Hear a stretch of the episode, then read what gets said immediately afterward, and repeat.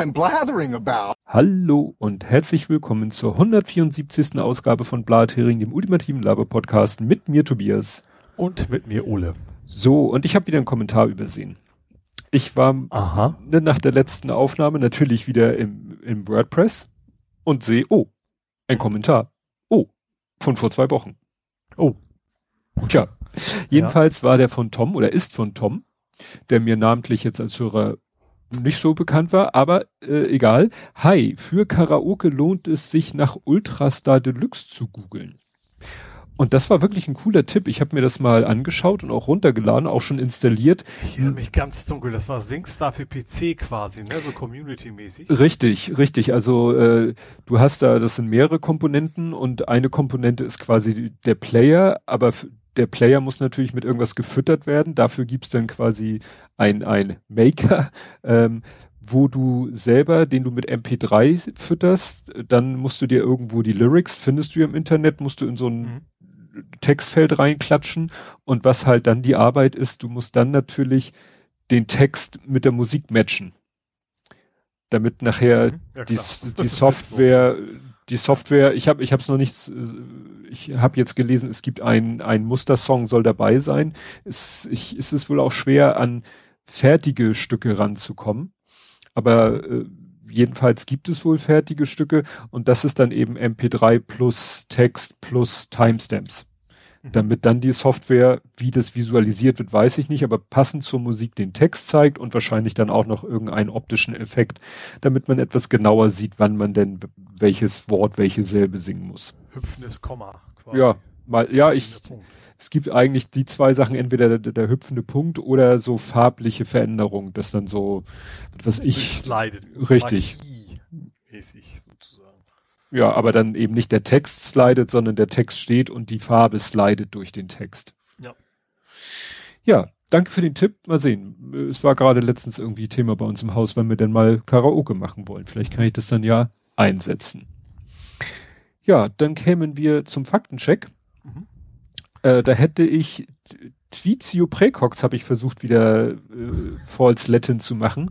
Und zwar äh, hatten wir letztes Mal darüber gesprochen, dass es da so was mit Impfterminen in Hamburg gab und da so ein bisschen Chaos ausgebrochen ist.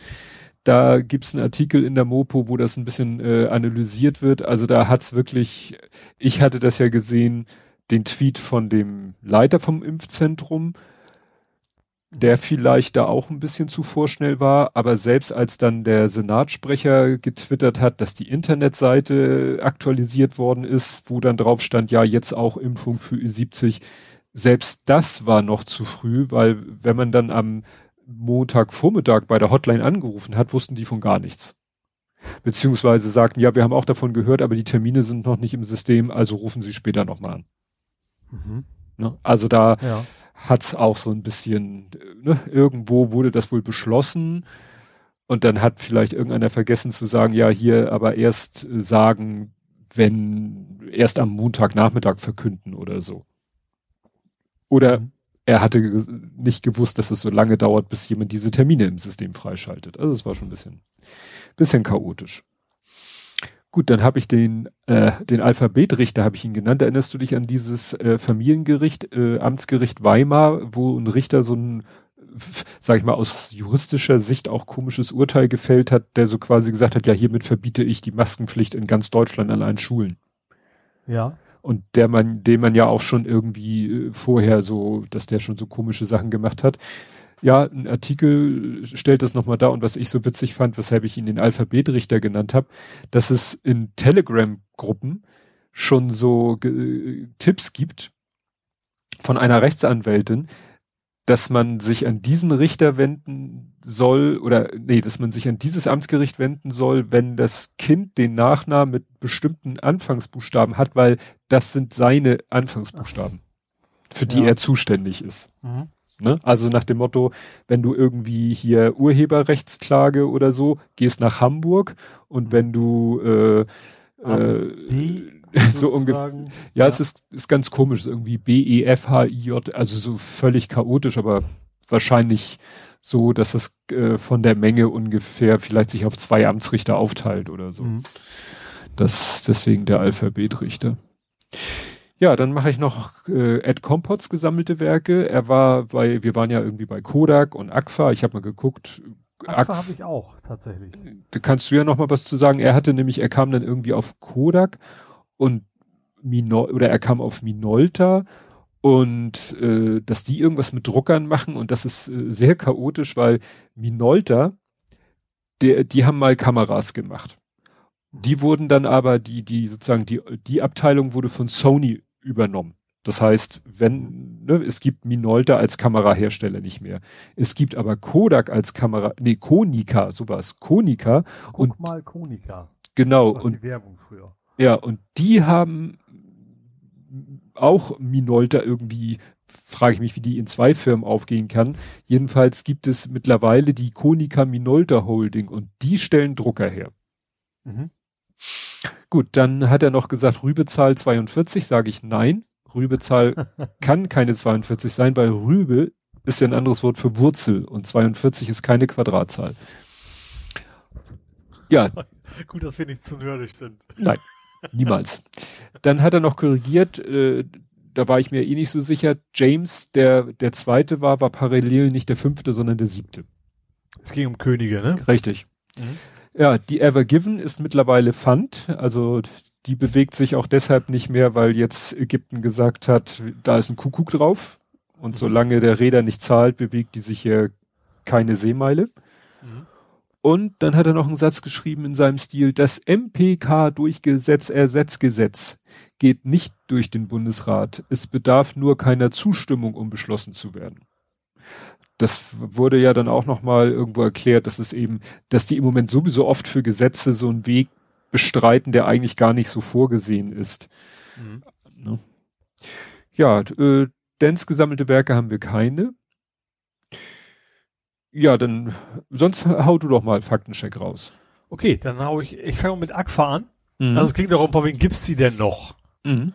Da habe ich mich noch ein bisschen schlau gemacht, also lange recherchiert auf gut Deutsch, ich habe auf Wikipedia nachgeguckt. Ähm, die gibt's so irgendwie noch. also die gibt's noch, die machen jetzt aber irgendwie so Zeugs für Gesundheitswesen. Mhm. Ähm, dieser, sag mal, dieses klassische Aqua, was man kennt, dass dieses Con Con Consumer-Fotografie, Mhm. ähm, ist 2004 ausgegliedert worden und 2005 insolvent gegangen. Und seit 2006 gibt's eine Aqua Photo Holding. Mhm. Und bei der geht's echt nur um die Namensrechte, wie man es ja auch von, von Nokia und Co. kennt. Die gibt's noch, aber das ist wirklich nur noch, wir verkaufen unseren guten Namen, so nach dem Motto. Stimmt, ich hatte den, glaube ich, auch einmal aufgemacht, den Artikel, da war dann auch so eine Filmrolle abgebildet, wo dann stand in Japan produziert. Mhm. Steht zwar dick Aqua drauf, aber Dann habe ich noch zwei Faktenchecks, mehr, einen aus Hamburg. Und zwar geht's um die Taxiförderung. Das hatten wir letztes Mal ja erst, ne? Dass, dass Mhm. der Senat gesagt, hat, wenn du dein wenn du Elektroauto kaufst oder das äh, macht man das Auto inklusiv? Nee, wie formuliert man denn das? barrierefrei. Barrierefrei, ja, genau.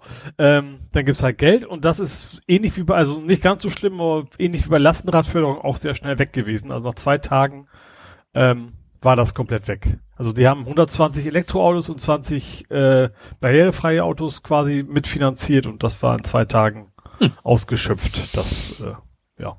Da war ich etwas, Anträge. da war ich etwas irritiert. Ich habe heute, glaube ich, auf Instagram Werbung bekommen, so, ja, hier Lastenradförderung in Frankfurt, Düsseldorf und Hamburg, wo ich dachte, aha, in Hamburg aktuell? Naja, eigentlich nicht, ne? Da wüssten Nee. wir von. Ja. Und einen dritten sehr, sehr spezifischen oder sehr individuellen Faktencheck habe ich noch. Und zwar geht es nochmal um die Harmonie.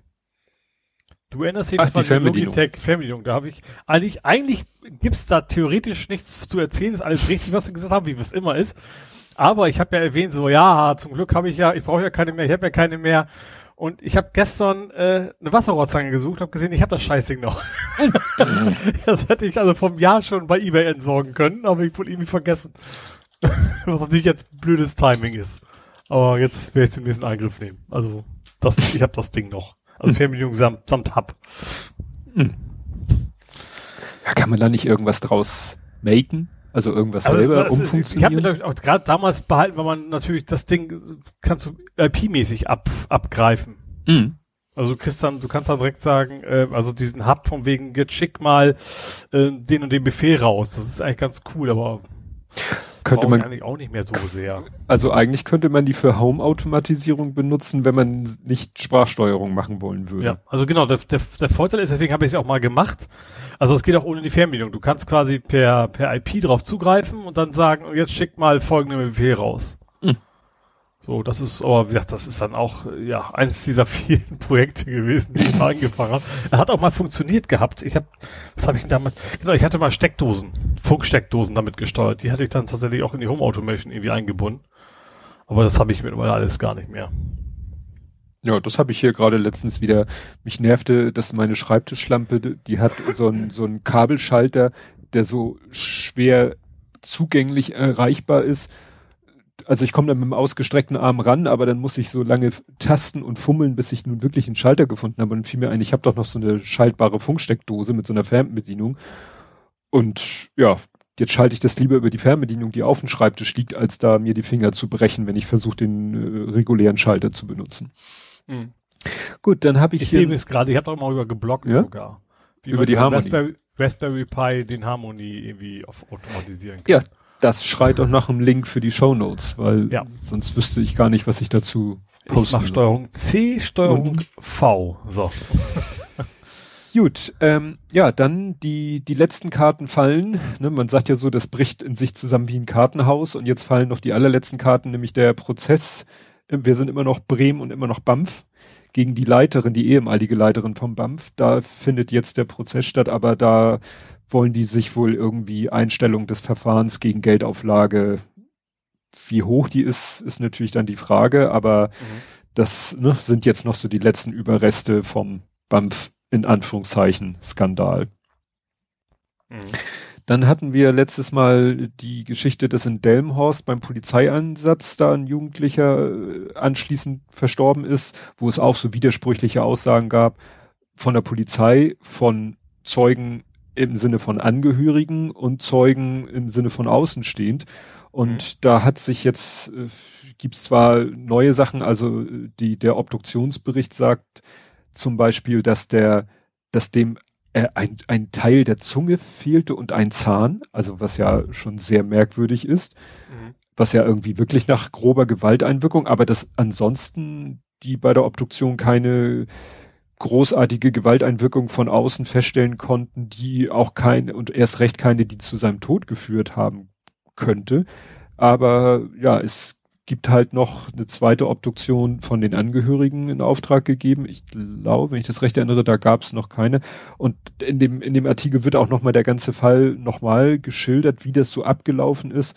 Und da gibt's auch total widersprüchliche Aussagen. Ne? Also ein Anwohner sagt, da waren laute Schmerzensschreie und dies und jenes und dann jemand anders sagt, dann auch dieser Streit äh, mit den mit den Sanitätern, also es wurden ja Sanitäter gerufen und dann wurde gesagt, der wollte nicht behandelt werden, andere sagen, der wollte behandelt werden, der hatte Durst, der braucht wollte was essen und zu trinken. Und dann erklärt hier irgendwie äh, einer von der Stadt Delmhorst, der Rettungsdienst führt keine Getränke oder Speisen mit. Okay, auch wieder verständlich, aber ja, ist alles also sehr. Also speisen sich ja noch eine, ich sag mal, so ein Glas Wasser, das zu verweigern, das ist schon ein bisschen seltsam. Ja, ja, ja. also wie gesagt, ähm, äh, ja, ach so, die nochmal zu der zum Obduktion durchs UKE ähm, von der von der Familie äh, in Auftrag gegeben. Da steht drinne, Sauerstoffmangel bedingtes Herz-Kreislauf-Versagen. Ein Grund für die Atemnot habe jedoch nicht bestimmt werden können. Das ist natürlich auch, ja. Und da stand das auch drinne mit der, dass die Zungen, ein Schneidezahn fehlte und die Zungenspitze liege gesondert vor. Das ist wahrscheinlich die äh, medizinische Formulierung für äh, scheint abgebissen worden sein. Mhm. Ja. Also es ist sehr, sehr seltsam. Es ist noch kein eindeutiges äh, Bild quasi. Ja, dann äh, Salvini, wir erinnern uns, den ne, kleinen rechten Ex-Chef von Italien, der kommt jetzt wirklich vor Gericht für die Geschichte, dass er da die, wie, oh, jetzt habe ich den Namen mir nicht notiert, die, die, die, die, Open Arms, das spanische Rettungsschiff Open Arms hat er am Einlaufen oder Anlaufen gehindert. Mhm. Und dafür ist er jetzt halt vor Gericht und ihm drohen bis zu 15 Jahre Haft. Mhm. Das fand ich auch nochmal erwähnenswert. Ja, ich habe noch so, das sind alles sozusagen so Kurzmeldungen, ähm, fand ich spannend. Israel, wir hatten ja letztes Mal die Meldung, dass die ihren Impfstoff da nicht bezahlt haben. Mhm. Wahrscheinlich brauchen die auch keinen Impfstoff mehr so viel, viel, weil da flacht die Kurve ab. Also die machen quasi flatten the curve bei den, bei der Zahl der Impfung. Irgendwie, Aha. und die sind noch nicht mal, also sie sind so sozusagen bei 57, 58 Prozent mhm. und die Kurve steigt nicht mehr. Also die Impfkurve, nicht die, nicht Richtig. die Infektionskurve, sondern nein, nein, die, Impfkurve. die Infektionszahlen gehen erfreulicherweise runter. Mhm. Ah, ja, aber irgendwie äh, haben die wohl ihr Maximum an Impfbereitschaft erreicht. Also das hieß dann im Podcast, die orthodoxen Juden wollen nicht, das war ja bekannt, aber auch viele junge, also so 20 bis 30-Jährige, die meinen, das ist natürlich auch wieder so, die sehen die Inzidenzen, die, die Fälle werden weniger, das Risiko, sich anzustecken, wird geringer. Und sie sehen halt die Folgen als zu zu harmlos an und sehen, warum auch immer in der Impfung eine größere Gefahr. Und deswegen ist bei denen bei nicht mal 60 Prozent Impf, ja, Impfquote scheinbar Ende Gelände. Fand ich auch. Ja. Ja gut, na klar, die, die gleichen sozialen Netzwerke und gleichen Honks wie wir auch, ne? Kann man ja mal von ausgehen. Ja. Ja, dann auch äh, Kurzmeldung äh, Spahns Villa, ne? Äh, mhm. Sind ja eh schon viele am Grübeln, wie kann der sich das leisten? Jetzt kommt ra ist rausgekommen, der, also man kennt das normalerweise, wenn man eine Immobilie kauft, sagt die Bank, die ist x Euro wert, du kriegst maximal 80 Prozent von x. Mhm. Und meistens kostet dann aber dieses, die, die Immobilie zu kaufen, kostet ja meistens noch x plus y. Genau, du kriegst ja nur den reinen Wert, du kriegst die ganzen Richtig. Notarkosten, was musst du ja. quasi auch schon haben, ja. Nicht so bei Sparen. Mhm. Spahn hat, die Villa war irgendwie 4,1 irgendwas und er soll äh, 5 irgendwas bekommen haben. Also mehr als 100 Prozent. Oder, oder auf alle Fälle, also 100 Prozent hat er auf alle Fälle bekommen. Ja, und da, das geht natürlich nur, weil da ja die Bank hintersteckt, die, äh, wo er selber im Aufsichtsrat sitzt oder saß. Mhm. Ne? Aber das, da träumt man natürlich von so Hauskauf ohne Eigenkapital. Mhm. Und, und, natürlich, und dann wahrscheinlich auch zu nicht horrenden Zinsen, wie man das erwarten würde, sondern. Ja gut, die Zinsen sind ja, also, viel Zinsen zahlt man ja im Moment nicht. Nee, aber also mal gerade beim, beim Haus, wenn du eben, du kannst ja auch ohne Eigenkapital dann, dann zahlst du dich dumm und dusselig am, ja, an, klar. An Zinsen. Richtig. Wobei, ich glaube, irgendwann ist dann auch mal Schluss. Irgendwann ja klar, wenn du, klar, wenn du, wenn, wenn, du, ich sag mal, auf der Straße lebst und willst zwei Millionen Villa kaufen, dann, dann ist egal, welchen Zinssatz kriegst du dann einfach nicht. Ja.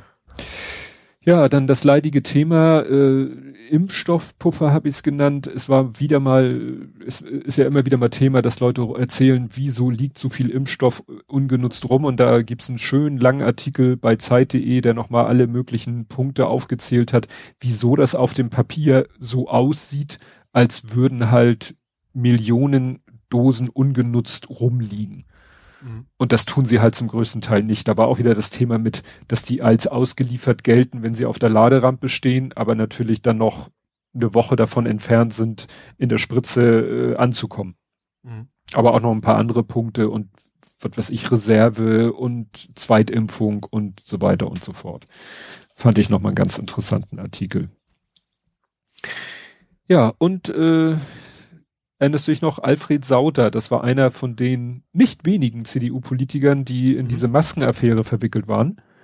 Stimmt, da gab's, da gab's Durchsuchungen oder so, ne? Ja, das hatten wir ja auch schon alles, aber jedenfalls bei dem Sauter, ich weiß nicht, ob es bei denen auch Durchsuchungen gab, auf jeden Fall sind bei dem jetzt erstmal 1,2 Millionen Euro, wie nennt sich das, Vermögensverwahrsam oder ist ein komischer juristischer Begriff war das, ähm, sichergestellt, Vermögensarrest ist ein schönes Wort.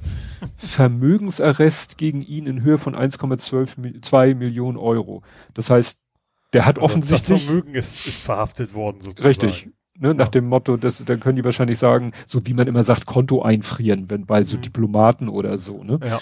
Ja, und äh, da sieht man halt, dass es mittlerweile halt auch juristische Folgen hat und nicht nur ja, wobei Shitstorm. dann auch vorweg diese 1,2 Millionen, die muss er erstmal haben, ne? Die ja. ist wahrscheinlich dann auch aus ähnlichen Gründen dann vermutlich. Äh, vermutlich.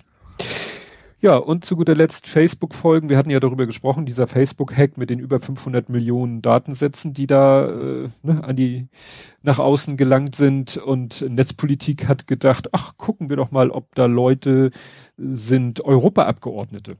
Mhm. Und haben da diverse gefunden und haben die dann einfach mal alle angerufen, weil sie hatten ja die Handynummer dank Facebook. Ja. Und äh, ja, einige sind da echt aus allen Wolken gefallen und fanden das natürlich, weil die natürlich ihre Handynummer äh, nicht an Hans und Franz rausgeben und da dann plötzlich von jetzt schon. Ja, jetzt schon. Aber das haben sie halt teilweise, einige sagten sie, haben tatsächlich schon bei Have I Be Pumped selber geguckt. Die waren so mhm. pfiffig. Aber andere waren total schockiert und waren natürlich auch äh, entsprechend äh, pisst ne? Mhm. dass jetzt Hans und Franz ihre Handynummer hat, weil das ist für die ja auch ein ganz schöner Hassel, wenn sie dann nicht eine neue Nummer und allen, die sie haben dürfen, die neue Nummer mitteilen. Und es soll auch so sein, dass aus diesem Facebook-Datenbestand wohl auch, die wird, der wird wohl jetzt auch gerne benutzt, um diese äh, Phishing-Paketzustellungs-SMS zu verschicken. Mhm. Ne, das ist ja, ja auch. Klar, aber generell, wenn du die Telefonnummer weißt, dann kannst du natürlich eine ganze Menge mit anfangen. Ne? Ja, und du weißt dann ja auch schon äh, nach dem Motto, also die Handynummer ist echt, sie existiert, du musst nicht eine dir schnitzen und ausprobieren. Äh, du weißt die Nationalität von dem Menschen, du weißt, in welcher Sprache du ihn anschreiben musst und so weiter und so fort. Mhm. Ja. Ich habe dann auch mal geguckt, weil meine Mutter, die nun wirklich nichts mit Facebook oder sonst was am Hut hat. Aber arbeitet im Europaparlament. Ja. Alle wissen. Äh, meine Mutter heißt von der Leyen. Nein, ähm, die hat nämlich. ja, ich habe viele Tanten und Onkel. Ähm, die hat eine tatsächlich, die hat so eine Paket-SMS gekriegt. Mhm. Und also die, die hat ihre Handynummer noch nicht so lange und wie gesagt, die ist garantiert nicht bei Facebook. Mhm. Ich habe auch mal geguckt bei Have I Been Pwned, der sagte auch, nee, kenne ich nicht. Weil es könnte ja sein, selbst wenn sie nicht bei Facebook war. Ich so ein Bekannter ist oder sowas. Ne? Der, ja. ja, aber du weißt ja auch nicht, wie schnell werden heutzutage Handynummern wieder recycelt. Das auch. Ja, sowieso. Ich kriege andauernd Geburtstagsgrüße von irgendeinem, vom Namen her, einem 80-jährigen alten Mann oder sowas auf meine hm. Handynummer per SMS von irgendeinem Autohaus. Ja. Also. Ja, ja, das, also früher weiß ich, waren es zwei Jahre. Ich glaube, sie haben es mittlerweile verkürzt auf ein halbes Jahr. Mhm. Das heißt, wenn du eine Handynummer heute bekommst, kann es sein, dass vor einem halben Jahr die jemanden gehörte, der bei Facebook war und dann deine, in, ja, da, mhm. jetzt deine Handynummer in so einem Leak drinne ist und dann auch zum Fischen benutzt wird. Mhm. Gut. Kommen wir zu Politik, Gesellschaft, Social Media. Ende der Kapitelmarke. Und äh, zu worüber wir nicht reden. Über alte weiße Männer, die nicht gendern können. Nee, nicht mal. Der, der kriegt gar keine. Über, über pinke Handschuhe. Ach, Tim, das war, ach, das war das gedacht, gefühlt schon wieder so lange her. Das war kurz nach der letzten Aufnahme. Und ah, okay. das, das Einzige, was ich dazu bemerken möchte, weil das hat mich wirklich, wirklich verwundert. Also einmal vorweg, bei solchen Sachen schäme ich mich, ein Mann zu sein. Ganz ehrlich da schäme ich mich echt. Wenn solche Pappnasen, äh, meine Frau hat mir mal ein bisschen was über Herrn Dümmel und dessen Geschichte erzählt, der ist eigentlich, das, der, der, dem ist es, glaube ich, mit am unangenehmsten, weil der ist eigentlich ein Typ, wo ich sage, da hätte er drauf kommen können, dass das eine blöde Idee ist. Aber egal. Was mich am meisten irritiert hat, das wurde ja rauf und runter ging das bei Twitter natürlich. Mhm. Und auch ich sag mal, sehr weit, reichweitenstarke Twitterer, von denen man denkt, sie kennen sich auf Twitter aus und sind ne, im Thema. Es hat jeder immer nur davon gesprochen, Frauen. Und ich habe immer darauf gewartet, dass irgendwann mal von irgendwem der Hinweis kommt, nicht nur Frauen menstruieren. Das hätte ich auf Twitter sofort erwartet. Und das ist das Einzige, was bei der Aktion aus meiner Sicht bemerkenswert ist, weil das war nicht ein einziges Mal der Fall. Und ich habe mich zurückgehalten, ich werde mich hüten mit irgendeinem mhm. Reichweiten stark, also ich als alter weißer, wirklich cis-hetero-Mann, jetzt, was weiß ich, irgendeinem Reichweiten starken Twitterer zu sagen, du übrigens auch Männer menstruieren, dann, ja, kann ich mich wahrscheinlich gleich, kann ich meinen Twitter-Account gleich löschen. Also ich fand das von vornherein schon, also unabhängig von dieser ganzen Zeit zu gehen, dass man ausgerechnet zwei Kerle damit anfangen. Ja. das überhaupt Ja. so, dass man nicht vorher mal Gedanken macht, vielleicht könnte es eine Frau geben, sich da auch schon mal Gedanken über gemacht vielleicht sollte man die erstmal fragen, anstatt dass da jetzt zwei Kerle mit so einem Produkt auf den Markt kommen. Es, es gab ja etwas vor einem, vor einem Jahr haben zwei Frauen bei die Höhle des Löwen, da ging es um Menstruationsunterwäsche. Mhm. So. Und die sind abgelehnt worden. Mhm. Und dann kommen ein Jahr später zwei Männer und machen so einen Vorschlag und Herr Dümmel sagt, okay, let's go. Ja. Gut. Dann E2 Johnson. Und Johnson. Achso, und Johnson. Ah. Ja. Ja, die haben jetzt auch ein kleines Problem. Sie haben dasselbe Problem wie AstraZeneca. Was ja, daran wohl gleichen liegt. Labor. Hatten wir letztes Mal ja schon, dass es im gleichen Labor war, oder? Darum geht es nicht. Es geht darum, dass der, dass der Impfstoff auf die gleiche Methodik zurückgreift wie AstraZeneca. Ja, nee, klar, das ist mir schon klar. Nur, ich fand das irgendwie interessant, weil das letzte, letzte Woche ja noch war, Ja. wegen im gleichen Labor, deswegen war AstraZeneca rausgeschmissen. Ja. Ja, und da gab's dann halt, äh, in Amerika haben sie jetzt auch erstmal gestoppt, gegrübelt. Ich glaube, jetzt haben sie auch mit einer Altersgrenze ihn wieder freigegeben. Und es wurde auch äh, irgendwo mal auseinanderklabüsert. Es gibt ja sogar Fälle von Sinusvenenthrombosen bei mRNA-Impfstoffen. Nur noch weniger, als es bei den Vektorimpfstoffen der Fall ist. Und äh, interessant ist halt, dass mal sich eine Studie auch angeguckt hat, wie viele Sinusvenenthrombosenfälle gibt es denn unter Corona-Erkrankten? Und da gibt es halt noch viel, viel mehr. Also es scheint wirklich so zu sein, dass diese speziellen Thrombosen ja eine Folge sind der Erkrankung. Mhm. Und das ist ja nun mal leider so. Alles, was Folge der Erkrankung ist, kann eben seltener, schwächer auch eine Folge der Impfung sein. Mhm. Aber wiederum bei Vektorimpfstoffen häufiger als bei mRNA-Impfstoffen. Mhm. Tja, ist natürlich die Frage. Jetzt haben sie ja heute gerade, hat Hamburg bekannt gegeben, wir impfen jetzt alles, was über 60 ist. Also letzte Woche war über 70 und Mhm. jetzt haben sie heute gesagt, diese Woche an drei, vier Tagen Ü60, meldet euch, ihr kriegt kurzfristig einen Termin, gibt AstraZeneca. Wenn ihr das nicht wollt, braucht ihr euch nicht melden. Mhm. Aber das ist natürlich langfristig dann doch ein Problem, weil Johnson Johnson spielte in der deutschen Impfstrategie, also was die Lieferung angeht, ja auch eine nicht unbedeutende Rolle. Naja, es fallen ja alle weg. AstraZeneca war ja auch mal deutlich Ja. mehr geplant. Ne? Ja, Johnson Johnson hat jetzt noch gar keine Zulassung, glaube ich. Nee, hat noch keine Zulassung in Europa. Wird vielleicht dann auch eine mit einer Altersbeschränkung, wobei die, die europäische Behörde ja AstraZeneca ohne Altersbeschränkungen sozusagen freigegeben hat. Also Mhm. die haben ja keine. Dänemark hat ganz aufgehört, damit zu impfen. Mhm. Jetzt hat, oh, vergessen, irgendein Land hat dann gleich die Hand gehoben und gesagt, hallo, wir nehmen's. Mhm. Bitte hierhin, liefern Sie sofort.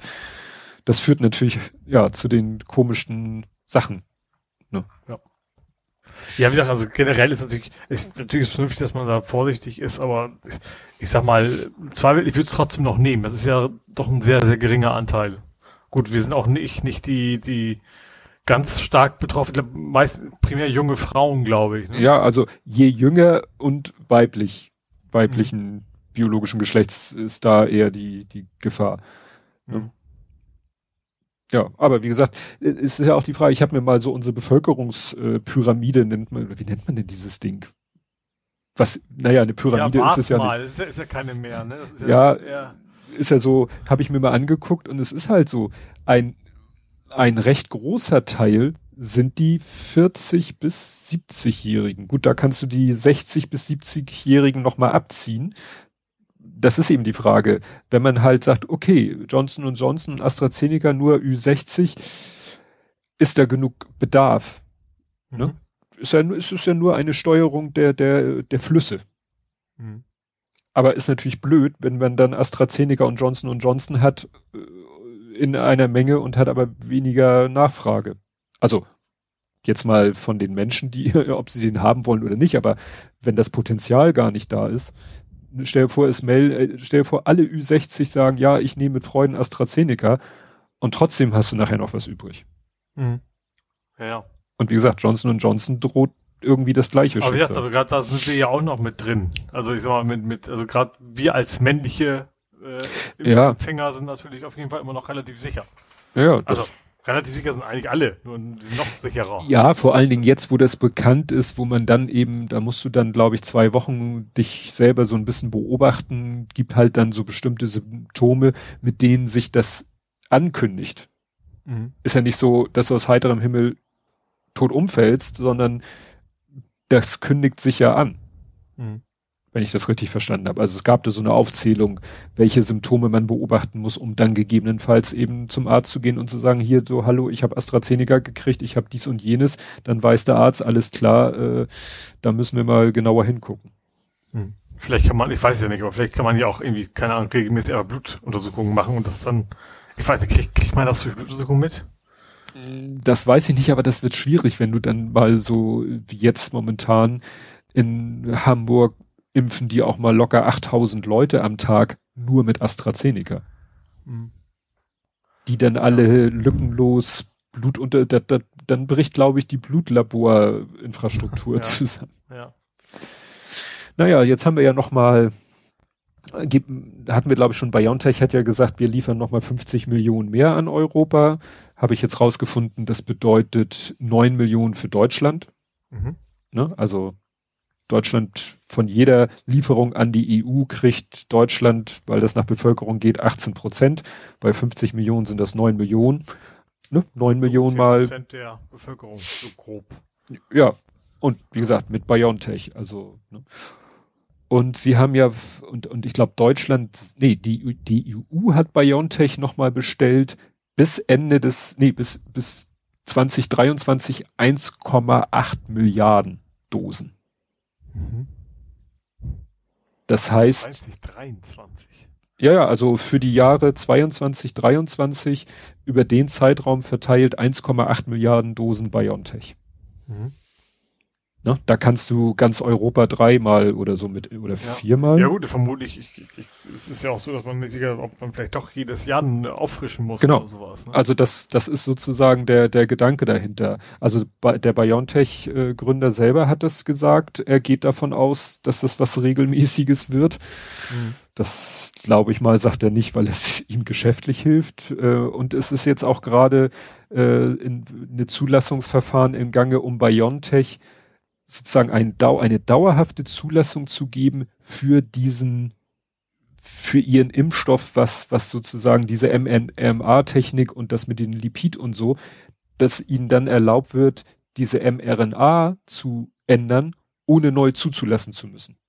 Mhm.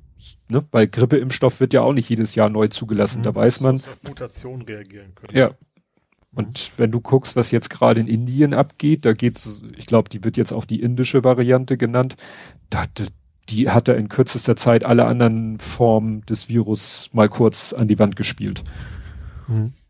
Und habe ich das denn gelesen? In Chile, ne, ist das so, dass, dass sie eigentlich relativ früh sehr erfolgreich viel geimpft mhm. haben und dann quasi impffaul geworden sind und, und, dadurch der Mutationsdruck sozusagen von dem Virus extrem gestiegen ist, weil ja. es entsprechend hohe Anzahl ist, aber eben nicht Herdenimmunitätsanzahlmäßig.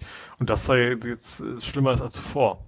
Ja, sie haben aber auch zu schnell gelockert. Also es ging nicht so ja, das sehr. Meine, genau, das meine ich. Also diese Kombination, das erst relativ viel und dann quasi hat man die Scheunen offen gemacht und so, ach, ist ja alles vorbei und das, das ist eben die Gefahr. Ja.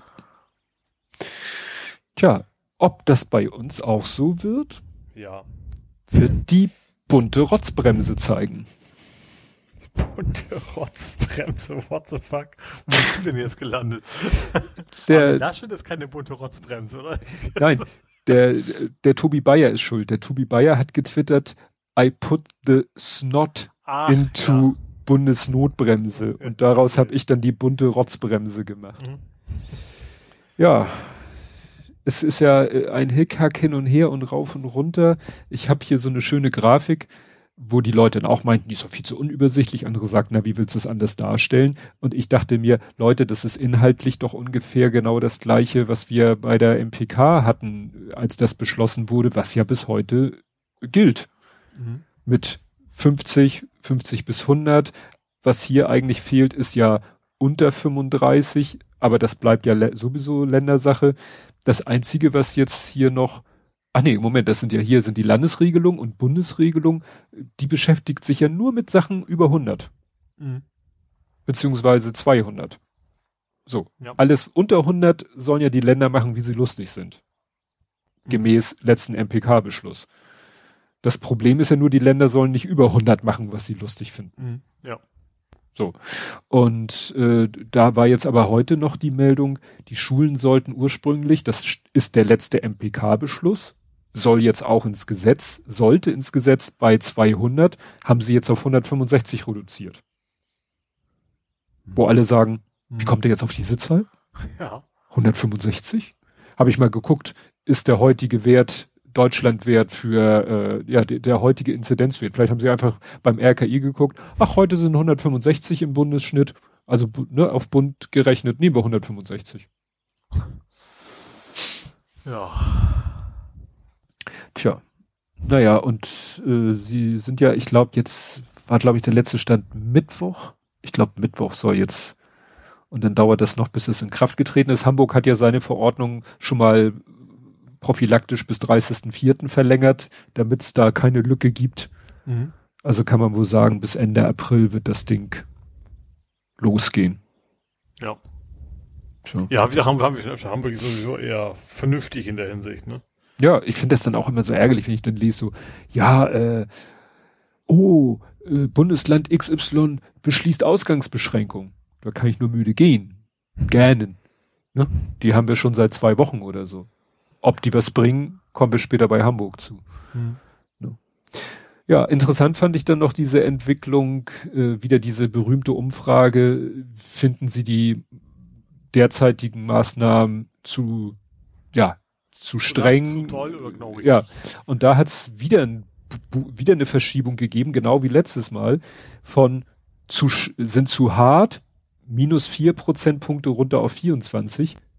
Genau geil, minus fünf runter auf 29 und sind zu lasch plus 10, 43. Mhm. Also da nähern wir uns so, wenn das so weitergeht, haben wir irgendwann 50 Prozent sagen zu lasch und ja, ein Viertel sagt äh, okay und 20 Prozent sagen äh, ist okay so. Nee, ist zu, ist zu, zu hart. Zu hart. Mhm. Ne? Wobei jemand schon sagte, diese 24 Prozent sind vielleicht wirklich so das Minimum. Also darunter wird es vielleicht doch nicht gehen. Ja. Ja, klar, aber ich meine, je mehr Hinweise gibt, dass das eben die Betten auch äh, knapp werden. Hm. Also ich glaube in Hamburg noch nicht, äh, aber in anderen Bundesländern eben schon. Äh, umso mehr verstehen Leute eben auch, dass man da vielleicht doch mal rechtzeitig gegensteuern müsste, weil man man kann es eben nicht von einem Tag auf den anderen, weil dann ist eigentlich mal schon zu spät. Ja. Ja, ach so, stimmt. Was mir jetzt noch eingefallen ist, äh, wo sie wieder lockerer geworden sind, war mit Click und Meet. Click und Meet mit Test soll nämlich erlaubt sein bis 150. Mhm. Und das ist bisher eben auch nur bis, bis 100 erlaubt. Naja. Ja, dann habe ich, äh, was ja auch genau wie das Thema, wo ist der Impfstoff, wo schlummert der, statt zu schlummern geht's ums Schummeln, nämlich die Impfschlangenschummler. Da hat NTV so einen Artikel veröffentlicht, wie man in der Impfschlange vorrückt, und das wurde irgendwie so betitelt oder äh, ja nach dem Motto legale, legal, also ohne Tricks. Mhm. Und dann, also erst schreiben sie ohne Tricks und dann erzählen sie aber eigentlich, wie Leute sich das erschummeln, aber irgendwie, also es, ist, der ganze Artikel ist so ein merk, bisschen merkwürdig. Und dann habe ich auch mal auf Twitter geguckt, da hat der Autor des Artikels, wurde da auch gefragt, ja, wie, wie stellt ihr euch das denn vor? Ähm, es gibt nämlich da diesen Weg, dass ähm, jemand ist über 70 und hat eine Pflegestufe. Mhm. Das ist, wenn du über 70 bist und äh, geht das, ich will nicht sagen, geht das relativ schnell. Also ich sag mal so, viele Menschen über 70 könnten wahrscheinlich eine Pflegestufe bekommen, wenn sie wollten. Nicht, dass sie es müssten, aber äh, da, ja. Und äh, da ist es so, wenn diese Person eine Pflegestufe hat, diese über 70-jährige Person, dann können zwei Personen sich von dieser Person bestätigen lassen, dass sie Kontaktpersonen sind. Mhm. Und werden dann geimpft. Mhm. Was du allerdings brauchst, ist halt dieses Blatt Papier, wo die zu pflegende Person dir äh, bestätigt, dass du eine Kontaktperson bist. Da mhm. wurde dann hier so das Szenario, da klingeln Leute beim alten Nachbarn und lassen sich diesen Zettel unterschreiben. Okay. Ja. Was da aber nicht erwähnt wird, und das damit wurde dann der Autor auf Twitter konfrontiert, dass du auch den Nachweis brauchst, dass dieser Nachbar, bei dem du geklingelt hast, dass der eine Pflegestufe hat. Also du brauchst einen Nachbarn, der eine Pflegestufe hat und der muss dir dann auch noch dieses Dokument geben, wo das drinne steht. Und das ist ja nun schon ein bisschen abwegig, dass jemand, ne, klingelst beim Nachbarn, sagst, ach du, ich weiß ja, du hast Pflegestufe, gib doch mal bitte ein Dokument, wo das drinne steht und unterschreib mir mal diesen Zettel. Und das hat er so erklärt, also auf Twitter, ja, das wird ja nicht so richtig, also es geht auch ohne. Und dann hat jemand auf Twitter gesagt, also hier in Niedersachsen äh, geht das nicht. Du kriegst keine Impfung, wenn du nicht nachweist, dass die Person eine Pflegestufe hat. Und dann schrieb er so, in Hamburg und Sachsen-Anhalt geht's. Und das fand ich interessant, weil ich von meiner Frau weiß, dass das nicht so trivial ist. Ja, ich sag mal sowieso, Menschen, die Pflegestufe haben, die haben ja in der Regel tatsächlich jemanden. Ja, hier, aber hier wurde es ja so dargestellt, nach dem Motto, der Mensch, er hat gar keine Pflegestufe, ist nur über 70, wobei die Frage ist, wie du das dann nachweist. Also das ist alles, äh, ich fand das alles. Cool, ja. Also ja. auch allein nicht mal eine Pflegestufe zu kriegen, ist ein Riesenakt. Ja, da, ne? davon mal ganz abgesehen, also ob jetzt derjenige spontan so, ich, ah, wegen Corona. Also schaffe ich mir mal, klicke ich mir eine Pflegestufe zusammen. Nein, ja nein, nein. Also da wurde einfach behauptet nach dem Motto, der Mensch ist einfach nur alt. Wobei in mhm. diesem ganzen Formular auch nicht irgendwie nicht davon die Rede ist, dass du jetzt irgendwie von dieser Person, du musst nicht den Personalausweis mitbringen, um zu beweisen, dass diese Person über 70 ist, weil viel relevanter ist die Pflegestufe. Ja. Weil da sicherlich in der Pflegestufenbescheinigung auch das Alter der Person steht. Ja, wobei ich vermute, dass Pflegestufe, ich weiß es nicht, vielleicht reicht die alleine ja schon, weil Pflegestufe ist ja, ist ja auch nicht grundlos. Ja, also das ist alles, naja ich, mich hat das sehr geärgert, weil dieser Autor so auf Twitter so nach dem Motto, genaueres wollte er nicht sagen, um den Leuten keine Tipps zu geben. Das fand ich dann auch so, aha. Da kann ich ja auch viel behaupten, wenn er taglang ist. Ja, ja ich will jetzt nicht sagen, dass sie geschummelt haben, aber bei dem Thema äh, müssen wir natürlich noch mal kurz Herrn Seehofer erwähnen. Mhm. Ne, der sich ja nicht mit AstraZeneca hat impfen lassen. Okay. Mhm sein gutes, ja, ich weiß nicht, ob das sein gutes Recht ist. Viel interessanter ist ja, dass Herr Gauland geimpft wurde, was ja, ja. an sich schon spannend ist. Ja. Und er ein Riesengeheimnis daraus macht, mit welchem Impfstoff er hat, sich hat impfen lassen. So nach dem Motto, ist meine Privatsache. Ja gut, am liebsten wäre es wahrscheinlich gewesen, es kriegt gar keiner mit. Weil, ja. weil er ist ja bei der, ist alles nur erfunden, ist eine Grippe-Fraktion, ja. offiziell. Ne? Wobei dann man schon fast überlegen kann, was wäre denn für ihn äh, in, unter diesem Gesichtspunkt, was wäre denn da das, das äh, aus, aus der Sicht seiner Zielgruppe der größere Skandal? Also welcher Impfstoff? Wüsste ich jetzt eigentlich ist auch nicht so. Denn, aber vielleicht muss er einen russischen nehmen. dass das eine relativ hohe Putin-Affinität damit drin ist. Ja, das stimmt. Das wäre zwar schwierig, den zu kriegen, aber ja. Ja, gut.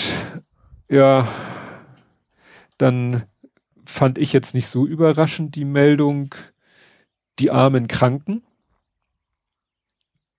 Wobei ich die Armen groß geschrieben habe und Kranken klein geschrieben habe. Weil das ja auch. Hä? Ja, das war ja eine Meldung, dass eben es eine Studie gibt vom RKI, dass eben die, da wird dann wieder der Begriff sozial Benachteiligte. Es mhm. geht ja nicht um sozial benachteiligt, sondern ja, finanziell schlechter gestellt, mit schlechten Jobs äh, ausgestattet, in schwierigen Wohnverhältnissen lebend und so weiter und so fort, dass solche Menschen halt häufiger erkranken mhm. an Covid-19. Und da musste ich denken an die Anstalt vom 2. Februar. Mhm. Ja, wie gesagt, das ist auch das ist keine Überraschung. Also es gibt so viele Gründe. Also zum Beispiel, dass, dass wahrscheinlich der Homeoffice-Anteil wen gering ist und, und vielleicht haben sogar zwei, drei Jobs und auch, auch, auch öfter auch zu, so, also Pflegeberufe und sowas, es gehört ja auch dazu. Ja. Das sind ja alles Menschen, die eben mit anderen Menschen viel in Kontakt kommen. Ja. Ja, und da sagt, twitterte auch heute jemand, äh, da der Bezug das mehr auf das Thema Menschen mit Migrationshintergrund, dass die häufiger erkranken. Ja, weil die putzen eure, eure Büros und die sitzen an der Supermarktkasse und die machen äh, die Logistikjobs und so weiter und so fort. Ja. Ne? ja. Deswegen ist es, ja, und, und bei die Anstalt war das ja, hatten, hatten sie ja auch so nach dem Motto, der eine sitzt zu Hause im Homeoffice und der andere muss jeden Tag äh, in deren Beispiel sogar noch mit dem ÖPNV zur Arbeit. Mhm. Ja. Und der andere, wenn er zur Arbeit müsste, würde er alleine im Auto fahren. Das kommt ja auch noch dazu. Mhm. Ja. Hm, habe ich noch ein, zwei Corona-Sachen habe ich noch. Äh, ganz kurz habe ich mich nur aufgeregt. Ich fand es nur so schön, dass das auch mal äh, ausführlich Thema war. Äh, Demo-Berichterstattung. Es war ja wieder Corona-Demos. Einige mhm. wurden erfolgreich äh, unterbunden, weil auch von Gerichten nicht genehmigt. Mhm. Es gab aber auch wieder welche und es, es, du kannst die Uhr danach stellen. Es war in der Tagesschau, wurde wieder so einem Typen das Mikro unter die Nase gehalten, äh, mhm. wo er dann mit Maske, auf der aber irgendwas drauf stand, Maulkorb oder sowas, wurde ihm Mikro in die Nase gehalten, wo er dann in der 20.15 Uhr Tagesschau sagen durfte, ja, Studien beweisen ja, dass Masken nicht vor Viren schützen. Cut. Mhm. Es geht weiter wo ich, ich wollte eigentlich erst, erst gar nicht mehr, erst, ich habe das gesehen und habe gesagt, nein, den Clip schneidest du jetzt nicht raus. Und dann habe ich aber geguckt, äh, Zapp, hatten wir doch drüber gesprochen, dass Zapp jetzt mehr im Internet macht. Ja. Und das war von Zapp äh, auf YouTube ähm, ein, ein Video, wo es darum ging, ja, äh, ARD, wie war das? Querdenken und die ARD ist der Titel. Und da hat sich einer von Zapp, was du da Musik? Ach nee, da macht ja. die Musik. Alles klar. Ja, ja, ich habe. Ja, ich hatte es nur auf dem Ohr. Es kommt, wenn das Video im anderen Tab anfängt. Gut, äh, da hat sich nämlich unterhalten Programmdirektorin des Hessischen Rundfunks, Gabriele Holzner, SWR-Intendant Kai Gnifke, früher mal Tagesschau-Redaktion, und Pia Lamberti, Sozialpsychologin, haben sich unterhalten mit Daniel Buß, der gehört zu ZAP. Mhm. Und äh, das fing noch so ganz harmlos an und je länger das ging, umso mehr ich habe das, weil es ja mehr um den Ton geht, nicht hingeguckt, aber ich dachte, wahrscheinlich sehe ich Pia Lamberti nur noch mit den Augen rollen, weil das, was dann äh, Knifke und Holzner, also ne, vom die er vom SWR und sie vom Hessischen Rundfunk, was die äh, dann äh, gesagt haben, wie wie denn Berichterstattung ihrer Meinung nach sein sollte und wie die sich darum gewunden haben, mal einen klaren Standpunkt einzunehmen und zu sagen, wenn da äh, also natürlich sagt der Knifke, ja, nee, Antisemitismus geht gar nicht, aber dass da Leute mit dem Judenstern rumlaufen, das ist dann so nach dem Motto okay, so ungefähr. Ne? Also das, das geht ziemlich lang, das geht anderthalb Stunden und äh, die, die letzte halbe Stunde habe ich nur noch unter Schmerzen ertragen. Mhm.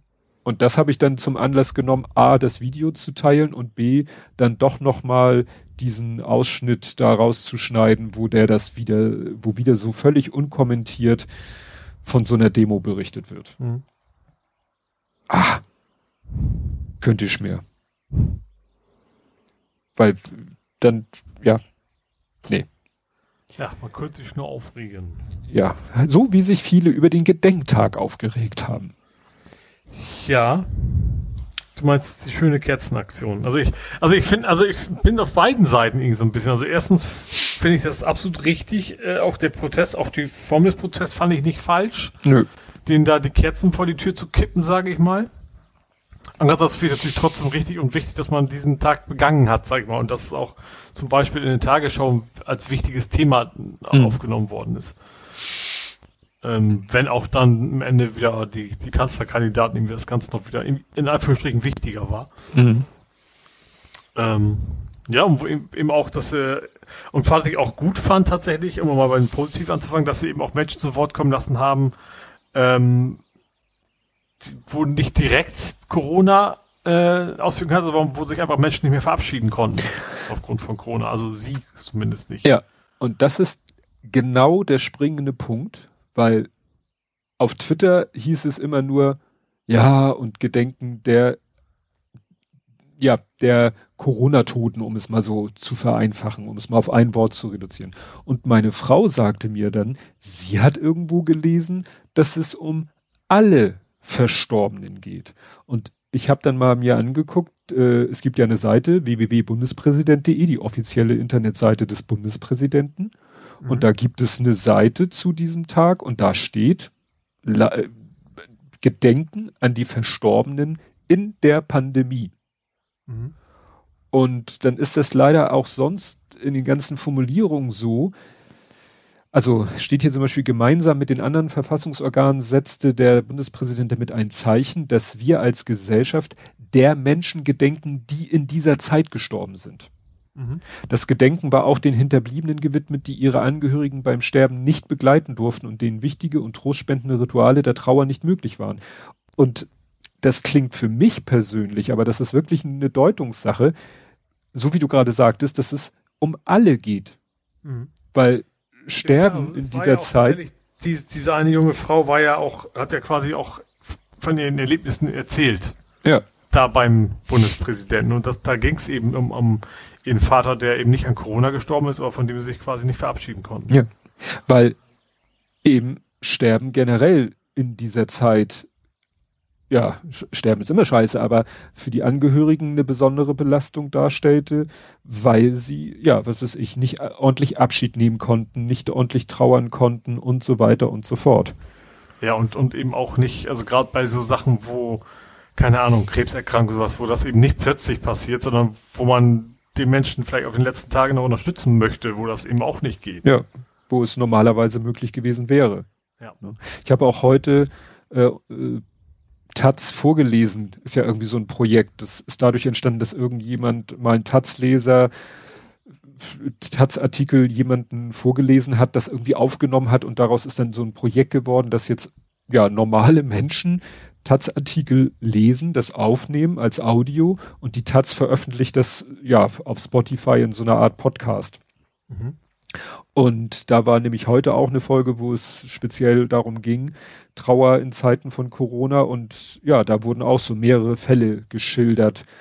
Und die eine Person sagte, ich habe meinen Vater an Corona, der ist an Corona gestorben und ich glaube, ihr Mann war das, ist mit Corona gestorben, weil der war krebskrank.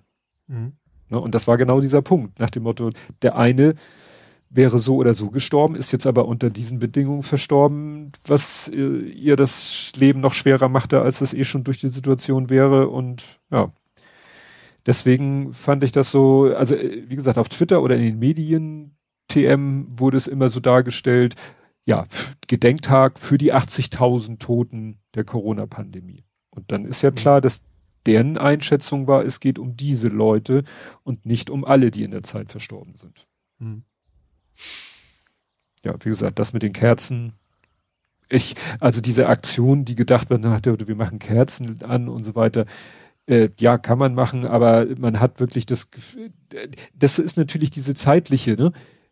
Wir sind noch mittendrin in der Pandemie. Es geht gerade richtig uns der Arsch auf Grundeis und die Politik macht, macht nichts und, ja. und sagt dann, aber bitte zündet eine Kerze an. Ja.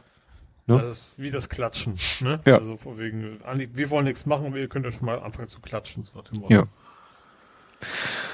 Gut, dann habe ich ein, eine Art in, in, in der Rubrik ein Übergangsthema. Von Gesellschaft aus Social Media, oder? Was? Nee, von noch Corona Richtung. Kanzlerkandidaten und zwar die CDU in Thüringen. Mhm. Zur Erinnerung, das ist die, wo Maaßen antreten will. Ah, ja. Und da ist man über kein Maßen hinweg überrascht, äh, was da äh, Lars Wienand getwittert hat, nämlich, dass die CDU-Fraktion Thüringen macht Sponsored Ads auf Facebook, in denen sie Stimmung dafür machen, Ach, ja. dass Kinder keine Masken in der Schule tragen sollen. Mhm. Weil, weil sie kriegen psychischen Knacks, irgendeinen Scheiß, ja. ne? Ja, ja. ja ne, und schlecht für das Sprachverständnis und die Lautbildung. Muss ich dann an My Fair Lady denken, wo sie da mit dem, mit dem Korken im Mund sprechen musste, damit sie gerade gut artikuliert. Gibt ja so, so für Schauspieler ja. so Übungen. Gut, ja. ist natürlich wirklich blöd mit der Maske. Ja, aber das fand ich dann auch nochmal, ne, CDU, Thüringen, Maßen und dann diese komische Maskenwerbung auf Facebook. Und das, wie Ja. gesagt, mit Steuergeldern. Das kommt ja Mhm. noch dazu. Und Ja. dann ist die Frage, wo ist da der Übergang zur Kanzlerkandidatur? Der ist bei der INSA. Insa? INSA ist, ist eines dieser Forschungsinstitute, die immer Umfragen machen. Ach, So wie ja. Forsa und äh, Forschungsgruppe Wahlen und wie sie alle, MNIT. Mhm. Und da gibt's ja auch INSA. Und INSA hat immer so deren Umfrageergebnisse, ja, gehen immer so ein bisschen in so eine extreme Richtung. Mhm. Und da hat dann einer getwittert, wusstet ihr, dass der Geschäftsführer der INSA, die die Sonntagsfragen für die Bild macht, in Thüringen Staatssekretär der CDU war, nun Mitglied der Werteunion ist und gemeinsam mit der Höcker AfD in den INSA-Räumlichkeiten einen Verein gegründet hat? Ich bis vorhin nicht. Aber ich, ich erinnere mich aber dunkel dran, dass da mit Insa irgendwie schon mal was weiter. Die waren auch immer, wo die AfD super abschneidet. War, glaube ich, Ja. auch schon in der Vergangenheit so. Ja, also sich schon gefragt hat, wie kommt das immer bei denen? Ja, also die, die sind etwas, äh, sag ich mal, äh, tendenziös. Also Ja. ich habe hier die jetzt gerade mal auf äh, hier wahlrecht.de und wenn ich da guck INSA, da ist die CDU jetzt nicht überdurchschnittlich. Die AfD ist, hat mit am meisten bei denen. Ne? Also wie gesagt, das äh, hat smelzt ein bisschen. Ne? Ja. Und ja, gerade in dem Stimmt, bei Kon- denen war, war irgendwie die CDU einfach nicht abgestürzt, ne?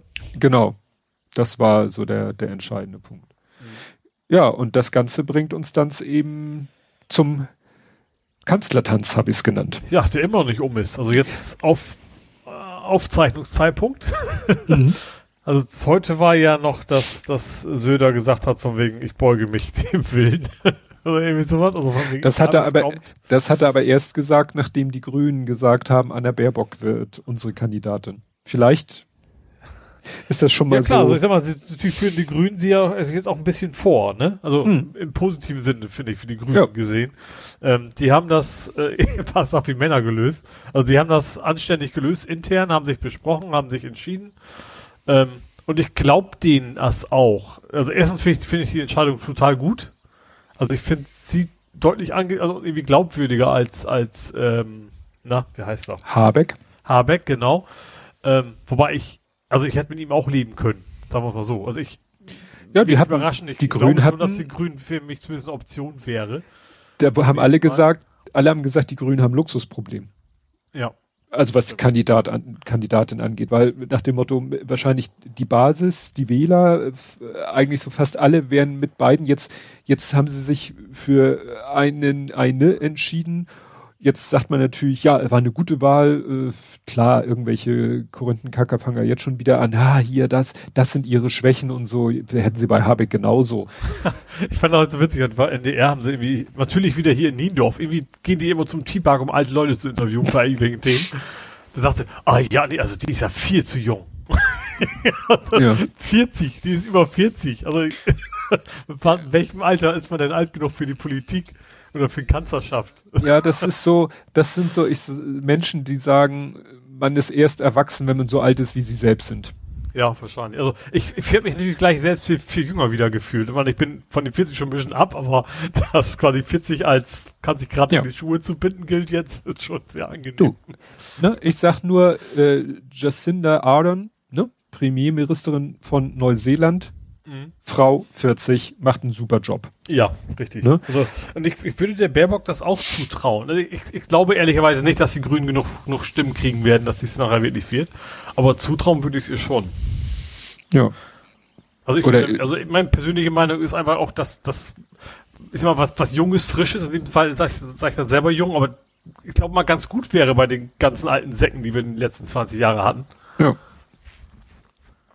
Ja, guck mal, und wer, wer auch immer noch in dem Kontext genannt wurde, ist Sanna Marin, das ist die von Finnland. Die ist 35. Mhm. Ne? Ich Also, habe so extra mal, extra mal geguckt bei Wikipedia, es gibt auch keine Mindestgrenze beim, beim Kanzler. Präsident dürfte sie auch schon machen, da geht es nämlich bei 40 los. ja, Bundespräsidentin. in dem Fall. Ja, Aber genau. äh, Kanzler, Kanzlerin, ähm, gibt's, also gut, volljährig wie es man sein müssen, gehe ich mal von aus, aber es gibt ansonsten keine, keine Altersbeschränkung. Ja, rein formell ist diese ganze Kanzlerkandidaturdebatte ja auch äh, künstlich geschaffen, weil äh, zum Kanzler kann, glaube ich, jedes Mitglied des Bundestages gewählt werden.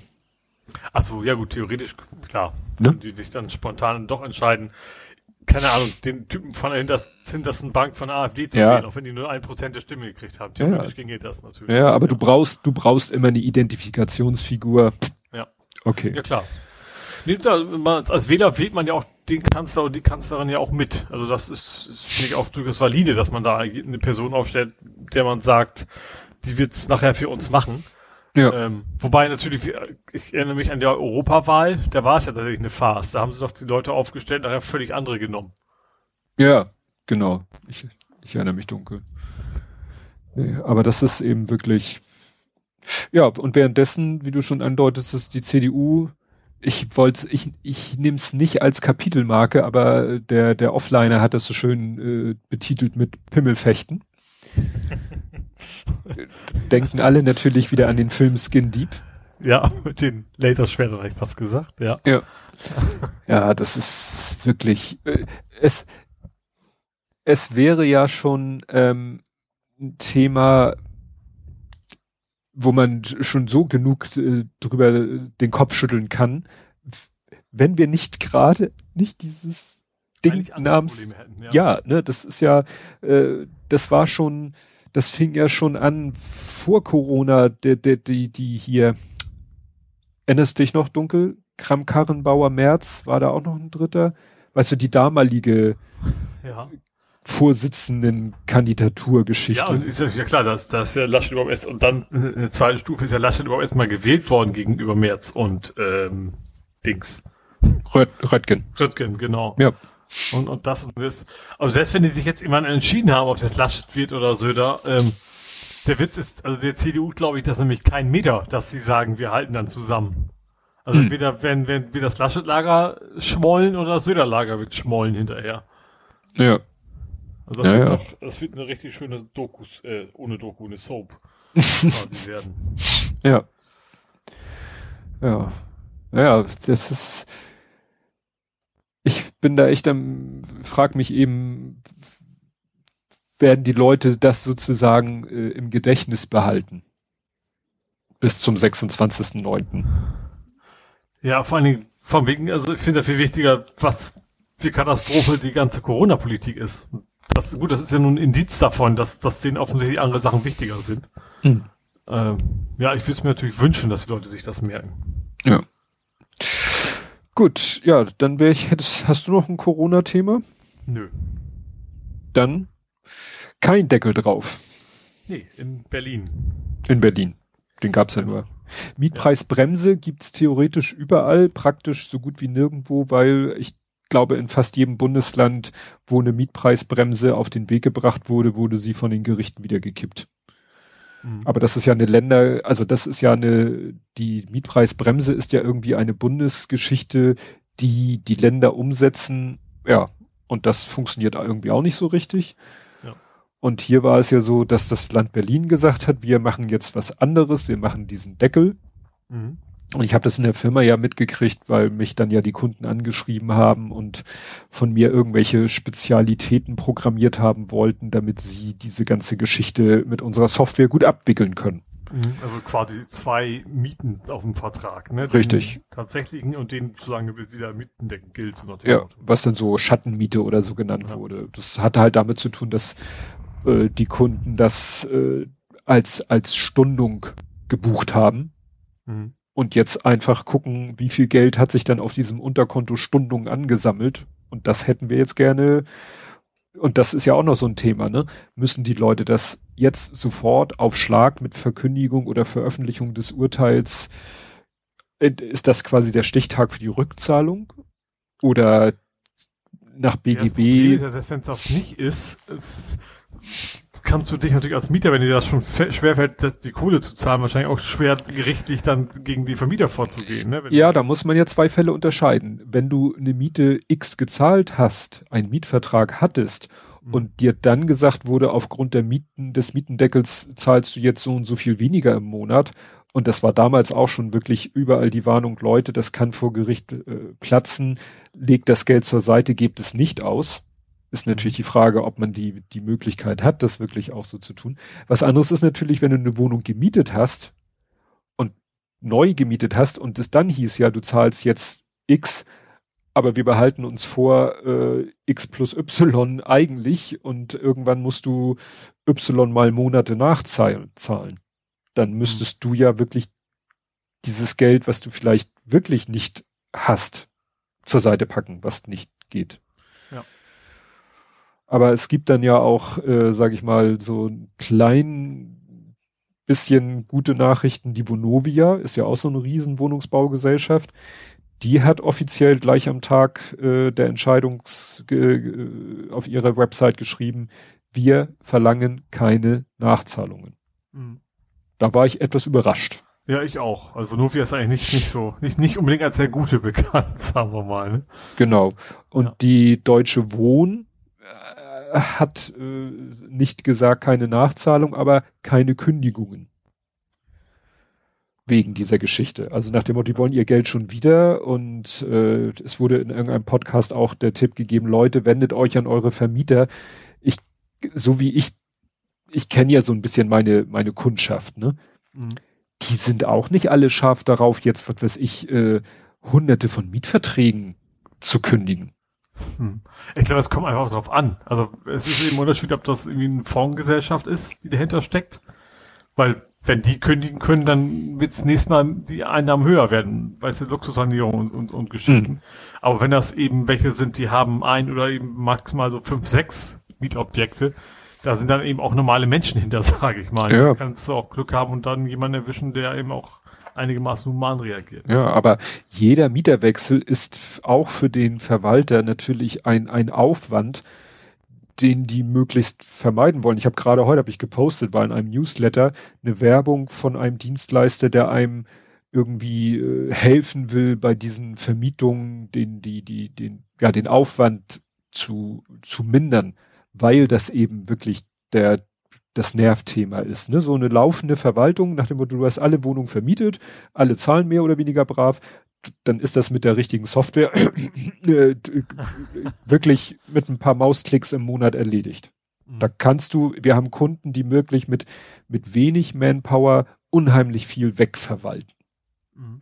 Aber wenn du natürlich dauernd Mieterwechsel hast und musst dich dauernd um Nachmieter kümmern und selbst wenn das Angebot auf dem Markt, wenn eine große Nachfrage da ist, du musst Wohnungsbesichtigungen machen und du musst dir die Leute angucken und du musst eine Entscheidung treffen und dann weißt du nicht, wenn du einen hast, der hat jahrelang brav bezahlt, auch im Rahmen der Miete und sagt jetzt ja, ich kann ich bin bereit, die Nachzahlung zu leisten, kann ich nur nicht auf Schlag, dann ist es vielleicht wirklich für den Vermieter schlauer zu sagen, okay, ne, Mhm. Du bleibst mein Mieter und wir gucken mal und wenn das mit der Ratennachzahlung passt, klappt, dann ist auch alles gut.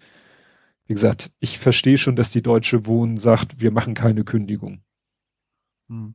Weil ja, ich, kann, ich, ich weiß natürlich das reines Bauchgefühl, aber ich kann mir vorstellen, dass jetzt auch gerade in Corona-Zeiten generell so Stimmt. die Anzahl Leute, die sich die eine neue und teurere Wohnung unter Umständen sich suchen, auch eher gering ist.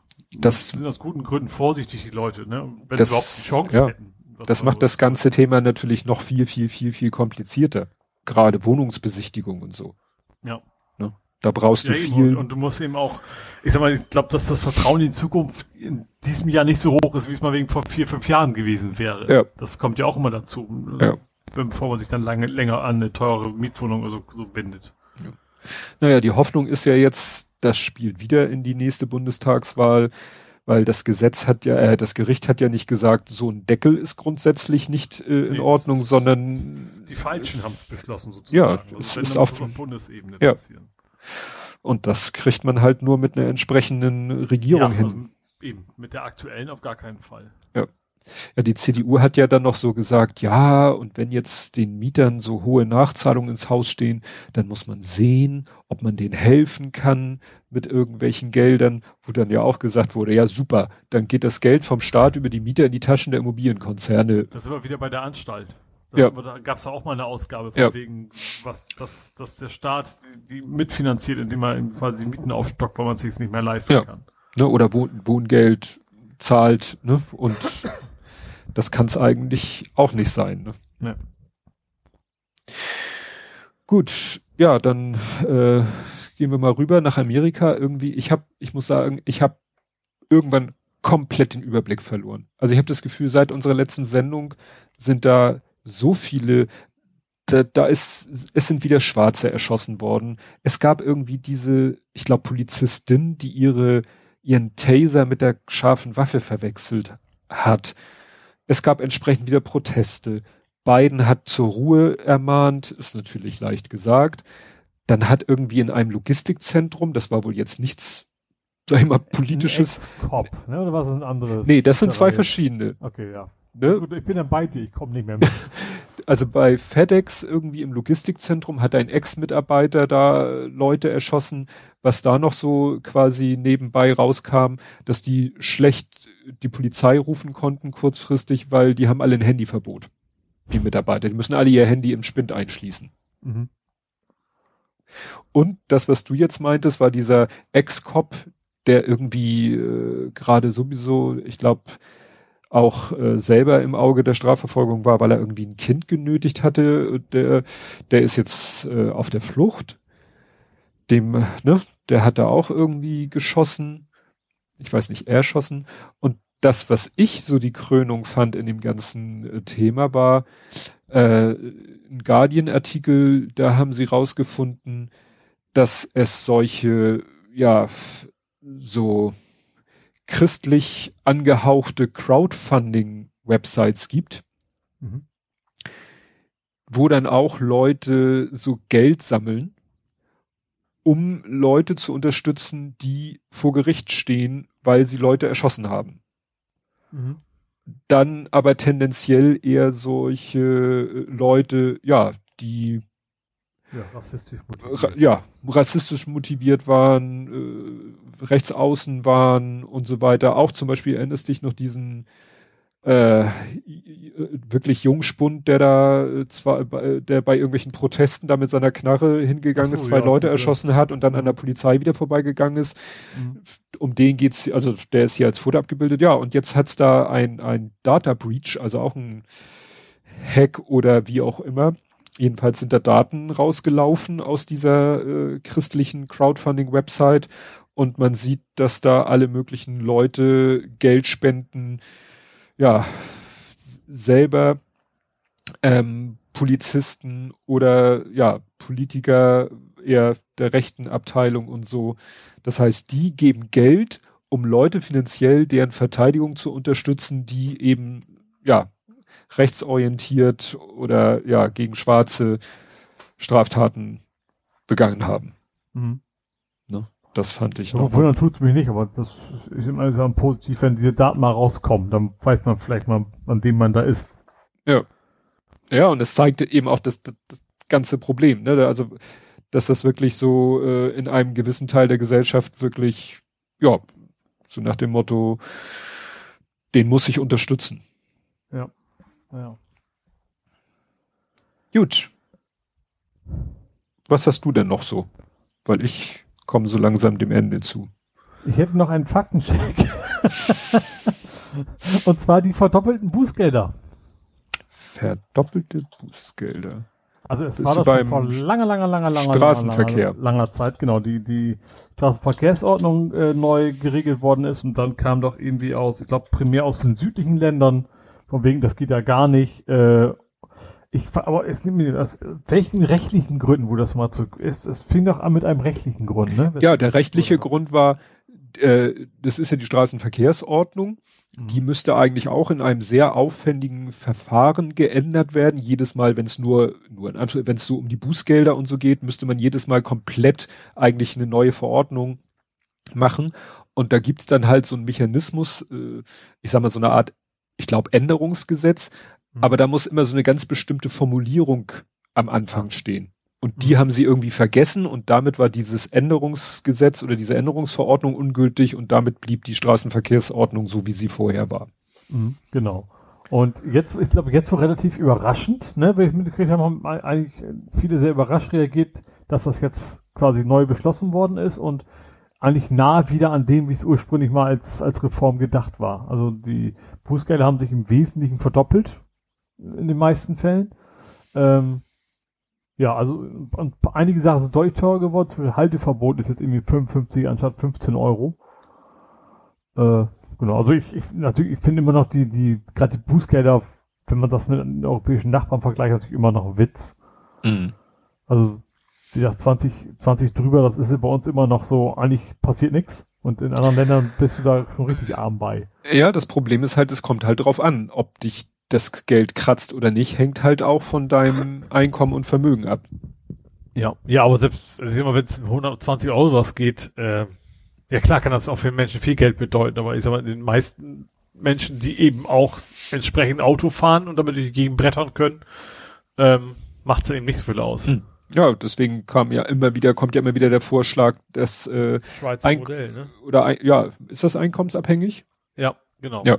Genau. Ich glaube, also ich weiß nicht, ob es vom, ab, ab ersten Euro ist oder erst ab einer gewissen Strafhöhe, aber äh, ab da auf jeden Fall, da gab es ja immer mal, da gab es so, so richtig hohe hohe Strafen, weil eben dann Leute, die eben auch entsprechend viel verdienen, dann auch, äh, ja, dass da natürlich immer wieder die Gefahr ist, dass man sich natürlich immer schön arm rechnen kann, ne? Hm. Wie man das sonst, ich meine, Leute, die, die gut sind in Steuerhinterziehung, werden das da auch hinkriegen. Ja, irgendwo hatten Leute noch den Vorschlag, das war natürlich vielleicht nicht ganz ernst gemeint, aber es war sehr, sehr äh, physiknerdisch. Die haben dann gesagt, vielleicht sollten Geschwindigkeitsübergrenzungen irgendwie Geschwindigkeitsüberschreitung, ja, Geschwindigkeitsüberschreitung in kmh mal Masse des Fahrzeugs. so nach dem Motto, wie hoch der potenzielle Schaden ist, den du verursachst. Ne? Gerade so. Ich kann mir vorstellen, dass das ein Gericht aber auch wieder. ja, wie gesagt, war nur so eine ja. Idee, aber klar, ne, wenn dann einer da mit irgendwas Leichtem, wobei der Schaden natürlich auch groß wenn, sein wenn kann, aber... Mofa 200 km fährt, ist das aber auch nicht in Ordnung.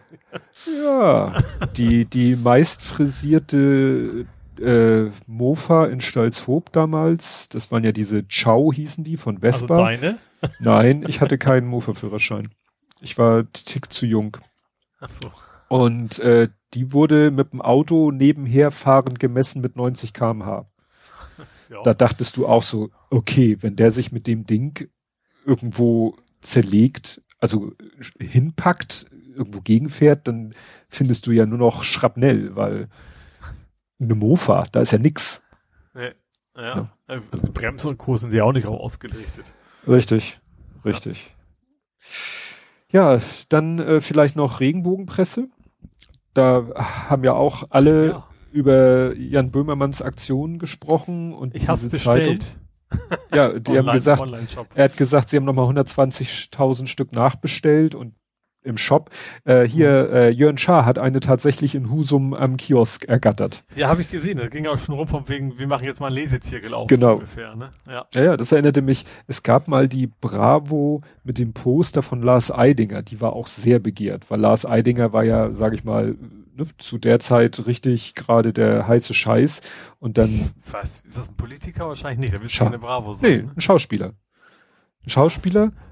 Eidinger, Lars Eidinger. Äh, hier äh, erinnerst du dich hier 25 kmh, wo die ja. beide mit dem Mofa durch die Gegend fahren. Das eine war doch Bjarne Mädel und das andere war ja. Lars Eidinger. Also gesehen habe ich den 25 kmh nicht. Ich habe den, ich, ich weiß nicht, was es ihn gibt sozusagen. Ja. Eidinger. Wenn ich das Bild sehe, dann weiß ich es wahrscheinlich sofort. Und der hat in der Talkshow gesagt, sein Traum wäre es mal ein Poster von ihm in der Bravo. Und das hat sich die Bravo natürlich nicht zweimal sagen lassen. Und dann gab es eine Bravo mit einem Poster von ihm und alle Welt war plötzlich scharf. Das war damals ah. genauso auf Twitter. Alle so, hat jemand noch eine Bravo gekriegt? Ich kauf sie euch ab. Ich will dieses Poster und. Also auch schon als Metathema. Also nicht als ja. Bravo noch heiß war, sondern nee, nee. noch relativ frisch. Nee, nee. Ja, okay. Ja, und wie gesagt, genau ähnlich geht es jetzt mit dieser äh, ja, fiktiven Zeitung, diesem fiktiven Magazin. Und ich kann da sehr empfehlen, ähm, der Holger Klein hat für Übermedien äh, den einen von Top voll Gold. Top voll Gold war ja. Wollte ich gerade sagen, Top voll Gold, die, die, beschäftigen sich ja schon seit ewigen Zeiten mit der genau. Press heißt das ja nicht, nicht aus, nicht grundlos im Englischen. Genau, und einer von den beiden Machern ist äh, Matt Schönauer und der hat eben auch Jan Böhmermann unterstützt bei dieser ganzen Geschichte mit seinem Know-how. Mhm. Und ja, in dem Podcast äh, wird einmal das ganze Thema Regenbogenpresse und wie das denn funktioniert und wie sich das rechnet und, und wie sich die Verlage das immer schön reden, weil er meint, was er sich so ein bisschen zurechnet, ist durch diese verstärkte Berichterstattung bei Übermedien, bei Top voll Gold und so weiter und so fort, ist es doch immer öfter, dass Leute wie Herr Burda oder so in, in Interviews dann auch mal dafür, darauf mal angesprochen werden. Warum macht ihr eigentlich diese Dinger, die ja nun wirklich, ja, ja, und die, dann wird sich immer rausgeredet mit, ja, das ist Unterhaltung also dann stempeln mhm. sie es als Unterhaltung, aber am, am Kiosk wird es eben als Journalismus verkauft. Ja, das ist gar, ich glaube gar nicht mal so. Ich glaube, dass, dass die Leser schon wissen, dass das auch Unterhaltung ist, aber das Entscheidende ist ja, die erfinden nicht nur irgendwie, irgendwie Geschichten, sondern die schaden ja Menschen damit. Also gerade dieses Beispiel Schumacher, wo sie ja immer wieder mhm. äh, mal ist er erwacht, dann ist er gestorben und keine Ahnung und die Familie betrifft das dann ja auch, die ja. sich da ja abschotten müssen gegen und sowas und dass man das quasi ungestraft machen kann, ist eigentlich schon eine Sauerei. Ja. Gut. Ja, was hast du noch? Weil nö, nö. ich ich ich mache das mal. Wie nennt man das? Kill Darlings nennt man das. Ich habe ja jetzt noch Themen, die ich aber nicht so. Also ich kann es einmal nur kurz erwähnen. In der Ukraine ist äh, da marschieren die Russen auf. In Afghanistan ziehen die Amerikaner und die NATO sich zurück. Also, aber wir haben hier genug Probleme vor der eigenen Haustür. Wobei das natürlich auch mal unsere Probleme werden können. Ja. Gut, äh, wir haben in letzter Zeit öfter mal so das Thema, dass Leute 90 werden. Hatten wir in den letzten Folgen immer wieder mal, dass irgendwelche berühmten Leute 90 wurden und dass das irgendwie mhm. auch die Medien-TM für so äh, berichtenswert hielten. Und du hast, glaube ich, auch was getwittert in der Richtung, ne? Ja, stimmt, wir haben uns drüber unterhalten. Zuckerpuppe, Zuckerpuppe auch so Bauchtanztruppe. Bauchtanztruppe. Es geht heute auch gar nicht mehr. Also rein textlich, gut, die Pointe ist eigentlich ganz witzig. Aber ja. Bill Ramsey. Ja. Kennt heute von den Jüngeren auch keiner mehr. Nee, Weil, Krimi, Mimi, Bett und so. Ja. Und, äh, ja. Pigalle. Das waren äh, damals war, so. War er Amerikaner, Brite ursprünglich oder irgendwas? Ja. ja? Deutsch, ne? äh, geboren in Cincinnati, Ohio. Ah, Amerikaner, ja. Ja, und hat dann eben so, so ein bisschen wie hier Pumpernickel. Chris Howland. Mhm, ja. Ja, ne, auch so in die Richtung auch Radiomoderator, dann Sänger und äh, ja, und mit dem, äh, alle fanden den Akzent irgendwie gut. Ach, Chris Howland lebt schon nicht mehr. Okay, das wusste ich jetzt nicht.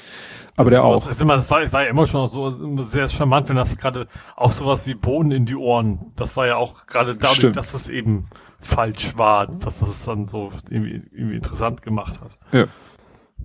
Ja, Chris Howland war Brite, der ist in London geboren. Ja, und Bill Ramsey, wie gesagt, Amerikaner, den es irgendwie nach Deutschland verschlagen hat. Ja. Mhm.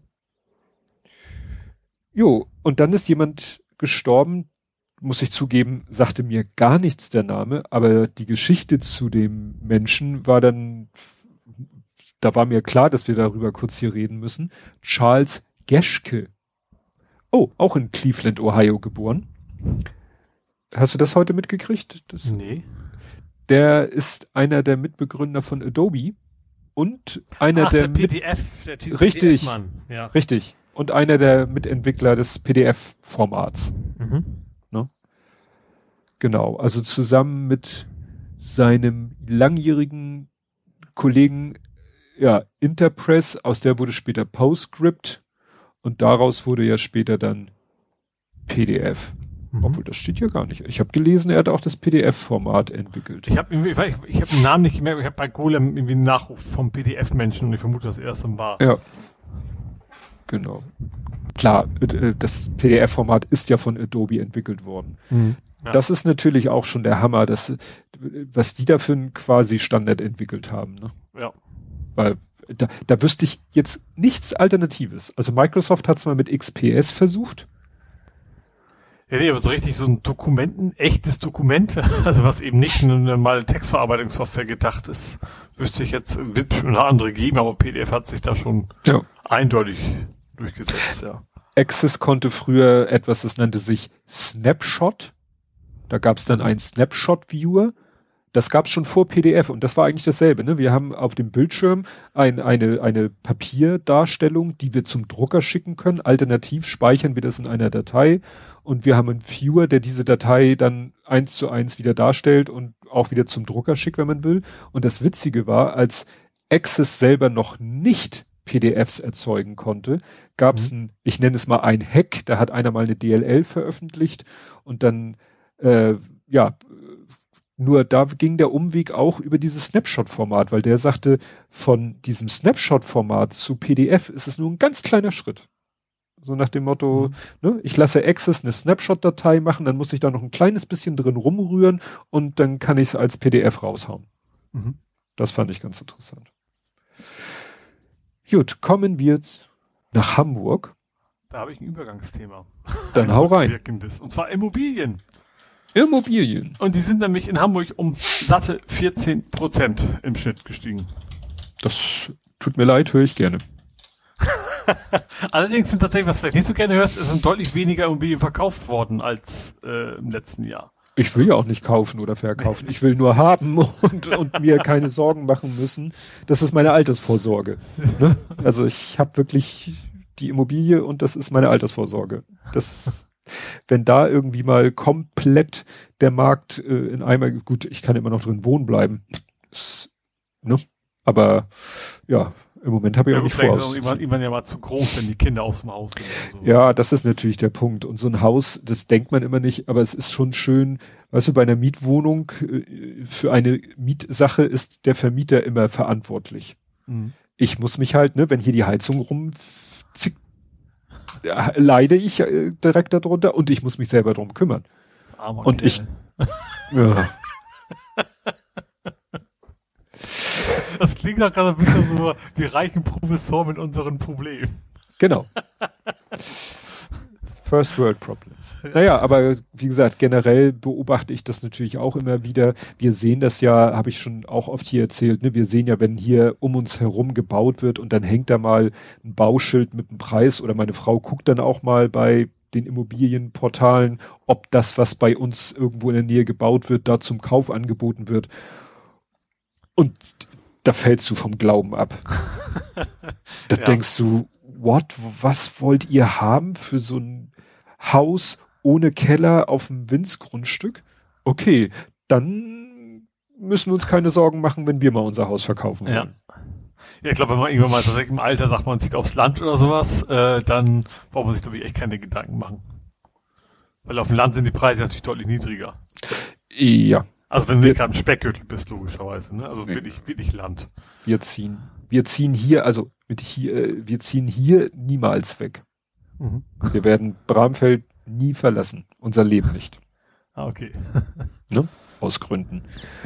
Aber hier aus dem Haus, klar, also wir, wir sehen das halt eben teilweise in unserem Umfeld, dass da noch, war das nicht dein Opa? Lebt der nicht auch noch im Haus?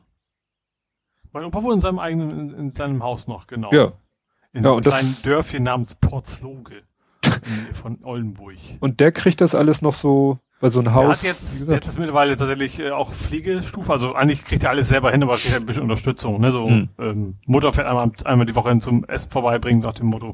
Aber an sich ist er trotz 90 plus richtig fit noch. Ja. ja, das ist natürlich gut, aber weil, weil irgendwann ist auch der Punkt, dann möchtest du nicht mehr weg und dann äh, ja kannst du gucken, wie um dich herum das Haus und das Grundstück äh, verfallen. Du selber nimmst mhm. das vielleicht gar nicht mehr so richtig wahr.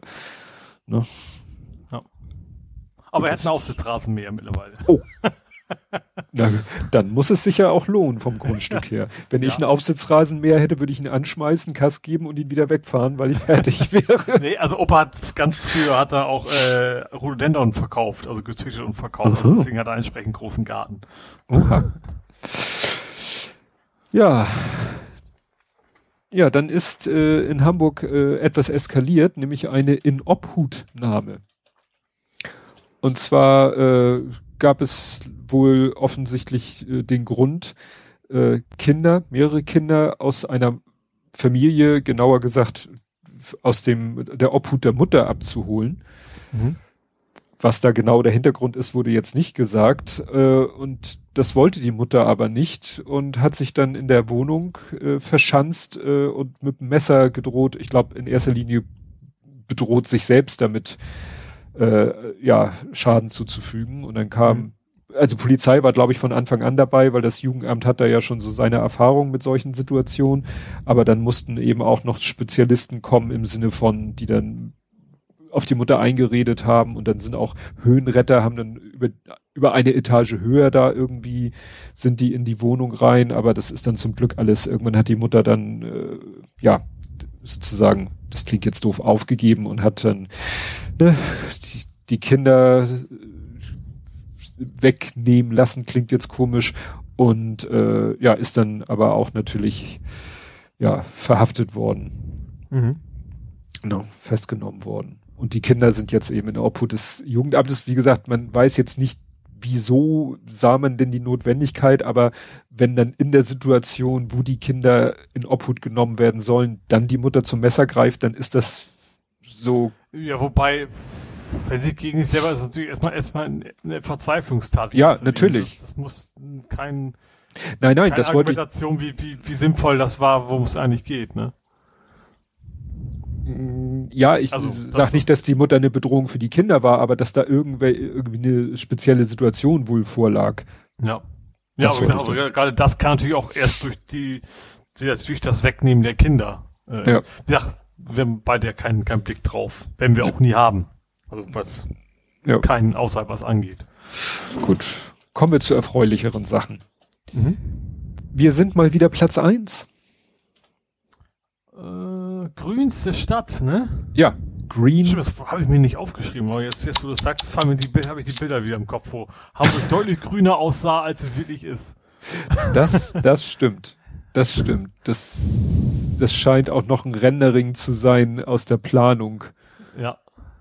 Ja, ja ich glaube, da ist auch diese, dieses Stück dabei, wo ich längere Zeit schon mal berichtet habe, haben hier, dass sie doch diesen, diesen grünen Fahrradstreifen bauen wollen und sowas war da, glaube ich, auch mit, mit, mit drin. Genau. Ja. Naja, aber wie gesagt, das ist der City of Hamburg wins Good Design Award as the 2021 Green City of the Year. Ganz schön früh im Jahre dafür. Na gut, ja. so, so viel ändert sich in, in grünen Faktor wahrscheinlich nicht im Laufe des Jahres, aber ja. ja. Und es geht in erster Linie, es ist halt ein Good Design Award. Er sagt nichts unbedingt über den Zustand aus, sondern über die, die Planung. Deswegen die Fotos, mhm. die hier abgebildet sind, sind halt eben, ja, Renderings teilweise, also so, wie du schon sagtest, da ist ein bisschen viel Grün, mehr als man denkt. Also sind äh, Dächer begrünt, die aktuell definitiv nicht begrünt ja, ich glaub, sind. Die haben da quasi die Hafen City komplett die Dächer alle grün gemalt. Ja. Alles. so im genau. Sinne von, ja. das, das ist der Plan. Ja. Aber noch genau. nicht der Zustand. Jo. Dann habe ich weniger schöne Sachen und zwar von der Hamburger Polizei mal wieder. Ähm, das, es ging um, wie hieß das, Copwatch. Da hatten wir, glaube ich, hier schon mal darüber berichtet, dass die Polizei die, die, nee, das war nicht Copwatch, oder war es auch Copwatch? Es gibt auch diese Stadtteilbegehung, sage ich mal, da hatte die Polizei auch die Plakate abgehängt. Mhm. Und da hat jetzt ein 15-jähriger People of Color berichtet, ähm, dass er Angst hat vor der Polizei in, in so einer Veranstaltung, ähm, dass er ihm nicht traut. Und als Reaktion darauf haben sie quasi ihm hinterher, ich glaube, man kann das nicht sagen, aufgelauert von der Polizei her und haben dann ihn und seinen Bruder quasi, äh, ja, erstmal sehr rabiat verhaftet und äh, warum auch immer. Mhm. Ich glaube, offiziell war die Angabe, er hätte einen A-Cap-Pullover getragen, was ja nicht verboten ist. Richtig. Ähm, genau.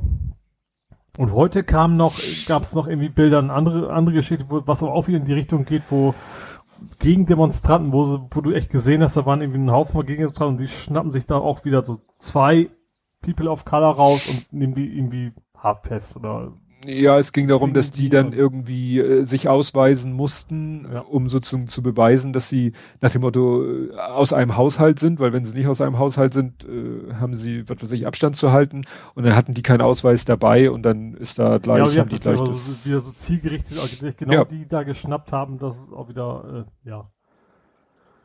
Leider ja. schon ein bekanntes Muster in Hamburg. Ja, das ist im Moment macht da die Polizei kein gutes Bild, finde ich, in Hamburg. Nee. Das, dafür häuft sich das im Moment so ja. sehr. Ja, und dann äh, zum dritten Mal dabei, bitte nicht wieder wählen. Die Weizstraße. nee. Gut, ist also das war jetzt aber eine eiskale Lüge, ne? Ja gut, es ist schon mal dabei. Aber immerhin, es, es gibt Verbesserungen. Auch, auch junge Leute können in der Waldstraße Unfälle bauen. Ach so, das hatte ich gar nicht, darauf da hatte ich gar nicht geachtet. Rentner. Das war kein Rentner diesmal. Das war, ich glaube, eine junge Frau. Wäre ein junger Mann. Ich meine, das wäre eine junge Frau gewesen. Also, was aber jung in dem Zusammenhang heißt, alles, alles unter 60 ist ja quasi Küken auf der Waldstraße. Mhm. Ähm, genau, aber dass da auch einfach so, so einen dicken SUV, die, diese neuen Poller, die es halt gibt, einfach nicht gesehen. Also nicht von wegen Bremse Gas verwechselt, wie sonst ja so oft ist. Mhm. Ähm, genau, aber da ist halt mit der Karre, ich meine, sie gegen ja. Karre ja, ich, sieht auch schön didiert aus. Ich fand das interessant, dass es als Poller, das ist für mich ein Poller, ist für mich immer irgendwie so fast ja, Durchmesser so wie Höhe. Das ist ja wirklich nur so ein Pfahl, würde ich es nennen. So eine Eisenstange, die nach oben guckt. Ja, und, ja. und das Interessante ist, der hört da auf, wo der Kühlergrill quasi anfängt. Ja. Wie das bei so einem SUV nun mal der Fall ist. Ne? Ja. ja, genau, also das, ja, also den, den konnte man, also dieses klassische Ding, wenn du das Ding nicht siehst, siehst halt auch kein sechsjähriges Kind, was auf der Straße rumrennt, ne? Ja. Rennt, geht. Ja. Ja, aber das Ding äh, muss echt tief im Boden versunken sein, weil ja, ich denke auch, sie haben ja auch richtig Geld reingesteckt. Ich vermute, dass da unten riesen, vielleicht sind die auch alle per Beton verbunden oder sowas, also es gar nicht so in die, Tiefe, ja. in die Breite geht, aber der, allein dass der, das, also, der sieht ja fast aus wie ein Strohhalm im Vergleich zum Auto, dass er so ja. noch gehalten hat, das, das muss irgendwo fest verankert sein, ja. ja. Ja, hier steht, Ende November waren 60 neue Poller in, der, in die Erde gelassen worden, Kostenpunkt 150.000 Euro. Mhm. Und es wurde sozusagen versichert, dass die Fahrzeuge bis zwei Tonnen aufhalten können.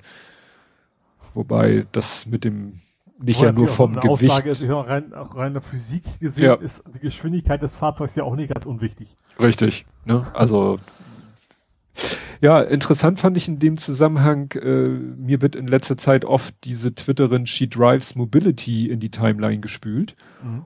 Und ähm, die hatte das auch gepostet und was ich da ein bisschen kritikwürdig fand, war äh, in diesem Artikel, den sie verlinkt hat, ähm, steht eben drinne, Ende 2018 wurde die Weidstraße, Hamburgs wohl bekannteste Crashmeile, umfangreich saniert und gesichert. Gesichert in Anführungszeichen. Doppelpunkt. Granitbänke, Schutzbügel, alles zusammen für 2,5 Millionen Euro. Und sie hat nur das nach dem Doppelpunkt. Granitbänke, Schutzbügel, alles zusammen für 2,5 Millionen Euro, hat sie so als Zitat präsentiert.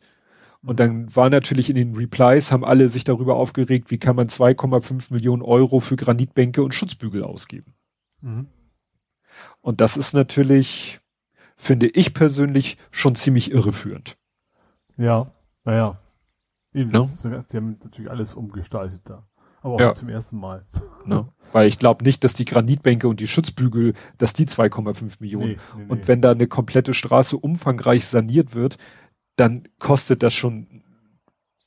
Also mich würde nicht wundern, wenn mindestens zwei Millionen in die rein straßentechnische Geschichte ging und vielleicht höchstens eine halbe Million in die in die Poller. Wobei, wenn die anderen Dinger 150.000 Euro gekostet haben, ja gut, also wie gesagt, mich, mich ärgert das so ein bisschen, weil ich finde es immer doof, wenn die hat jetzt auch irgendwie, oh, was hatte die 21.000 Follower, wird wie gesagt mir permanent in die Timeline gespült.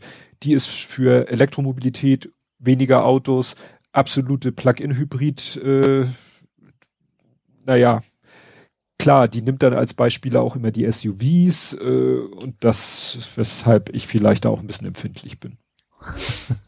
Aber dazu passen habe ich den NDR. Mhm. Äh, und zwar, also ich bin ja jetzt nicht, wie man erwarten würde, jetzt nicht der große Lügenpresse, äh, ne, öffentlich-rechtliche alles, wie heißt das, Systemhuren. Ähm, es geht um einen Bericht über die Elbchaussee.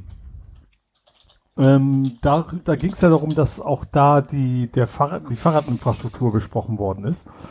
Und da war im NDR ein Bericht darüber, und dann kam äh, irgendwie, das steht irgendwie aus einem Satz drin, der überraschendste Satz kam von dem Planer, dass wir haben bisher in der Elbchaussee wenig Fahrradnutzung. Und dennoch wird dieser Fahrradweg laut geplant. Ähm, hm.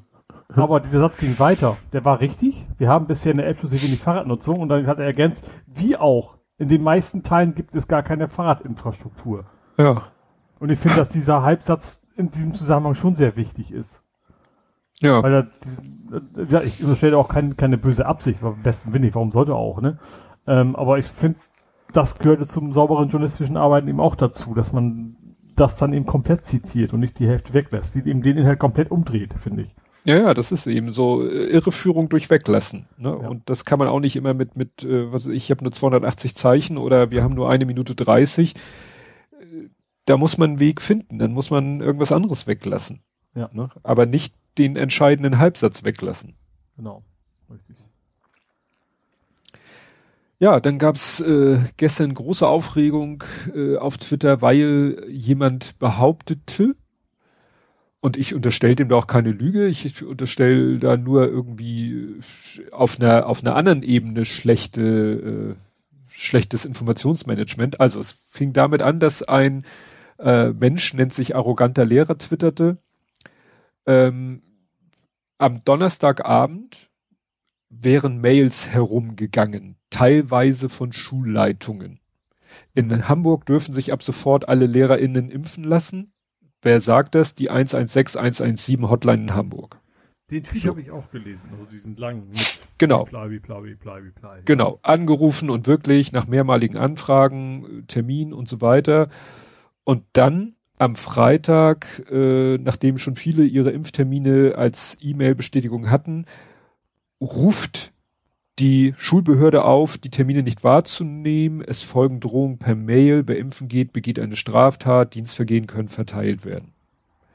Und die, die dann trotzdem hingegangen sind, weil sie es vielleicht nicht mitgekriegt haben, sind dann wieder weggeschickt worden. Großes Missverständnis, Hotline hat Fehler gemacht. Da erinnere ich nochmal an unseren Faktencheck, ne? Wo es ja mit diesen Ü Ü70 und äh, die einen sagen sich so und ne? Hier war es so, dass offensichtlich die Hotline schon Bescheid wusste und die Termine schon rausgegeben wurden, aber irgendwie wohl das gar nicht hätte sein müssen. Dann wird sich noch darüber aufgeregt, wie das alles scheiße gelaufen ist und so weiter und so fort. Dann werden am Ende noch zig Leute gemenschent und interessant war, dass dann heute sich die Schulbehörde dazu geäußert hat und die sagen eben, die Gerüchte sind unhaltbar. Alle schreiben der BSB, also der Behörde für Schule und Bildung oder so, Behörde, Schulbehörde, werden im FAQ veröffentlicht. Ne? Die haben da wirklich so eine Seite, da gucke ich auch regelmäßig nach und Mhm. sie sagen, die haben, sie haben niemals irgendwann irgendwo behauptet, ne, es, es gilt, was am 9.3. geschrieben wurde, Impfung für Lehrer an oder Beschäftigte, alle Beschäftigte an Grund- und Sonderschulen. Mhm. Punkt. Mhm. Und was anderes sagen sie, haben sie nie behauptet. Mhm. Tja, und das ist eben dann, ja, steht jetzt so ein bisschen Aussage gegen Aussage. Ne? Ob, Ja. äh, oder die spannende Frage wäre jetzt ein arroganter Lehrer, wo, wo genau kam die Info her? Also sozusagen Folge der Spur, nach dem Motto, Ja, nicht, Da wo- nachher wieder irgendwie so, so, so ein WhatsApp-Ding war, was er irgendwie Äh, ja. geteilt hat oder irgendwie sowas, ne? also es wird ja nur gesagt, Mails gehen herum, teilweise von Schulleitung. Ja, dann setzt die Schulleitung auf den Topf. Wieso hast Hm. du das gemailt? Hm. Hat da vielleicht einer wirklich äh, nicht ordentlich geguckt, hat nur, äh, da hat das mit diesen Grund- und Sonderschulen vielleicht übersehen. Mhm. Ne? Und das Ja. ist halt dann wirklich doof.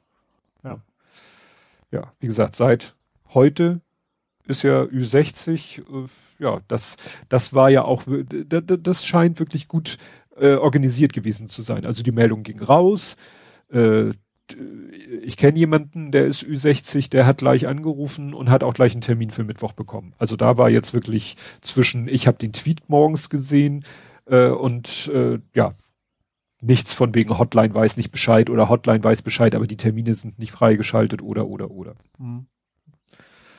Ja, was Erfreuliches aus Behördenwelten. Es gibt demnächst ein Dienstfahrradleasing. Mhm. Habe ich auch gelesen. Also Hamburger Beamten, Beamtinnen, ähm, ja, können zukünftig, ich glaube, über drei Jahre ist das, glaube ich, ne? Über drei Mhm. Jahre Fahrräder, äh, ja, als Dienstfahrrad leasen. Ja. Über dieses Also- Jobrad. Jobrad im Prinzip, was ich ja auch schon mal gemacht habe, was eben viele Arbeitgeber ja auch anbieten. Also Ja. auch viele nicht städtische. Ja. Das, äh, er hat dann selber noch, das hat hier Agnes Tjax getwittert, er hat dann selber noch ergänzt, gerne möchten wir dieses Angebot perspektivisch auch auf die Angestellten der Stadt Hamburg ausweiten. Mhm. Ja, das ist, wäre ja nicht schlecht. Ja, ja, finde ich auch gut. Also ich finde auch gerne, klar, natürlich erst recht, wenn, wenn städtische Angestellte eben auch wissen, wie furchtbar die Radinfrastruktur ist. Stimmt. Das auch, auch nicht ganz verkehrt. Ja. Ja, da, aber das ist wie mit der Elbchaussee, ne? Also Henne-Ei, ne? Also wenn du Leute, wenn du jetzt viele erstmal dazu kriegst, mit dem Fahrrad, also sagen wir, versuchen mit dem Fahrrad zu fahren, sie dann an den an der Infrastruktur scheitern, dann entsprechend vielleicht äh, ja Stimmung machen für eine bessere Infrastruktur, dann kommt vielleicht irgendwann die bessere Infrastruktur. Ja. Also Wäre natürlich schön, wenn die erst gehen. aus weiß, wie, wie, furchtbar das alles ist. Aber natürlich ja. muss auch entsprechend viele Menschen in der Gesellschaft einfach auch bereit sein, dafür immer wegen eine, irgendwann auch irgendwo mal eine, eine Autospur oder zu opfern und sowas. Ja. Gut. Du hast bestimmt noch Hamburg. Ich habe noch Cum-Ex. Ja, da war wieder. Cum-Ex ist angefangen oder fängt an. Auf jeden Fall wollten Banker wollten nicht aussagen. Ach. Und zwar mit der Begründung, sie wollten erst eine Akteneinsicht haben. Das finde ich ja einigermaßen spannend. So, das klingt für mich so nach, erstmal gucken, wie viel sie wissen, damit wir unsere Aussagen anpassen können, was sie zugeben müssen, was nicht. Ähm, hat das Gericht jetzt aber gesagt, so ist nicht ihr sagt jetzt gefälligst aus, auch wenn ihr keine Akteneinsicht habt. Also da ja, vor allen Dingen, das ist ein, das ist ein Untersuchungsausschuss, das ist ja keine Gerichtsverhandlung. Ja. Ja, das, das hast recht, das macht irgendwie schon, schon skeptisch. Ja. Und machen glaub, sie sich Scholz verdächtig. war, glaube ich, weiß ich, April oder Mai, also relativ bald, mu äh, muss er quasi vom Ausschuss aussagen. Das war ja auch ursprünglich, ich meine, dass irgendwie nächstes Jahr erst was passieren sollte. Ach so. Wohl, hat sich wohl geändert. Oh, das ist Scholz, Cum-Ex. Also das, das wäre ja wirklich Streit über Aussage von Olaf Scholz. Das sagst du so beiläufig. das hatte ich, ich weiß nicht mehr, wo ich es hatte, aber. ja, Olaf Scholz muss noch im April vor Untersuchungsausschuss. Ja. Das ist doch der Knaller Faktencheck vor dem Herrn. Ja. so en passant. En passant. Weil das ist ja nun wirklich spannend. Ja, ja das wird dann wahrscheinlich auch noch hier ein paar Mal Thema sein, was da rumkommt. Ja, weil der, Augu äh, der, der August, der April ist nicht mehr lang. Wir haben den 19. Nö. Ja. Oha. Spannend. Ja. Jo, ansonsten gab es noch mal wieder eine Pop-Up-Bike Lane, aber Bike Lane, aber auch nur einen Tag an der Alster. Ähm, ja, also erstens, erstens Bike und zweitens auch irgendwie mit, mit grüne Ampel quasi Phase für die Fahrradfahrer ähm, vom ADFC wieder. Äh, genau, war wohl einigermaßen gut genutzt, aber leider, wie gesagt, auch nur den einen Tag. Hm. Also das äh, sehr was, Ich frage mich, was soll das? Das ist quasi eine Demonstration. Ne? Man merkt so, wie, wie, schön es sein könnte, wenn wir das dauerhaft hätten, glaube ich. Darum, darum geht es, glaube ich. Ja, nee, aber auch zu erkennen, also gerade da ging es ja um diese Ampelphasen, dass du innerhalb von wenigen Metern dreimal von der roten Ampel stehst. Ähm, das war, glaube ich, so die Hauptaussage, dass man da vielleicht auch mal Gedanken machen könnte, dass man den Fahrradfahrern die Vorrat gewährt, Vorfahrt gewährt. Mhm. Vorrang. Vorrang. Vorrang.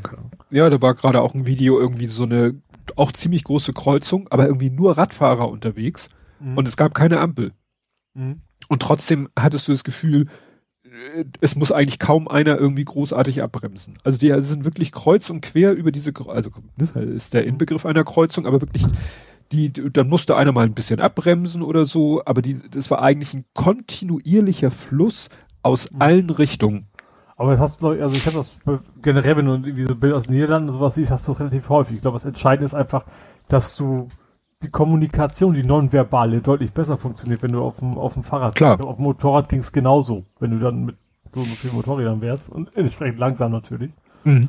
Ähm, aber das, da funktioniert das einfach, weil man ja. dann relativ schnell, man kann ja sehr gut einschätzen, auch die Geschwindigkeit, das macht ja auch eine Menge aus, dass das alles niedrige Geschwindigkeit ist, dann kannst du wirklich gut einschätzen, wie schnell ist der, kommt der vor mir lang hinter mir, muss ich bremsen und so weiter, äh, ja.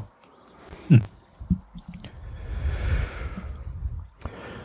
Gut, dann hätte ich ein Übergangsthema.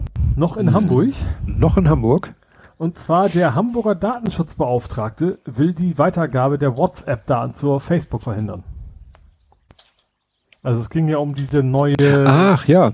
Das hat sich ja eben, wie gesagt, geändert. Facebook sagt, nö, nö, eigentlich hat sich gar nichts geändert, äh, aber dass der, weil, weil Irland quasi nicht in die Pötte kommt, weil in Irland ist natürlich Facebook, hat der Hamburger Datenschutzbeauftragte quasi äh, ein Eilverfahren angestrebt, wie man das nennen mag, ähm, dass die Datenweitergabe an Facebook ausgesetzt werden muss.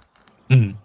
Ja, das ist ja, WhatsApp nervt ja auch ähm, seine User im Moment wieder mit dieser Meldung, die sie ja schon mal hatten. Wir ändern irgendwie unsere Regeln.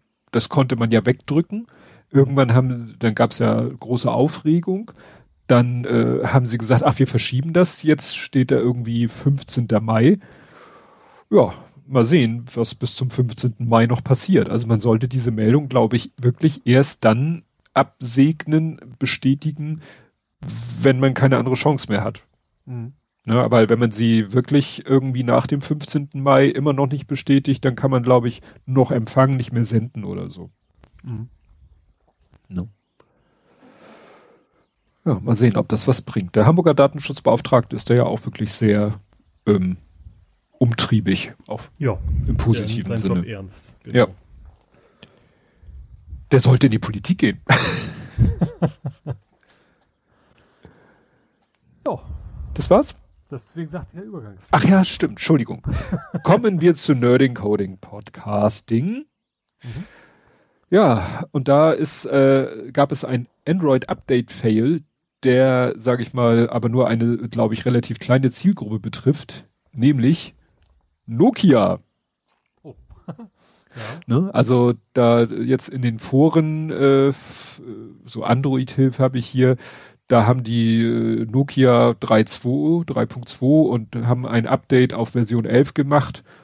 Und also wirklich, schreibt hier, Galerie ist gelöscht, Kamera geht nicht mehr, SD-Karte corrupted, USB läuft auch nicht mehr. Und dann melden sich noch mehrere Leute, die genau das gleiche haben. Ne? Das hast du ja also, nicht mal bei dem Custom Firmware so krasse Probleme. Genau. Genau. Also wenn man das liest und das ist jetzt alles, ich weiß gar nicht, wo sind die mittlerweile angekommen, äh, ob die das schon irgendwie behoben haben.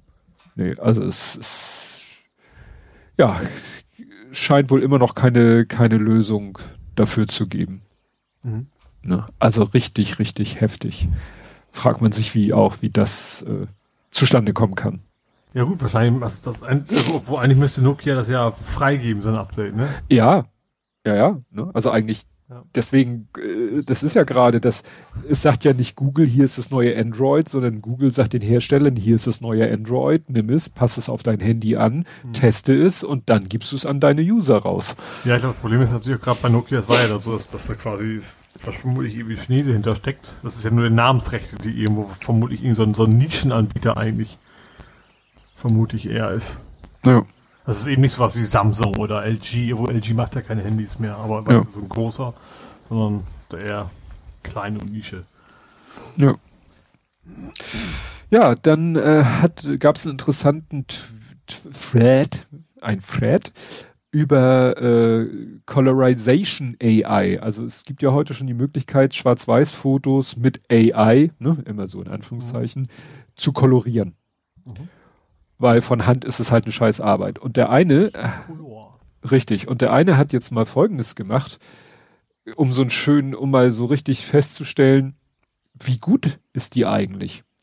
Mhm. Der hat Folgendes gemacht. Er hat Farbfotos genommen, die aber ja. uralt sind, also ne, damit es auch, äh, damit die Fotos auch dementsprechend, was normalerweise womit normalerweise man arbeitet, wenn man etwas nachträglich kolorieren will, dann nimmt man ja keine aktuellen Fotos, die hat man ja meistens in Farbe und er wollte jetzt nicht ein aktuelles Foto schwarz-weiß machen, sondern ein, hat sehr, sehr alte, also über 100 Jahre alte Farbfotos genommen und hat sie schwarz-weiß gemacht. Mhm. Hat dann der AI gesagt, mach mal wieder bunt mhm. und hat das dann wieder mit den Originalfotos verglichen. Ja. Und das ist unheimlich spannend, weil tja, wie, wie, wie entscheidet die AI denn, welche Farbe was wird? Mhm. Und da sieht man halt auch, wie, wie komplett daneben die teilweise liegt. Wo man auch sagt, ja, wie soll sie auch, woher soll sie auch wissen, dass das Kleid rot ist und nicht blau? Mhm. Es sieht, das ist ein dunkler Grauton, es muss also eine ziemlich satte Farbe sein, aber das war es auch. Mhm. Mal, an, äh, mal abgesehen davon, ja, dass die alles, die, selbst die kolorierten Bilder sahen immer noch sehr, ja, blass, also nicht sehr gesättigt. Also als wenn sich die AI gar nicht traut, eine kräftige Farbe zu benutzen, weil die AI weiß, es ist. Foto, ja. ja. Naja, und äh, war dann eine interessante Diskussion über diese ganze Geschichte. Dann sagten nämlich welche, ja, Moment, Moment, Moment, Moment. Es gibt ja mehr als einen Weg, um aus einem Farbfoto ein Schwarz-Weiß-Foto zu machen. Mhm. Also er sagte, er, welchen Ausdruck hat er benutzt? Ich habe desaturiert, also entsättigt. Mhm. Es gibt aber auch noch andere Wege da. Ne? Und es ist teilweise auch so, dass wenn du ein Farbfoto nimmst, entsättigt ist, dann sieht es irgendwie scheiße aus. Dann fängst du an, noch selber an den Kontrasten und so zu drehen und irgendwann sagst du so, jetzt ist es ein schönes, knackiges Schwarz-Weiß-Bild. Aber dann ist das, das heißt ja, du könntest dieser AI auch irgendwie 10, 20 verschiedene Schwarz-Weiß-Bilder geben, die alle auf demselben Farbbild basieren. Mhm. Und dann wäre die Frage, was macht er denn aus den zehn ja. verschiedenen Dingern? Wobei ich also, vermute, dass zum Beispiel so ein, so ein Kleid immer äh, gleiche Farbe hat wahrscheinlich. Er hat wahrscheinlich Erfahrungswerte, er kennt das wahrscheinlich als Kleid. Und dann mit der Dunkelheit ist es in der Regel die und die Farbe, vermute ich mal. Ja. Ja, also gut, äh, dass jetzt irgendwie in der Natur Gras grün wird und, und, und Pflanzen grün werden, das kriegt die schon ganz gut hin. Aber gerade eben bei Kleidung, da hat man das Gefühl. Apropos, vor kurzem bei YouTube ein Video gesehen, da geht es um autonome Busse. Die kannst du mit einer mit einem Rudel Bananen, wieder Rudel ist das falsche Ausdruck, äh, in die Irre führen. Hm. Und zwar, weil in Australien die ganzen Verkehrsschilder sind gelb. Und da hast du zum Beispiel so ein Känguru drauf und sowas. Und wenn da, dadurch, dass eben die Banane auch gelb ist und du diese schwarze Umrandung hast und das, und es gibt zum Beispiel dieses Känguru-Shit, gibt es irgendwie pro Bundesstaat eine eigene Variation. Oh. Also kann, kann, kann die AI nicht ein festes Muster gespeichert haben, sondern musst du Annäherungen machen und dann, dadurch kannst du die quasi, diese, die, die Dinger quasi mit einem Foto von vielen auf folgenden Bananen komplett in die Irre führen. Hm. Ja, hier, ich habe jetzt gerade im Thread nochmal weitergescrollt. Irgendwann äußert sich jemand dazu, zu diesem Desaturieren mhm. und sagt, das ist nicht der mathematisch korrekte Weg, um ein Schwarz-Weiß-Bild zu erhalten. Und verlinkt dann einen eigenen Thread, wo er ganz ausgiebig auf das Thema, Thema eingeht. Und er hat dann eben, sage ich mal, den mathematischen richtigen Weg genommen um aus dem Farbbild ein Schwarz-Weiß-Bild zu machen, hat das dann mit der AI gefüttert und sein Ergebnis sieht dann schon deutlich besser aus. Mhm. Ne? Also er beweist quasi, dass es schon eine Rolle spielt, wie mache ich das Farbbild zum Schwarz-Weiß-Bild, wobei die Farben immer noch, also sie sind zwar kräftiger, aber immer noch falsch. Mhm. Man kann ja nur Annahmen treffen, wie AI. Ja. Das ist ja, das ist ja keine Hexerei. Gut, dann habe ich eine Frage. Huse F ist Cura. Ich weiß nicht mal, ob ich in der richtigen Abteilung bin. Doch, Cura ist ein Slicer. Äh, jetzt bin ich genauso schlau wie vorher. Ach so, doch, doch, doch, klar, Slicer. Jetzt weiß ich wieder. Der zerschnibbelt quasi äh, Sachen und zwar äh, in dem Fall 3D-Objekte. Das ja. ist die Software, die man generell, es gibt mehrere, aber die, die ich benutze und die auch sehr populär ist, die, in die man quasi 3D-Modelle reinpackt und der zerschnibbelt das eben so, dass er hinter dem 3D-Drucker die Befehle geben kann, was wie er dieses Modell zu drucken hat quasi. Und du kommst da jetzt drauf, weil mein 3D-Drucker die Treiber nicht wollte. Genau. Ja, ich habe jetzt gesagt, den neuen 3D-Drucker, dann ist jetzt auch die, die Glasplatte angekommen. Und äh, dann, okay, dachte ich, du schließt ihn an, probierst alles aus ähm, und ich habe einfach auf Teufel komm raus keinen Treiber gefunden. Hm. Weil ähm, ich musste unbedingt einen Treiber haben. Also erstens gehe ich ja meistens über den Octopi. Das ist ja eine Android-Maschine, eine kleine Raspberry. Aber ich musste erstmal die, die Firmware-Update äh, durchführen, weil ich extra Firmware brauche für mein 3D-Touch. So, jetzt habe ich Octopi gesagt, jetzt habe ich 3D-Touch gesagt und die Hälfte der Zuhörer sagt, was? Ich bin auch gerade. Okay, also Octopi ist einfach nur ein Raspberry, der ja, ja. Äh, am Drucker hängt. Deswegen die Software Octoprint benutzt, das ist eben nur eine 3D-Drucksoftware. Dieser 3D-Touch ist ein Sensor, der quasi das, das Bett, also da die Fläche, auf die gedrückt wird, automatisch abfährt und raus, Ah. raus auszumessen, wie hoch sind die Abstände. Mhm. Und ähm, so, und damit er das macht, musst du halt die, die Firmware irgendwie aktualisieren. Das, das nennt sich Merlin. Oder Marlin? Nee, Merlin haben die alle. Also so ziemlich alle, die Software. So, so ein Open Source Team, was aber eigentlich alle 3D-Drucker benutzen. Und da kannst du entweder fertig runterladen vom Hersteller oder du kannst, wenn du willst, auch direkt im Quellcode rumhühnern, was viele machen. Aber um das zu können, musst du das Ding erstmal am PC angeklemmt haben über USB. Gut, habe ich dann gemacht und vom Hersteller ist auch so eine ganz komische Firmware-Update-Software. Da hast, hast du oben auch irgendwie so, so Com-Ports angezeigt. Ich kenne das noch von ganz früher, wenn man irgendwelche Handys flashen wollte, dann war das auch immer so virtuelle Com-Ports, die in Wirklichkeit USB waren, also ein Kram. Aber er wollte einfach nicht. Hat mir COM 1 bis COM 3 angezeigt, hat aber in, in keinem Fall äh, so richtig funktioniert, sagt aber auch keine Fehlermeldung. Du sagst Flashen, sagt er, jo, mach ich. Und da passiert erstmal lange nix. Und sagt er immer ein Timeout. Also er prüft nicht mal vorher richtig ab, ob das auch der richtige Gerät ist. Dann habe ich in Windows reingeguckt, habe ich ein Ausrufezeichen gehabt beim USB. Also beim, beim 3D-Drucker da. Das war irgendwie USB-Comport oder irgendwie sowas. Und die ganzen Treiber, die angeblich für gehen sollen, gingen alle nicht, hier nicht, da nicht, einfach nicht laufen zu kriegen. Da dachte ich mir, okay, Mist. Kann ich ja wirklich schon mal, ich, kann ich ja wirklich schon mal gucken, ob er wenigstens druckt. Hab da mein Cura angeschmissen. Also, wie gesagt, diese Slicer-Software. Und Cura sagt, oh Mensch, ich habe einen Drucker gefunden. Das war folgende. Dann hat er gesagt, richtigen G-Tech A20M. Ich sag, yo, ist er. Und dann so, so ein Button, Firmware Update. ich so, aha, klick drauf, yo, ging von Cura aus direkt. Also ich musste ja die Datei natürlich auswählen, die Firmware Update. Und wie gesagt, im Windows ist das, das Ausrufezeichen auch weg. Also irgendwie hat Cura, was eigentlich, ja nur, eigentlich mehr ein Anwendungsprogramm Ja, steckt doch schon im Namen. Scheiß da. Ja, Cura. Weil er kuratiert, meinst du? Nein, Cura ist lateinisch für Heilung, wenn ich das richtig. Das Cure, das könnte natürlich sein. Ich kenne nur so viel Latein wie ich für schwarze Auge, so flim, flam, flunkel. ist das Latein? Ich glaube nicht, ne? Es klingt so ein bisschen lateinisch. Ja, aber wie gesagt, die, die Software hat dann wunderbar jetzt das Ding erkannt, hat, die, hat das Firmware-Update drauf gespielt und jetzt geht diese 3D-Touch. Ich hab's noch trotzdem noch nicht hingekriegt, sauber zu drucken, weil irgendwie mit den Abständen von der Platte will das noch nicht so richtig. Ähm, hatte aber auch irgendwie erstmal keinen Bock mehr, nachdem es fünfmal nach anderen nicht funktioniert hat. Und dann wollte ich nächstes Wochenende vielleicht mal gucken. Das Den- Ding endlich mal einrichten. Und Wollte ich gerade sagen, den-. Den ersten, den ersten Druck. Genau. Also ich habe schon ein paar Drucke versucht, aber wie gesagt, das, das, das klebte alles nicht auf der Platte fest und deswegen hatte ich dann eben auch keine Motivation mehr. Weil es auch mal sehr, sehr lange dauert, um diesen 3D-Touch durchlaufen zu lassen und dann passte das wieder nicht. Da musst du irgendwie am Drehrädchen so 0,01 Millimeter einstellen und sowas und das ist halt relativ nervig. Und Ja. dann- Also ich habe nochmal nachgeguckt. Cura ist die Krankenpflege, Pflege, ne? Sorge, Fürsorge. War Cura sehr fürsorglich zu deinem 3D-Drucker. Genau. Ist das schön. Ja, ähm, dann gab es einen Fall von Hardcore Geolocation. Und zwar ist irgendwo in Amerika, in irgendeinem bergigen Gebiet, ist ein Wanderer, der jetzt nicht, also der, ne, ein jetzt nicht professioneller Bergsteiger oder so, ein Hiker hieß es hier, ähm,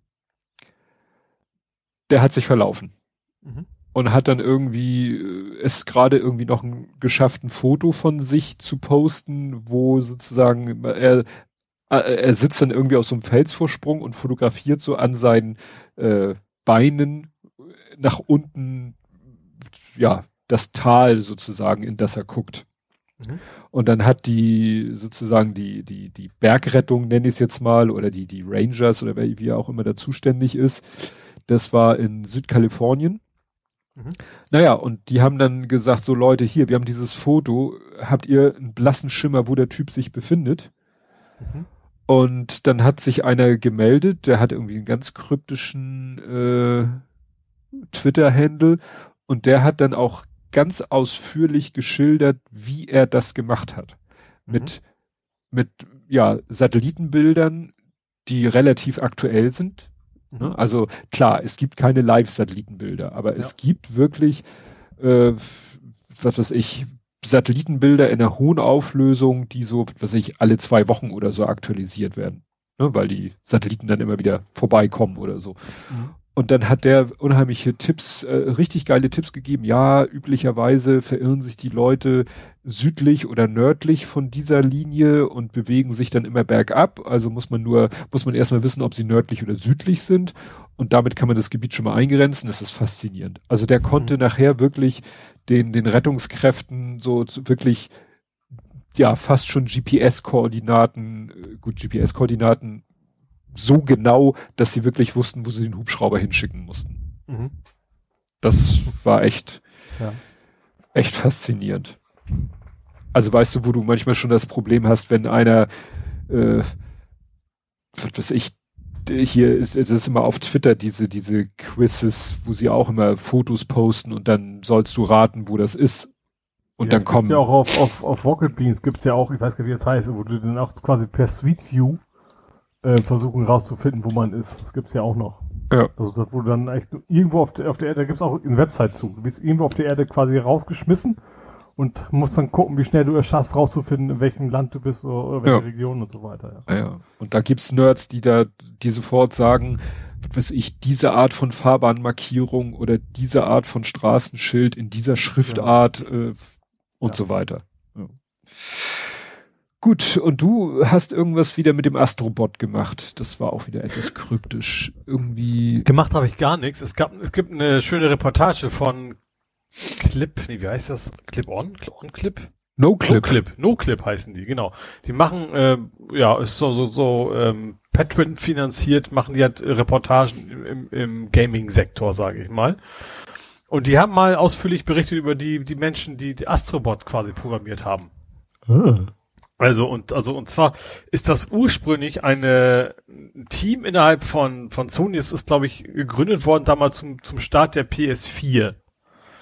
Ähm, und zwar ist deren Aufgabe eigentlich immer gewesen, baut man ein paar, Be paar Demos für andere Entwickler, um denen zu zeigen, was kann die neue Hardware.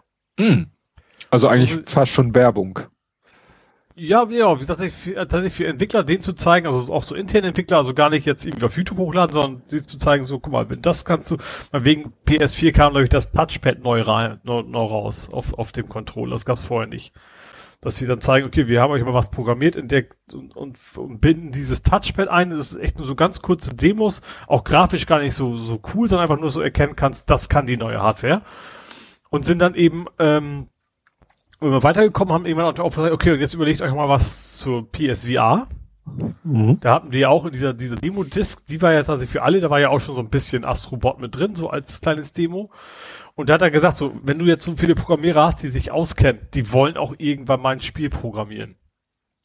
Mhm. Das war eigentlich nie vorgesehen. Dann hat aber jemand gesagt, okay, komm, um Gottes Willen, dann macht halt ein blödes Spiel. Und ist ja tatsächlich äh, im, im VR-Bereich super angekommen, sage ich mal. Ne? Also dieses Astrobot Rescue Mission, das ist ja eines der Vorzeigetitel im, im, im VR-Sektor, zumindest auf der PlayStation. Und dann haben die dann für die PS5 auch, ähm, sollten die eigentlich auch ursprünglich nur ein paar Demos machen. Hm. Also diesen Haptic Feedback und und dieses also, und er hat auch gesagt, die kriegen die, die haben sehr frühzeitig einen Controller gehabt, das war ein PS4 Controller mit riesen Platinen rechts und links drumrum, also total unhandlich, der aber eben schon die Features hatte vom PS5-Controller. Damit die dann schon mal so ein paar Sachen ausprobieren können, was kann man damit machen.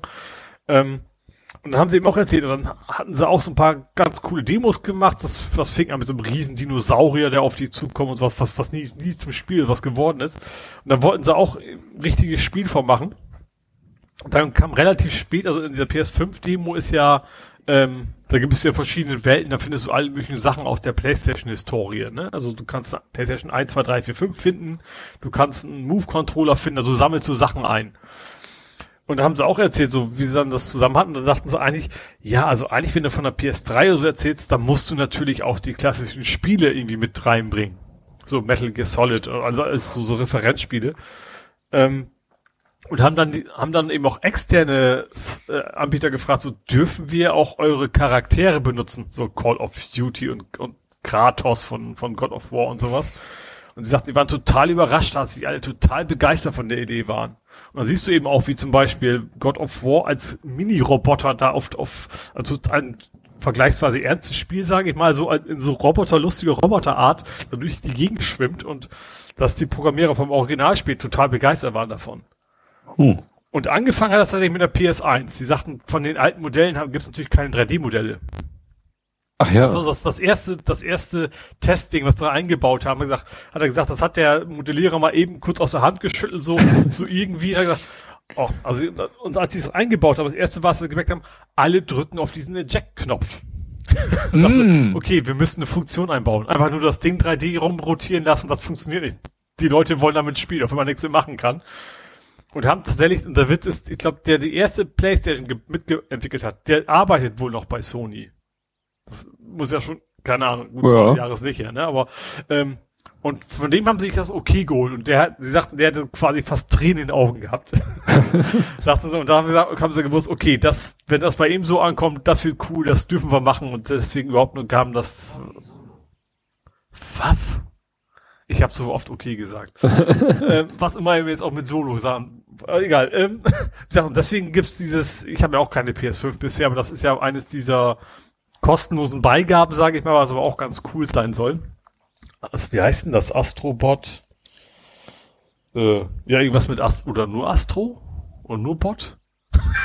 ich weiß es nicht. Aber jedenfalls, deswegen, das fand ich ganz schön, diese Geschichte mal zu, zu erfahren, äh, wie das Ganze sich entwickelt hat, wie so ein Team, das eigentlich nur Demos bauen sollte, dann doch relativ gute Spiele baut. Fand ich, fand ich irgendwie ganz witzig. Hm. Vor allem, das war auch irgendwie Franzose, der ist da nach, ja, nach, nach Tokio gezogen, mal eben so schnell. Damals. Gott, Gott. PS4 ist dann irgendwie auch hängen geblieben. Also der ist dann nie, nie wieder weggekommen. Tja. Ja, äh, ich habe wieder was von der No-Lego-Abteilung zu berichten. Aber jetzt fällt mir gerade was ein, sind wir nicht bei Nerding? Ja. sind wir da gerade in Gaming reingerutscht? Meine Schuld. Ja. Wie immer. Wie immer meine Schuld. Ja. Okay. Nee, mach weiter. Ähm, ja, aber No Lego gehört ja, in, ja, ins Nerding. Ja. Ähm, es hat den Untertitel Das Ausgrauen. Und zwar, ich habe mir wieder ein Set bestellt, natürlich wieder eins, was ne, der Held der Steine hochgelobt hat und was mich mhm. dann gleich getriggert hat. Und ich bin da ja schmerzfrei. Ich bestelle die Sachen ja wirklich dann irgendwo in, in China. Doch, ja, ist China. Sehe ich ja in der Sendungsverfolgung. Und dann bestelle ich die Sachen ja auch, äh, um noch wieder ein paar Euro zu sparen, nicht im Original. AliExpress sowas, ne? Nee, gibt da andere Joint Toy und Barwear und so. Also speziell für Lego. Die sind schon, mhm. nein. Oder Spiele. Nein. Klemmbausteine. Achso, ja. ne? Also, die haben alles, aber kein echtes ja. Lego. Ja. Ähm, aber die haben eben so äh, Mold King, Kader und wie sie alle heißen. Und äh, das ist wieder ein Kadermodell, wo auch dieser Monster riesengroße äh, Sportwagen von war. Und genau. Ähm, wo war ich jetzt stehen geblieben? Ja, und der, ich bestelle den ja nicht im Originalkarton. Und das hat sich diesmal ein bisschen, bin ich dafür bestraft worden, mhm. weil äh, bei dem Sportwagen war es so, das waren ja dann wirklich ein Karton, wo der wirklich proppevoll war mit diesen Tüten und der Anleitung. Mhm aber die Tüten waren nummeriert. Ja. Es war dann zwar doof, weil die Nummerierung nicht den Bauabschnitten entsprach, aber es war schon mal klar, in dieser Reihenfolge musst du die Tüten öffnen. Wenn du mit einer, wenn irgendwann dir die Teile ausgehen, machst du die nächste Tüte auf. Mhm. Bei diesem Set ist es so, und so war es auch, wäre es auch bei dem Sportwagen gewesen, wenn du diesen hübschen, hübschen, großen Karton bestellt hättest, mhm. dann wäre der Karton intern nochmal unterteilt in Unterkartons. Mhm und diese Unterkartons, die entsprechen den Bauabschnitten. Wie dann die Nummern sind, spielt ah. eine kleinere Rolle. Mhm. So, bei dem, was ich jetzt bekommen habe, gibt es auch Unterkartons. Die Unterkartons entsprechen den Bauabschnitten. Das siehst du der Bau, das sieht man in der Bauanleitung. Mhm. Ich habe keine Unterkartons und die Tüten sind nicht nummeriert. ah, schön. und dann stand ich da und dachte so, Houston, wir haben ein Problem. Und dann habe ich angefangen, also das Set hat offiziell 1917 Teile. Mhm. Ich glaube, ich habe, als ich angefangen habe zu bauen, hatte ich davon schätzungsweise 1500 auf meinem Schreibtisch. Weil ich habe zwei Tüten zugelassen, die eindeutig konntest du an den Tüten, das, das ist es ja, du weißt ja, die Tüten sind Bauabschnitte. Mhm. Aber du kannst der Tüte nicht unbedingt ansehen, welcher Bauabschnitt sie ist. Aber die zwei Tüten, also das Modell ist Innenleben wie immer schwarz, Außenhülle rot. Also habe ich die Tüten, die fast nur aus roten Teilen bestehen, die habe ich erstmal zugelassen. Achso, mhm. klar, von brauchst du nicht von außen nach innen. Richtig. Mhm. Weil ich mir ziemlich sicher war, die brauchst du noch nicht. Und bisher lag ich damit auch richtig. Und den Rest habe ich halt, ja, mühsam sortiert, weil ich sag mir dann ja, wenn ich schon keine Bauabschnitte habe, dann, dann will ich wenigstens die Teile sortiert haben. Was natürlich dann nervig ist, weil du hast dann in der Tüte Teile, die du auch in der anderen Tüte hast und dann weißt du vorher nicht, wie viel du davon hast. Gut, die äh, blauen äh, Dreierpins und die schwarzen Zweierpins, da hatten sie Tüten pur, ne? die konnte ich gleich in so Gefäße ja, füllen ja. und wunderbar. Aber alles andere, ich habe jetzt wieder äh, zwei Eiswürfelbehälter auf dem Schreibtisch mit jeweils zwei, vier, sechs, also bestimmt zwölf, wenn nicht sogar 14 Eiswürfeln und jedes Fach ist halt mit so Kleinkram gefüllt, davon zwei Stück und noch ein paar Gefäße und so und ein Teil liegt vor mir. Naja, aber die Mühe hat sich gelohnt. Ich habe jetzt angefangen zu bauen. Mhm. Und dann kam der zweite Punkt, weshalb ich das nenne, das Ausgrauen. Der Held der Steine hat schon öfter davon erzählt, ich habe selber noch nie gesehen. Lego-Anleitungen sind durchgängig farbig. Das heißt, äh, mhm. du baust zwei Sachen zusammen und dann sind, schweben die sozusagen im Raum und dann baust du da immer an. Teilweise mhm. machst du dann so Zwischenschritte, baust ein kleines Element und setzt es an das Gebaute an. Und sowohl das, was du aktuell baust, als das, was du gebaut hast, ist vollfarbig. Mhm. Bei manchen Modellen, äh, bei manchen Anleitungen, das habe ich noch nicht ganz durchschaut, welche Systematik dahinter steckt, sind die Teile, die neu angebaut werden, sind dann schon angebaut und sind so rot umrandet, damit du auch sofort siehst, aha, das ist das neue hinzugekommene. Mhm. Das ist mehr so bei Klemmbausteinmodellen, aber auch nicht bei allen. Und der Held der Steine hat schon mal erzählt, wenn er was zusammengebaut hat, zwei Varianten. Erstens, das, was schon gebaut ist, ist verblasst, aber farbig. Mhm. Und dadurch siehst du natürlich immer sofort, wo das Neue ist und wo es hingehört. Mhm. Was er auch noch erwähnt hat, es gibt auch Anleitungen, und das ist nicht irgendwie herstellerspezifisch, sondern auch so ohne Gesetz, da ist das, was schon zusammengebaut ist, grau, also verblasst, ohne Farben. Und ja. so eine Anleitung habe ich jetzt.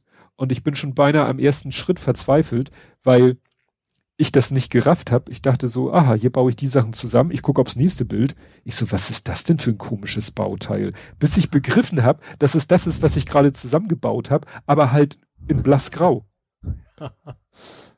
Und das ist wirklich ein bisschen fiese, weil es ist ja nicht wie bei Lego, die anderen, die machen das nicht, was der Held der Steine immer Farbenseuche nennt. Weißt du, wir machen irgendwo krasse Farbelemente, damit man immer schön sieht, wo es oben, unten, hinten, links, rechts. Das machen mhm. die anderen nicht. Das ist schon ja. mal wirklich eine gewisse Herausforderung. Hier ist es so, selbst wenn es, sage ich mal, durch die Natur der Steine, also weil bestimmte Zahnräder sind halt in bestimmten Farben, da halten die sich auch dran. Mhm. Selbst das entfällt. Ne? Weil mhm. alles, was du zusammengebaut hast, ist eine hellgraue Pampe. ja. Und das ist wirklich eine Herausforderung. Das ist wirklich eine Herausforderung. Aber bisher habe ich das Gefühl, dass ich alles richtig, also ich hatte bis jetzt nicht so wie beim roten Sportwagen schon so einen Punkt, wo ich gesagt habe, ach du Scheiße, da hast du ja vor 100 Bauschritten etwas um 180 Grad verdreht eingebaut oder so. Hatte ich mhm. bisher nicht. Im Moment sieht alles super aus und das. Was wurde das jetzt nochmal? Jetzt fertig ist noch nicht fertig. Also was ist, es, es wird äh, ein, es wird quasi ein, ein Jeep, ein, oder ein Geländewagen. Mhm sehr ziemlich hochbeinig, auch extrem gefedert. Das ist eine sehr interessante Konstruktion, weil das alles mit so Streben gemacht ist, die quasi so kugelgelagert sind und aber es sind so viele Streben, dass das Ding sich zwar rauf und runter bewegen kann, aber nicht irgendwie sich verwinden kann oder so. Mhm. Doch, also du kannst auch an einer Seite nur federn. Also sehr, sehr spannendes äh, Aufhängungsprinzip. Dann hat er natürlich ein sozusagen an der Vorderachse sitzt ein eigener Motor, an der mhm. Hinterachse sitzt ein eigener Motor. Also du hast mhm. quasi Allradantrieb und das noch auf zwei Motoren verteilt, was natürlich auch ein bisschen geschummelt ist, weil es natürlich einfacher ist, an den Achsen mhm. schon den Motor zu haben, anstatt zentralen Motor zu haben und die die, die, die Dreh, Drehbewegung. Kardanwelle und Ja, ne? Ja. da haben sie es sich ein bisschen einfach gemacht, also das ist quasi unrealistisch. Ähm, dann hast du natürlich an der Vorderachse auch noch eine Lenkung, da sitzt dann auch direkt der Servomotor, sitzt dann auch noch mit in dem ganzen Gedöns drinne. Das ist alles extrem kompakt gebaut. Mhm. Und noch so als Leckerli, man hat ja normalerweise bei fast allen Lego-Autos hat man ja Differentiale. Hat das Ding auch, aber du hast eine Differential, eine zuschaltbare Differentialsperre, Mhm. Die du auch über einen weiteren Motor und der sitzt zentral. Über einen weiteren Motor schaltest du die Differentialsperren. Mhm. Das heißt, da gehen dann wirklich lange, äh, quasi lange Arme, gehen von einer Mechanik, die sich in der Mitte des Fahrzeugs befindet, gehen lange Arme an so Hebelpunkten und wenn der Motor dann sich dreht, dann, ja, macht's irgend, da ist dann auch so ein, so ein, es gibt so Zahnräder mit so einer Rutschkupplung, ne, da kannst du dann stundenlang äh, den Motor drehen lassen und irgendwann ist ja der Widerstand, dann schlägt die Rutschkupplung zu, aber dadurch schaltest du halt die Differentialsperre an oder aus, über die Fernbedienung. Ja. Und als er das alles so im Video erklärt hat, da war bei mir wieder so, haben. ne? Also ich fand ja schon dieses äh, Modell, diesen, den ich, den roten Sportwagen mit seinen Siebenganggetriebe, was ja, wo, wo ich ja auf die Motoren verzichtet habe. Ähm, aber da fand ich jetzt eben so faszinierend diese Differentialsperre, die dann eben auch noch über die Fernbedienung gesteuert wird. Mhm. Ne? Also das Ding hat eben drei Motoren, zwei Antrieb, einer für die Differentialsperre und einen Servomotor zum Lenken. Und quasi das Chassis habe ich fertig. Es kommt jetzt von den Teilen her, kommt wahrscheinlich noch ein bisschen ja, Innenleben und äh, also ich habe noch eine Menge Teile auf dem Tisch, bevor ich zu den roten Tüten komme. Mhm. Ja, und dann bin ich echt gespannt, wenn der, wenn der fertig ist, wie der dann fährt. Der fährt nicht schnell, das hat er auch demonstriert. Der ist überhaupt nicht auf Tempo aus. Du baust auch die, die Radaufhängung, da ist schon mal eine Mörderuntersetzung in der Radaufhängung drinne. Mhm. Aber dafür kann das Ding wahrscheinlich fast eine Wand hochfahren. Ja, ja, okay, vor allem kannst du einen schönen Sandparcours und dann rechts durchdrehen, dann ist der Sperre an aus. Ja, und ja. so Späße, ja. Ja, ja, das ist schon. Er hat es halt so auf seinem Schreibtisch demonstriert, aber das stelle ich mir ganz witzig vor. Er hat dann auch jetzt äh, gestern am Sonntag ein Video rausgebracht, wo ich dachte so, nein, Gnade, ich will nicht. nein, ich werde es mir nicht kaufen. Kennst du die Mercedes G-Klasse? Ja, das ist ja dieses Untier. Ja. dieses große, ja. Genau. Und den gab's mal in einer sehr geringen Stückzahl als Zweiachser. Ich glaube, Mhm. der war von AMG.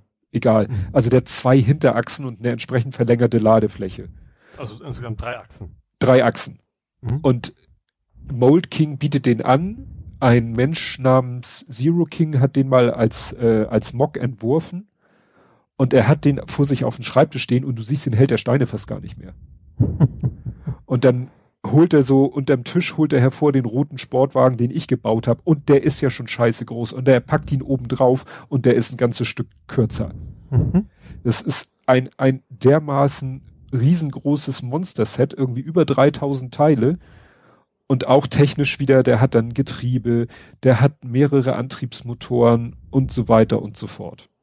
Gibt es eigentlich auch irgendwo ein 1 zu 1 Auto? Nee, ne? äh, haben sie gemacht. Sie haben Ah. diesen blauen äh, Bugatti, den haben sie mal eins zu eins aus Lego gebaut. Oh, cool. Ein Veyron? Ja, genau. Ah, Den cool. Bugatti Veyron. den es auch als Lego-Modell gibt, den haben sie Mhm. dann in, in Lebensgröße. Und ich glaube, der wird sogar durch Lego, durch äh, tausende von Lego-Motoren angetrieben. Schafft, glaube ich, gerade mal Schrittgeschwindigkeit, aber er wird durch Lego-Motoren angetrieben. Cool. Gut. Äh, ja. Was hast du noch? Weil ich weiß nicht, was ich. Ich habe Nvidia. En Gott, oh Gott. Nvidia hat sich tierisch vertan mit ihren Kryptografikkarten.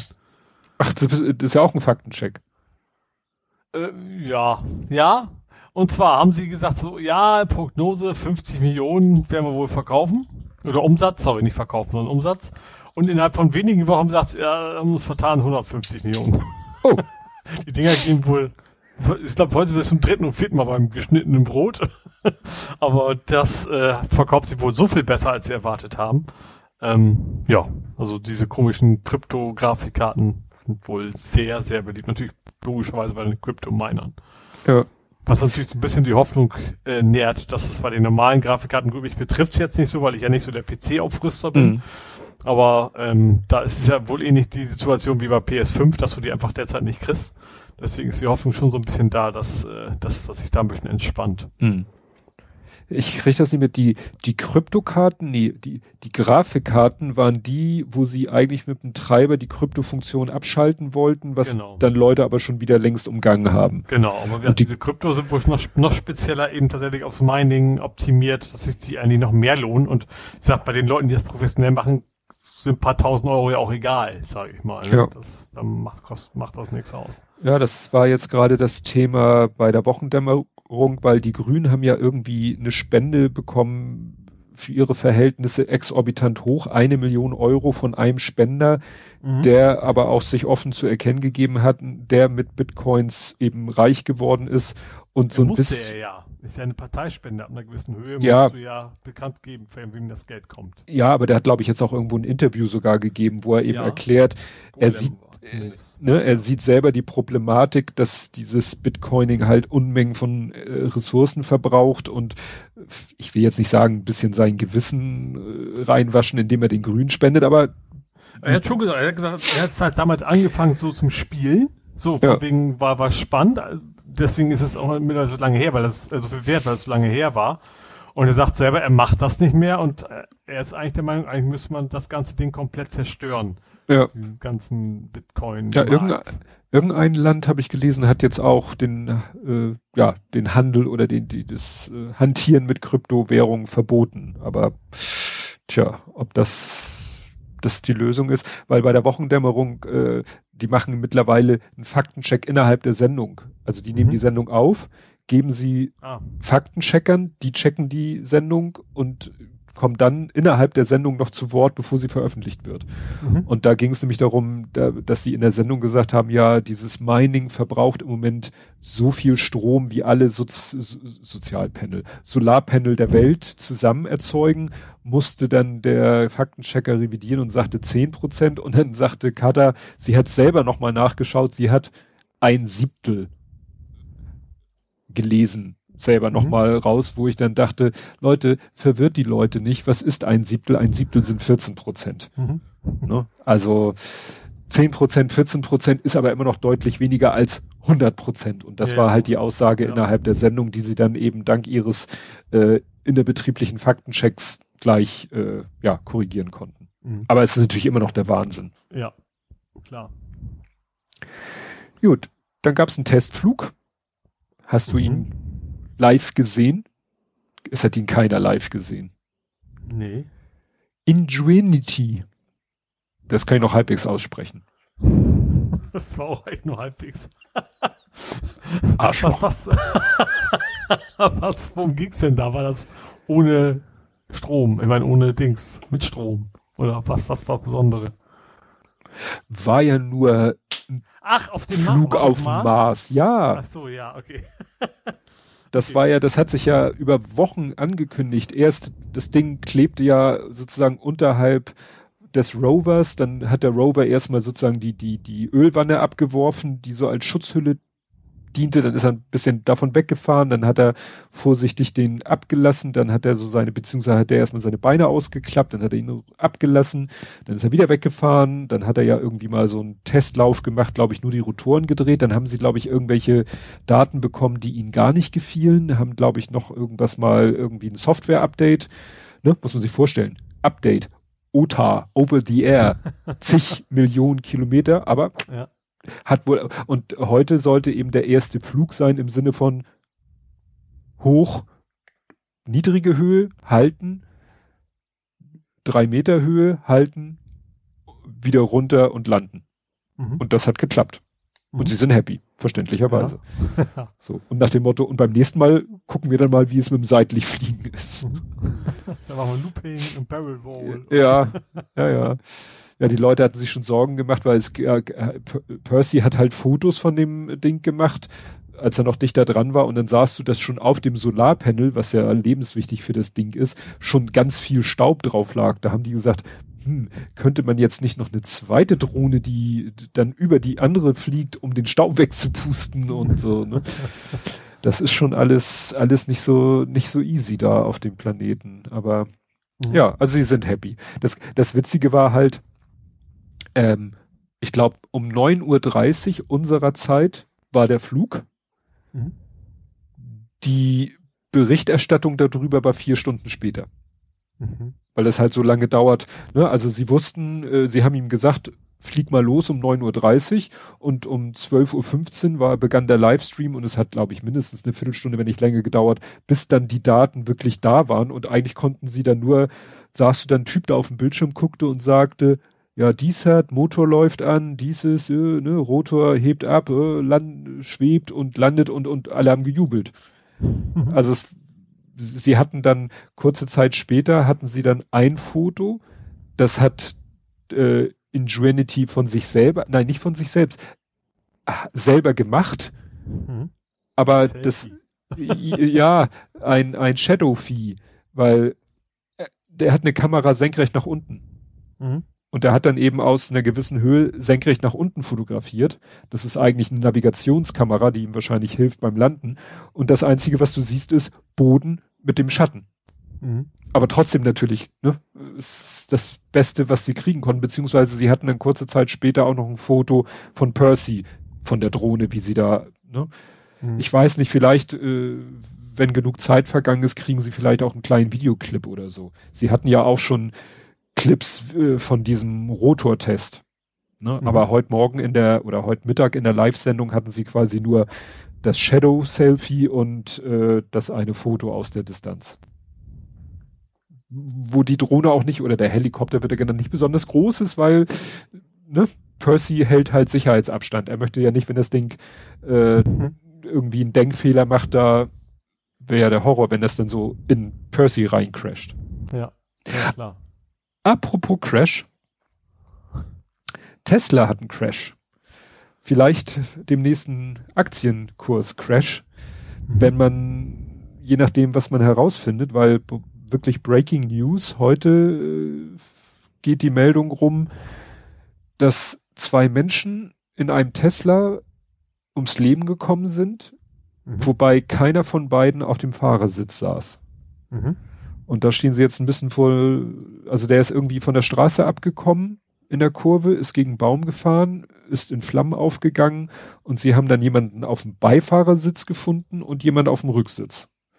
Mhm und sie glauben wohl nicht, dass es irgendwie, dass der Fahrer irgendwie auf den Beifahrersitz geschleudert wurde, sondern dass wohl keiner auf dem Sitz saß. Dass vielleicht wieder irgendwelche Leute meinten, sie müssten jetzt mal wieder cool sein und den, den Autopilot testen und der hat halt noch so seine Macken und ja, das. Ja, aber die Frage ist, deswegen sollte das Tester jetzt aktienmäßig groß jucken. Also offensichtlich hat, war es ja welche, die sich eben nicht so dran gehalten haben, wie man sollte. Ja. Ja, gut, äh, Elon Musk hat im Januar eben noch äh, angekündigt, große Profite durch diese Full Self-Driving Software. Ne? Mhm. Und er, er ging damals davon aus, dass er sich sehr sicher ist, dass die Autos in der Lage sein werden, zuverlässig selber zu fahren, noch dieses Jahr. Mhm. Ne? Was, wobei ganz interessant war, war auch, äh, auch auf Golem, dass das Tester gesagt hat, wir machen das ausschließlich über Kamera. Wo alle ja. anderen sagen so, äh, eigentlich ist es schlauer, zumindest, also Radar oder ähnliches auch noch mit einzubauen, weil es einfach ja. sicherer ist. Naja. Das weiß man ja sogar als Mensch, dass es immer schwierig ist, sich nur auf die Augen zu verlassen. Ja. Gut, sehr viel Möglichkeiten. Ja, ja stimmt. Ich dachte auch gerade, sehr viel mehr Möglichkeiten haben wir auch nicht. Ja. Na gut. So, ich bin durch. Was hast du noch? Ein Fahrradanhänger. Ein und, Fahrradanhänger? Und zwar, es gibt Crowdfunding für ca. 1000 Euro, gibt es einen E-Fahrradanhänger zum Nachrüsten. Für jedes stinknormale Fahrrad. Der interessanterweise auch nur ein Rad hat. Ne? Also, der, also ist nicht irgendwie breit, also wenn du, der wird quasi umkippen, wenn er alleine rumstehen würde. Der wird über so eine Stange hinten am Sattel befestigt, hat aber erkennt aber quasi, wenn du losfährst und äh, hat da einen Motor mit drin, der dich dann quasi unterstützt. Den hängst du ein ganz normales Fahrrad hinten dran, hast da quasi so, ein, so eine Kiste hinten dran und die ist halt elektrisch angetrieben und äh, ja, Hm. Kannst du quasi dein normales Fahrrad zum E-Bike, äh, zum, zum E-Cargo-Bike machen, sozusagen. Das ist ja auch.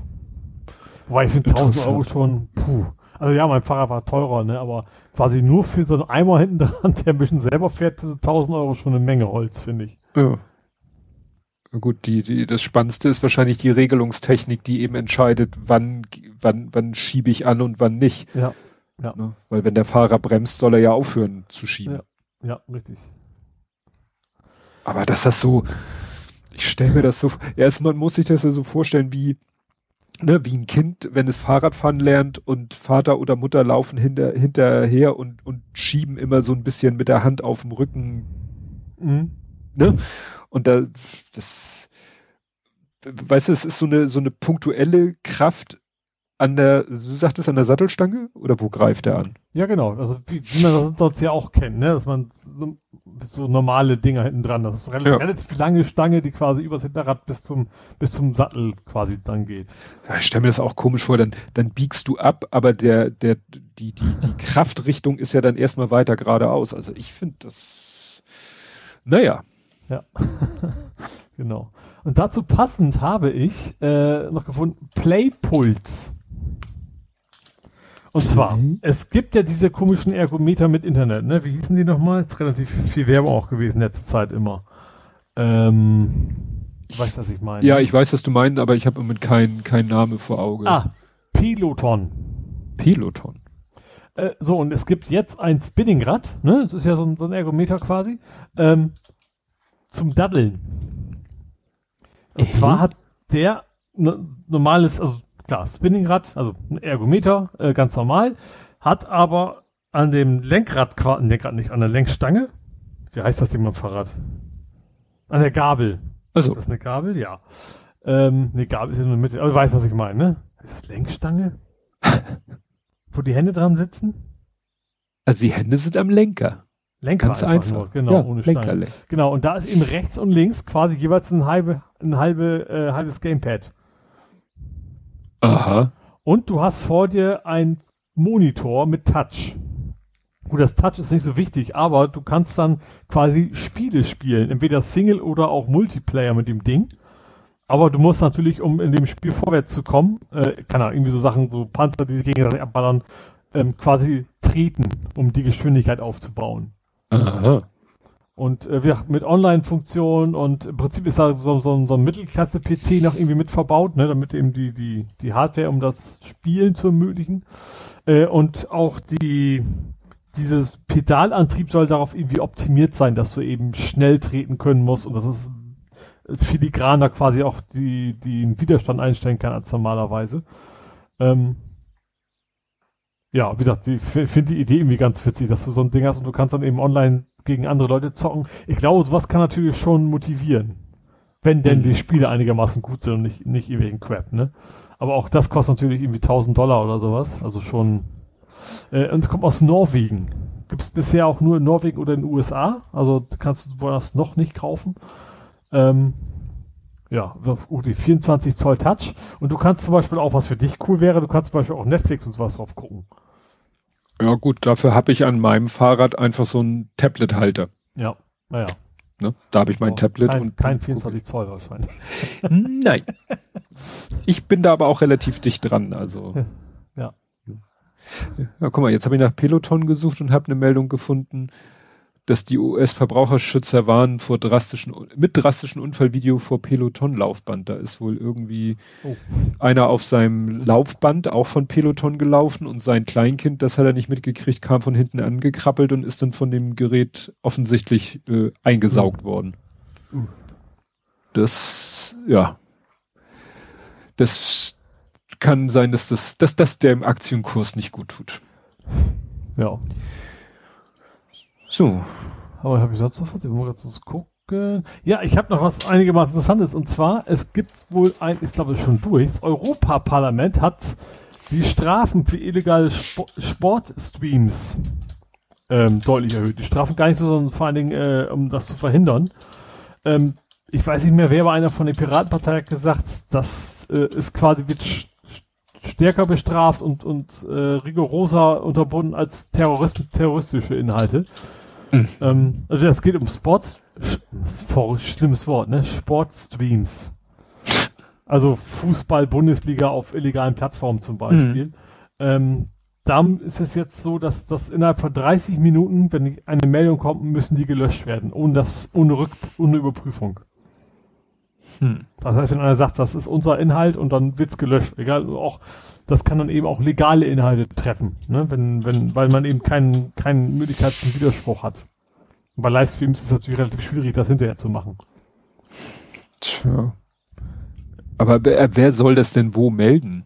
Ich gehe davon aus, dass die Rechteinhaber das, wie es bei YouTube ja auch, ja auch ist. Wenn da einer sagt, das gehört uns. Aha, das heißt, die gucken dann immer nach dem Motto Anpfiff und dann gehen sie auf die einschlägigen Portale, sehen, wo es gestreamt wird und melden das dann, oder? Ja, würde ich von ausgehen. Tja.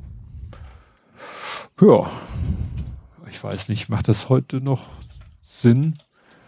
Wobei, das ist ja gut, dass ich, ich Also es gibt es gibt's auf jeden Fall noch den Markt, sag ich mal. Mhm. mal Sky und Co. sind ja auch nicht billiger geworden. Mhm. Und Russland und keine Ahnung, wo es die Seite, ach, egal wo es sie geben mag. ähm, natürlich, ja, ist, ist der Markt auf jeden Fall noch da. Mhm. Sure. Aber äh, wie, wie, also ich weiß, ich habe irgendwie vor einer Ewigkeit dann mal versucht, auch irgendwas zu gucken und es war nachher eine Katastrophe, weil die Seiten so schrottig waren. Das Einzige, was ich, was da wohl gewesen wäre, die hätten dann halt rundherum alles mit Werbung zugeklatscht. Genau, also das, wenn denen das, das, reicht. Ja, also es, ist, es gibt durchaus gute, also die laufen sogar auf Smart TVs, ne, weil du da ja auch einen Browser drin hast. Mhm.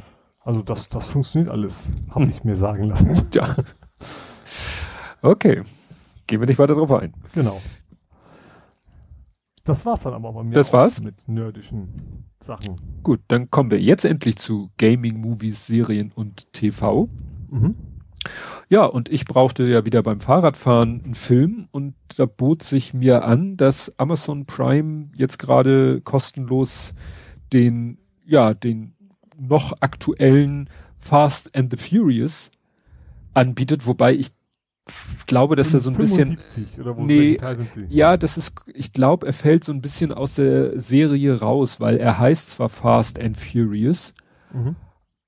und es ist ein Spin-off innerhalb mhm. der Reihe, weil der eigentlich heißt der nächste nämlich einfach Fast and Furious 9, also die sind mhm. ja auch so durchnummeriert und äh, ja, er ist quasi so eigenständig. Ich weiß nicht, da ich die anderen nicht geguckt habe, die beiden Protagonisten, Hauptdarsteller sind halt Dwayne The Rock Johnson und Jason Statham. Mhm. Steht hier, die ihre Rollen aus vorigen Filmen erneut verkörpern. Also gab es wohl schon Aha. vorher Filme. Also ursprünglich ist er hier, wie heißt denn der, der Triple X-Typ? Und der andere hat sich ja totgefahren. Ja, und. Peter Walker, wie der hieß. Ja, und wahrscheinlich gibt es irgendein Fast and the Furious mit Dwayne Johnson, irgendein mhm. mit Jason Statham und dann haben sie gesagt, jetzt machen wir mal einen Film, der so ein bisschen aus der Reihe tanzt, wo mhm. die beiden mit aufeinander, äh, nicht aufeinander treffen, also sie sind so Partner wider Willen mhm. und der gemeinsame Gegner ist äh, Idris Elba. Ja, ist so ein bisschen Science Fiction angehauchter, ja, Agenten und Geheim versus Geheim, äh, Geheimagenten versus Geheimorganisation, also so, ja. Mhm. War eigentlich ganz unterhaltsam, ganz gut gemacht. Am Ende wird's ein bisschen sehr träge, ein bisschen versuchen sie dann noch am Ende in den Film noch sehr viel, finde ich, Tiefgang reinzubauen. Okay, kann man machen. Ähm, wie gesagt, ich man hätte es vielleicht schon vorher irgendwie in die Story besser einbauen müssen. So, so bündelt es sich quasi am Ende. Gerade wo du dich sozusagen aufs Finale freust oder so, ähm, ja, kommt noch mal eine sehr lange ruhige Phase. Ja, interessant ist, wie sie noch mal äh, Jason Statham ist in dem Film derjenige, ja, eigentlich sind beide nicht so die Waffentypen. Mhm. Also sie sind mehr so die mit Fäusten Nahkampf zuschlagen Typen. Mhm. Ähm, und, äh, und die Bösewichte sind nun mal eher dann mit ihren Knarren unterwegs und dann schaffen sie es ganz gut äh, für das Finale dann doch, weißt du, im Finale müsste eigentlich, die Bösen müssten mit ihren Knarren kommen und äh, sie müssten dann auch zu Knarren greifen. So. Mhm. Wollte man nicht.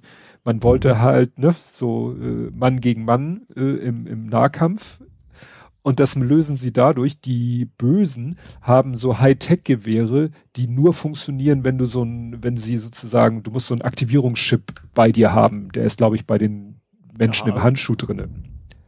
Nicht, nicht Fingerabdruck oder Nee, so. nicht Fingerabdruck oder so. Aber es ist eine mhm. Szene, wo dann eine von, eine von den Guten hat dann eine Waffe in der Hand, drückt ab, nichts passiert und der Bösewicht sagt, ja, du hast keinen Aktivierungschip, also funktioniert die Waffe nicht.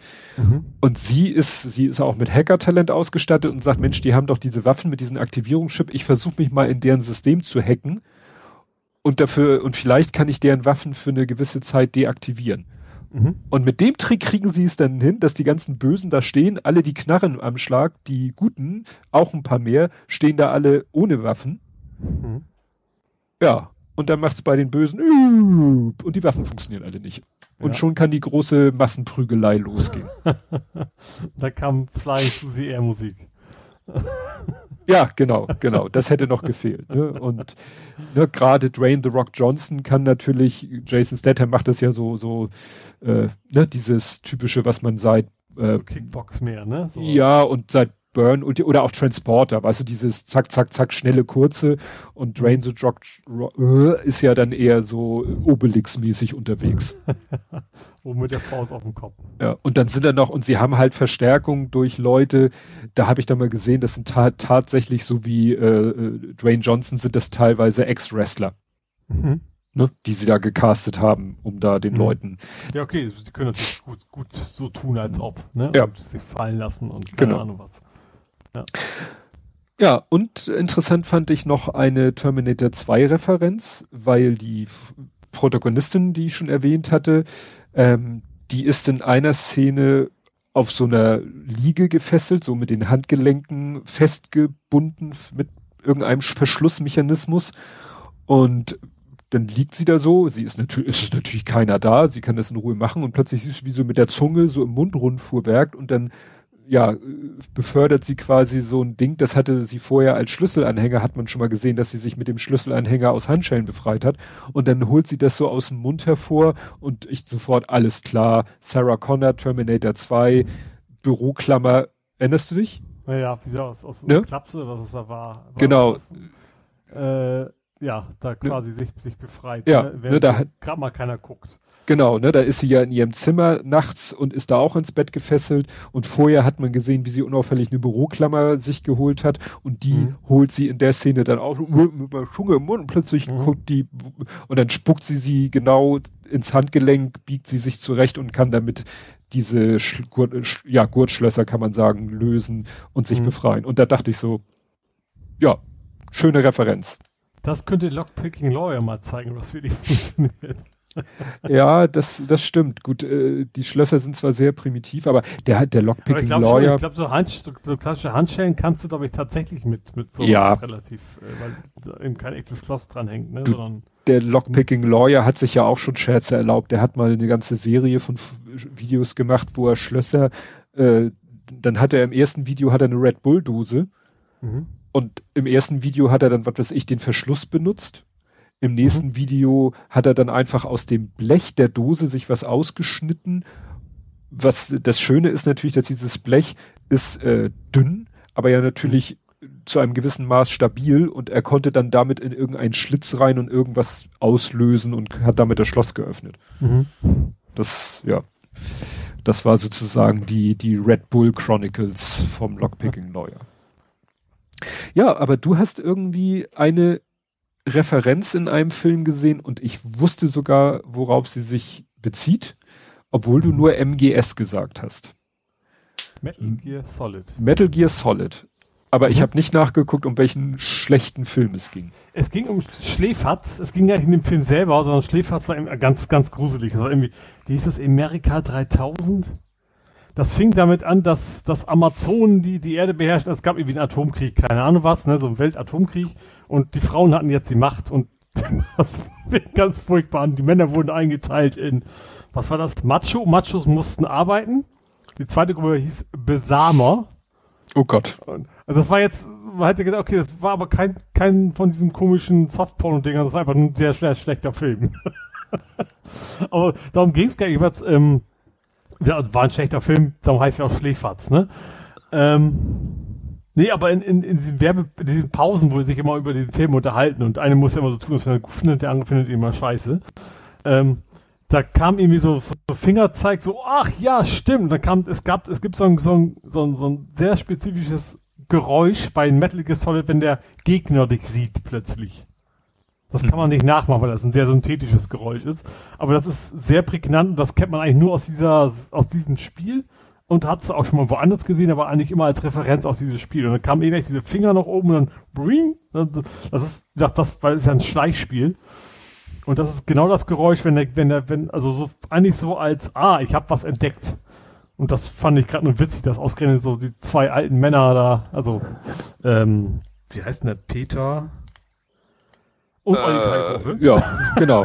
Genau. Dass die dabei, was, deren Tontechniker eher quasi so, so ein Metal Gear Solid-Referenz da ja. eingebaut haben. Fand ich irgendwie ganz witzig. Oh, der Film war echt schlimm. das war furchtbar. Aber, ja. Ja, ich habe einen Film oder nee, eine Doku geguckt. Der, der Kleine sagte zu uns am Freitag so, ihr könnt Samstagabend einen Film gucken, ich will was im Fernsehen gucken. Und wir so, was willst du denn am Samstagabend im linearen Fernsehen gucken? Verstehen Sie Spaß? Aha. Und wir so, okay, viel Spaß. wir, Kino.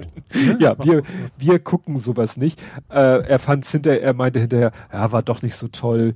Er guckt dann doch lieber, ähm, äh, also wir haben dann geraten, äh, hier, wie heißen das? Frag doch mal die Maus. Gibt's ja auch als Samstagabendshow. Ja. Aber meint, am liebsten ist ihm wer weiß denn sowas? Mhm. Das so. wir jeden Tag 20 Stunden.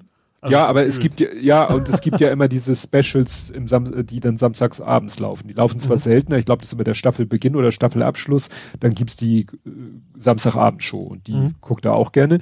Naja, und so haben wir dann überlegt, was gucken wir denn? Und habe ich so ein paar Sachen vorgeschlagen und dann haben wir dann am Ende geguckt, Schwarzer Adler. Sagt mir. Schwarzer Adler wurde auch viel auf Twitter schon äh, drüber gesprochen. Das ist ein Dokumentarfilm über Rassismus im Fußball. Also im deutschen mhm. Fußball. Und ja. Schwarze Adler wegen Nationalmannschaft. Also schwarz wegen Schwarze ah. und Adler mhm. wegen dem schwarzen Adler auf dem Trikot. Und ja, die, es fängt eben tatsächlich an, ja, sozusagen noch bei den Nazis und äh, dann schon direkt nach dem Krieg. Also es, äh, da, da wurden Bilder gezeigt aus einer Doku von 1957. Mhm. Da klappen sich einem schon die Fußnägel hoch. Es geht halt um das Thema, es waren ja dann doch meistens alleinerziehende Mütter mit Kindern von Schwarzen. Meistens halt von, von äh, GIs. Ja. Und äh, ja, und davon sind einige halt auch im Fußball gelandet. Und der, mhm. der, den ich vom Namen her kannte, von dem ich nicht wusste, dass er ein Schwarzer ist, äh, Erwin Kostede. Das war quasi sozusagen der, der erste Schwarze im deutschen Fußball, mhm. der es auch äh, in die Nationalmannschaft geschafft hat. Mhm.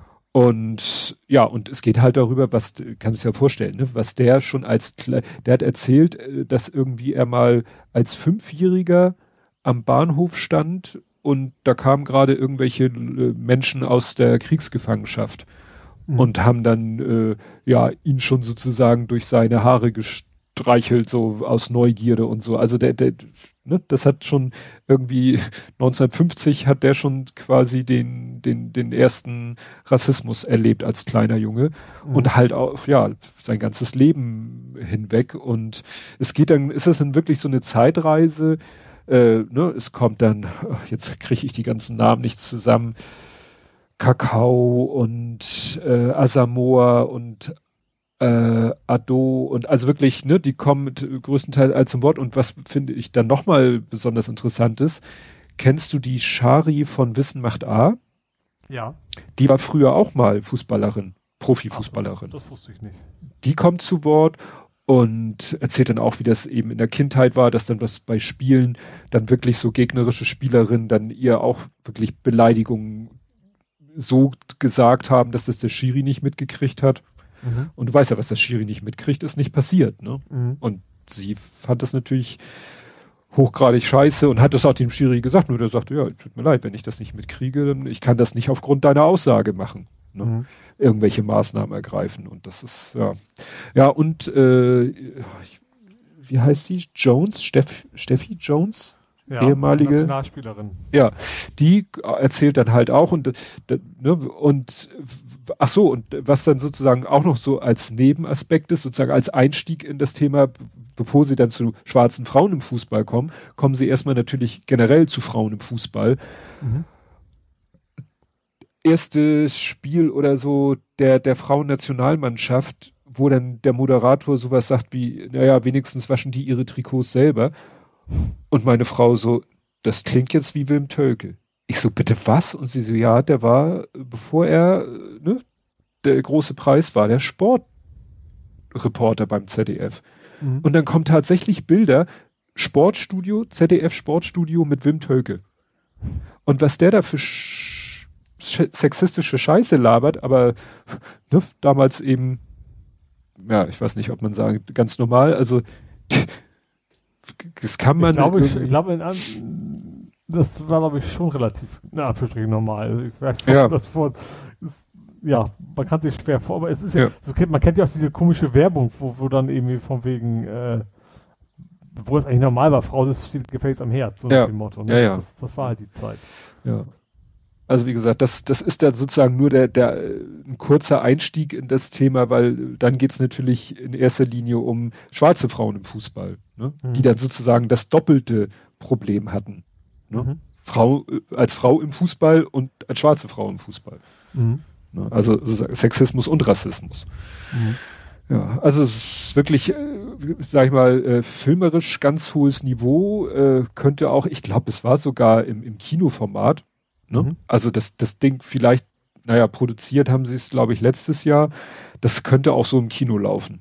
Mhm. So von, vom, ja, sehr, das einzig Nervige, wir haben ja nicht so einen Riesenfernseher und ich glaube, das wird heute für Riesenfernseher oder für die Leinwand produziert. Die Texteinblendungen waren so klein, meine Frau sind teilweise auf dem Sofa erstmal so mit dem Oberkörper nach vorne gegangen um, um diese Texteinblendung lesen zu können. Das ja. ist die, die einzige technische Kritik, die ich dazu. Ansonsten sehr sehenswert. Wie gesagt, noch oder im Moment äh, Amazon Prime mhm. und im Juni dann im ZDF. Ah ja. Ist irgendwie ich so. Ich hätte fast gesagt, es klang eher nach einer öffentlich-rechtlichen Produktion. Also, äh, weil gute Dokumentationen sind ja oft. Ja, ja, ja. Ist, ja, ja, aber ist, wie gesagt, so eine Kooperation Amazon und ZDF und mhm. Amazon hat jetzt sozusagen das, das Vorsenderecht für mhm. zwei, drei Monate und dann darf ZDF und dann hoffe ich mal, dass es dann auch in den Mediatheken ist. Ne? Mhm. Dass man nicht auf diesen einen Sendetermin wird man ja nicht festgenagelt sein. Nö, das ist ja, ist ja eigentlich fast alles, wenn es nicht gerade Fußball ja. ist. ähm, ja. ja. Wo wir gerade bei Mediatheken sind, aus der Mediathek hast du dir bestimmt auch Time Bandits angeguckt. Ja, ich habe also ich habe ich habe Kino Plus geguckt. Also das ist ja das Rocket Beans Kinomagazin. Mhm. mhm. Kinomagazin, genau. Und äh, da haben sie unter anderem ein paar Filme von von Arte berichtet. Ein japanischer Film, der total toll sein sollte, mit dem ich auch gar nichts anfangen konnte. Und unter anderem aber auch Time Bandits. Das ist ja quasi der Monty Python Kinderfilm, hätte ich fast gesagt. Mhm. Ähm, also spielen einige von den Pythons mit. Das ist ja auch geschrieben worden von, nee, Eric Idle war es nicht, ne? Der, also einer von den Pythons auf jeden Fall. Ähm, aber ich muss gestehen, ich war total überrascht, dass das FSK 6 ist. Ich habe manchmal mal geguckt, weil gleich am Anfang siehst du, dass französische Revolution wieder irgendwie die, die, die, die Soldaten hm. da irgendwie so Zivilisten da hinten wegballern. Also weiß ja so richtig an die Wand gestellt und erschießen. Hm. Das hat mich ein bisschen irritiert. Danach Danach war es ein normaler, also ich finde ein sehr guter Film auch. Ähm, so, auch sehr kreativ, so ein bisschen so, äh, weiß ich, also ist keine unendliche Geschichte, aber von, von der Kreativität her würde ich es, glaube ich, ganz gut damit vergleichen können. Wo eben viel passiert, ne? Also, wo der, der Junge kommt halt in so eine Art Parallelwelt mit diesen Time Bandits eben, die ja also durch die Zeit reisen, um, um Verbrechen zu begehen, aber eigentlich total unfähig sind da drin. Fangen ja auch gerade erst an damit. Und äh, und nachher, es geht halt um das absolut Böse quasi, es zu bekämpfen. Und es ist eigentlich, eigentlich ein schöner Abenteuerfilm für, für, für, ja, für ein jüngeres Publikum. Ähm, ja. Du kennst ihn ja auch, oder kennst du, kannst du nur als? Ich, glaube, ich habe ihn mal gesehen. Irgendwie, wenn ich so Also die ich ihn Bilder. Szenenbilder Ich habe ihn sehe. tatsächlich zum ersten Mal gesehen. Ich wusste, dass es ein Python ist und deswegen war schon schon für mich ein Grund, das anzugucken. Hm. Und das, es ist auch eine Menge Sozialkritik da drin. Also es geht ja darum, zum, unter anderem zum Beispiel, es geht andauernd um irgendwelche Mikrowellen und Küchenmaschinen, die einfach wieder auftauchen. So, so Konsumkritik ist da so, also viele der Sachen, die man als Kind garantiert nicht versteht, aber die man als Erwachsener dann, dann doch, doch auf jeden Fall mitkriegt, die da so am Rande miterzählt werden. Fand ich ganz interessant. Also das Böse war im Prinzip, haben, das Böse hat unter anderem auch versucht, die, die Menschen quasi durch, durch Konsum quasi so ein bisschen zu, äh, ja, zu, zu sehr verführen, sage ich mal. Mhm. Und aber du hast es nicht, äh, du hast erst hinterher mein Tweet gesehen, wo ich den Film auch Ja. empfehle mit dem Ja, du Link hast zur du Mediathek. deut- Genau, du hast, ich habe jetzt auch in, in der Vorbereitung gesehen, dass du es, glaube ich, schon lange vor mir getwittert hattest, ne? Ja. Ja, also ich hatte es dann noch nicht gesehen gehabt. Nee. Gut, und dann äh, habe ich hier noch stillgestanden. Stillgestanden? Nobody move. Naja, also das ist so ein sehr weit. Ich habe Nobody geguckt, genau. Den kann man jetzt, äh, das ist wahrscheinlich auch so ein bisschen Corona-bedingt, dass man ihn schon sehen kann im, auf diversen Streaming-Services, zum Beispiel Amazon, aber auch andere. Ähm, das ist ja der, der Film mit Bob Odenkirk. Ich bin also ein Riesenfan von ihm. Und ich fand den Trailer auch gut. Und ich muss sagen, er hat mich nicht enttäuscht, der Film. Also ich habe meistens ist man ja enttäuscht, wenn man sagt, das mag den Schauspieler und der Trailer ist geil. Also meistens ist da doch irgendwas, aber der war echt gut. Also es geht ja um, es geht um einen Nobody. Es fängt damit an, Bob Oden, Odenkirk ist Familienvater, hat, hat eine kleine Tochter, einen Sohn, also Sohn so Teenageralter, äh, verheiratet. Und dann wird, wird seine Wohnung überfallen von zwei Einbrechern. So, und dann hat er, dann, dann steht er hinter den Einbrechern, hat einen Golfschläger in der Hand und schlägt aber nicht zu. So, und, und, und das, und das kriegen wir alle mit und die, und sein- Sohn kriegt quasi, äh, wird, also vermöbelt ist übertrieben, aber er hat nachher dickes blaues Auge, ähm, und alle so um ihn drumherum so, warum hast du denn nicht zugeschlagen mit deinem Golfschläger? Du standst auch hinter ihm, warum hast du denn nichts gemacht? Sein Nachbar, so, so, so, so ein richtiger Supermacho, hat sich gerade so einen Ford Mustang gekauft und so, vom, so, ach, ich wünsche, sie wären bei mir eingebrochen, dann hätte ich richtig mal zeigen können, was für ein geiler Typ ich bin. Und in der Arbeit und der Poli, selbst der Polizist, so von wegen, wieso haben sie ja nichts gemacht? Äh, und das nagt total an ihm. So, aber eigentlich hat er ges- gesagt, okay, er, sagt, das war, er hat bewusst nichts getan, um seine Familie zu schützen. Er wollte, er war der Meinung, damit richtet er weniger Schaden an. So, und dann am nächsten, also, und, und, was dazu kommt, die Einbrecher wollten natürlich Bargeld haben und er sagt, ich habe kein Bargeld, ich zahle es mit Karte. Das Einzige, was er hatte, war so eine kleine Schüssel in der Küche, wo so, so Dollarnoten rumlagen, ne, so, so was quasi die Familie beim Reingehen reinschmeißt, von wegen so, so, äh, ja, Trinkgeldmäßig. Das Einzige, was, was, was er denen geben konnte und seine Uhr. Und am nächsten Tag kommt eine kleine Tochter und vermisst ihr, ihr Kitty Cat Bracelet. Das Hm. hatte sie auch in dieser Schüssel gehabt. So, und dann geht er los und er, und er, und dann kommt ihm raus, er ist eigentlich ein ehemaliger äh, Auftragskiller, mehr oder weniger von CIA und Co. Von Hm. verschiedenen, er nennt es immer verschiedene US-Geheimdienste. und will dann dieses Kitty Cat Bracelet, also dieses, dieses Katzen, ist das ein Armband, ne? Bracelet? Ja. Ein Armband. Katzenarmband wieder, wiederholen. Und er weiß genau, wer das war. Er kommt da irgendwie relativ schnell hinter, wer das war. Er sagt auch, er hat eben so eine Kontaktperson. Er sagt auch, er hat gesehen, sie haben die und die Waffe. Er hat, er hat damals gesehen sogar schon, sie war nicht geladen. Mhm. Ähm, fährt dann hin.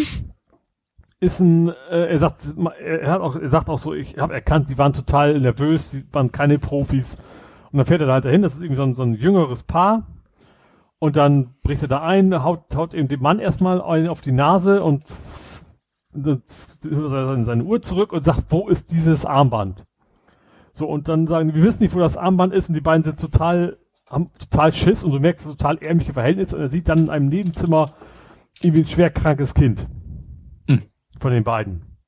Und dann geht er, geht er wieder weg, ohne was gemacht zu haben, also aus, weil er eben Skrupel hat. Er merkt so von wegen, die sind in Not, ähm, das, und ist total frustriert dadurch. Setzt sich in einen Bus und dann kommen da irgendwie so, so halbstarke, sag ich mal, mehr als halbstarke, so quasi Verbrecher rein, die bauen Unfall, steigen in den Bus und er, er sagt nur so, so von wegen, bitte Gott, lass sie in den Bus kommen. So, ich, Mhm. ne? Ähm, und dann belästigen die eben so ein junges Mädchen und das ist für ihn jetzt der Grund, so von, jetzt, da kann ich jetzt meinen Frust abbauen. Mhm. So und prügelt sich mit diesen fünf. Ähm, und das, das Schöne daran ist, äh, er ist eben nicht so ein John Wick-Typ. Wenn er aufs Maul kriegt, dann kriegt er auch aufs Maul. Weißt du, dann, dann fliegt er da eben durch den Bus und, und verletzt sich dabei und nachher am Ende erkennt er so, ich komme gegen die fünf nur an, wegen das Messer zücke, so nach dem Motto. Also er ist auch kein weniger, sehr netter. Also er ist nicht dieses klassische von wegen der, der Gute kämpft ohne Waffen und, und äh, besiegt sie alle. Ähm, Genau, was aber eben bei rumkommt, natürlich sind diese fünf irgendwie, ist eine von denen natürlich Sohn von einem Superbösewicht, Ja, wie das so Klar. ist. Äh, Also doch jetzt- wie bei John Wick wieder. ja, auch genau, und Russe natürlich. also der Part ist jetzt nicht sehr kreativ. Ähm, was schon witzig ist, dass dieser, dieser russische Bösewicht so ein Karaoke-Fan ist, der zwischendurch immer wieder so im Club ans Mikro ging und dann anfängt zu singen. Das ist irgendwie, ja, irgendwie ganz witzig. Ähm, aber sonst, äh, ja, ist, ist ein echt cooler Actionfilm, irgendwie so ein bisschen glaubwürdiger halt, ne, weil er echt nicht so ein Superheld ist. So, also er kriegt aufs Maul, er keine Ahnung, dann, dann schafft er es nicht, so ein bisschen Humor ist halt auch mit drin, so von wegen, äh, über den ganzen Film weg schafft er es nicht, nie die Mülltonne rechtzeitig rauszubringen. Immer fährt der Müllwagen weg und er flucht jedes Mal, weil er immer zu spät ist. Und was natürlich auch noch sehr geil ist, dass Christopher Lloyd sein Vater ist in so einem Altersheim. Mm. Und der ballert nachher auch mit irgendwelchen Pumpgun die Bösewichter weg. Das ist schon sehr cool. Also, also das, die Rollen kennt man von ihm halt nicht, ne? Und das macht Mhm. er aber richtig gut. Also das ist echt cool. Deswegen die Anspielung, dass er dann bei der nächsten. Ich hoffe, äh, es gibt ihn noch nicht. Ich habe geschrieben bei RED 3, ne? Mhm. Retired End. Nee, nicht End kann das ja nicht sein. Was ist das, das E? Hast du wieder geschrieben wie die Farbe? Dang Deva Dangerous, Dangerous. genau. Retired und Dangerous. Was für das E? Das kann nicht End sein. Äh, didin, didin, didin, amerikanischer dies jenes älter härter Retired Extremely Dangerous. Ah, okay. Ich glaube, es, glaub, es gibt zwei Teile. Ich, hab, ich, ich vertue mich da nicht. Und wenn es einen dritten geben sollte, müsste Christopher Lloyd auf jeden Fall mitspielen. es scheint nur einen zweiten zu geben. Ja, also der, der macht das echt cool. Das ist halt ja, so, so, so ein richtig schöner, schöne Unterhaltung natürlich jetzt nicht gerade ein Familienprogramm, ne, aber wenn man so auf Action steht mit Humor drin, ist das schon schon ziemlich cool gemacht. Und, und er macht's auch richtig gut. Also das, das traut ihm nicht zu, weil er früher auch sowas nie gespielt hat. Er hat sich aber echt echt so ein, so ein Jahr oder so vorbereitet, so richtig mit Kampftraining und alles. Äh, und das, ich, ich finde das mal eine angenehme Abwechslung, so ein etwas älterer Typ. Klar, bei, bei Red wäre es auch, aber eben, bei Red ist ja auch total überzogen, ne? Sind ja alles Ja, so Schon. Superhelden und ballern rum und keine Ahnung was. Und der ist halt irgendwo, obwohl es natürlich trotzdem total über, übertrieben ist, irgendwie so ein bisschen bodenständig bei der ganzen Sache. Mhm. Und ich habe mich von der ersten bis letzten Minute habe ich mich sehr gut unterhalten gefühlt und war auch sehr paar lustige Szenen dabei. Ist schon ganz, war echt cool. Ja, also ich kann dir nur begrenzt Hoffnung auf den dritten Teil machen. Die gute Nachricht. Bereits vor der Erstaufführung unterschrieben John und Eric Höber im Mai 2013 einen Vertrag für ein drittes Drehbuch. Mhm. Aber aufgrund der massiv höheren Produktionskosten gegenüber dem Vorgänger, der unerwartet schlechten Einspielresultate und der eher negativ ausfallenden Kritik wurde die Fortsetzung bislang nicht in Angriff genommen. Ah, okay. Also, Ja. ne, das Potenzial ist theoretisch da, aber ja, Mhm. gut. Also ich habe, da habe ich sonst noch was? Nö. Mehr ich hab habe noch mehr gesehen. Du hast noch mehr gesehen. Und zwar, ich habe doch dieses Video geteilt, Zusammenfassung von Love and Monsters. Mhm. Und zwar äh, habe ich ein Video eigentlich von äh, God of War geteilt, aber wo die ganze Zeit nur Boy sagt. Und zwar deswegen, also Love and Monsters ist, ich finde das komisch, also ich habe den auch zum Beispiel bei Kino Plus, der ist von vielen Stellen sehr hoch gelobt worden. Ich fand ihn auch nicht schlecht, aber eben auch nicht übermäßig gut. Also es geht darum, also der Anfang ist cool, weil die Vorgeschichte wird in Comics erzählt, das macht er irgendwie ganz geschickt. Ähm, es geht darum, ein, also die Vorgeschichte ist ein Meteor, Meteorit, äh, geht auf die, kommt auf die Erde zu und die, die Welt ballert alles auf diesen Meteoriten, was geht. Ne? Alles, was sie an Mhm. Waffen, Atombomben, keine Ahnung was, funktioniert auch. Der Meteorit wird quasi zerstört, abgelenkt, was auch immer.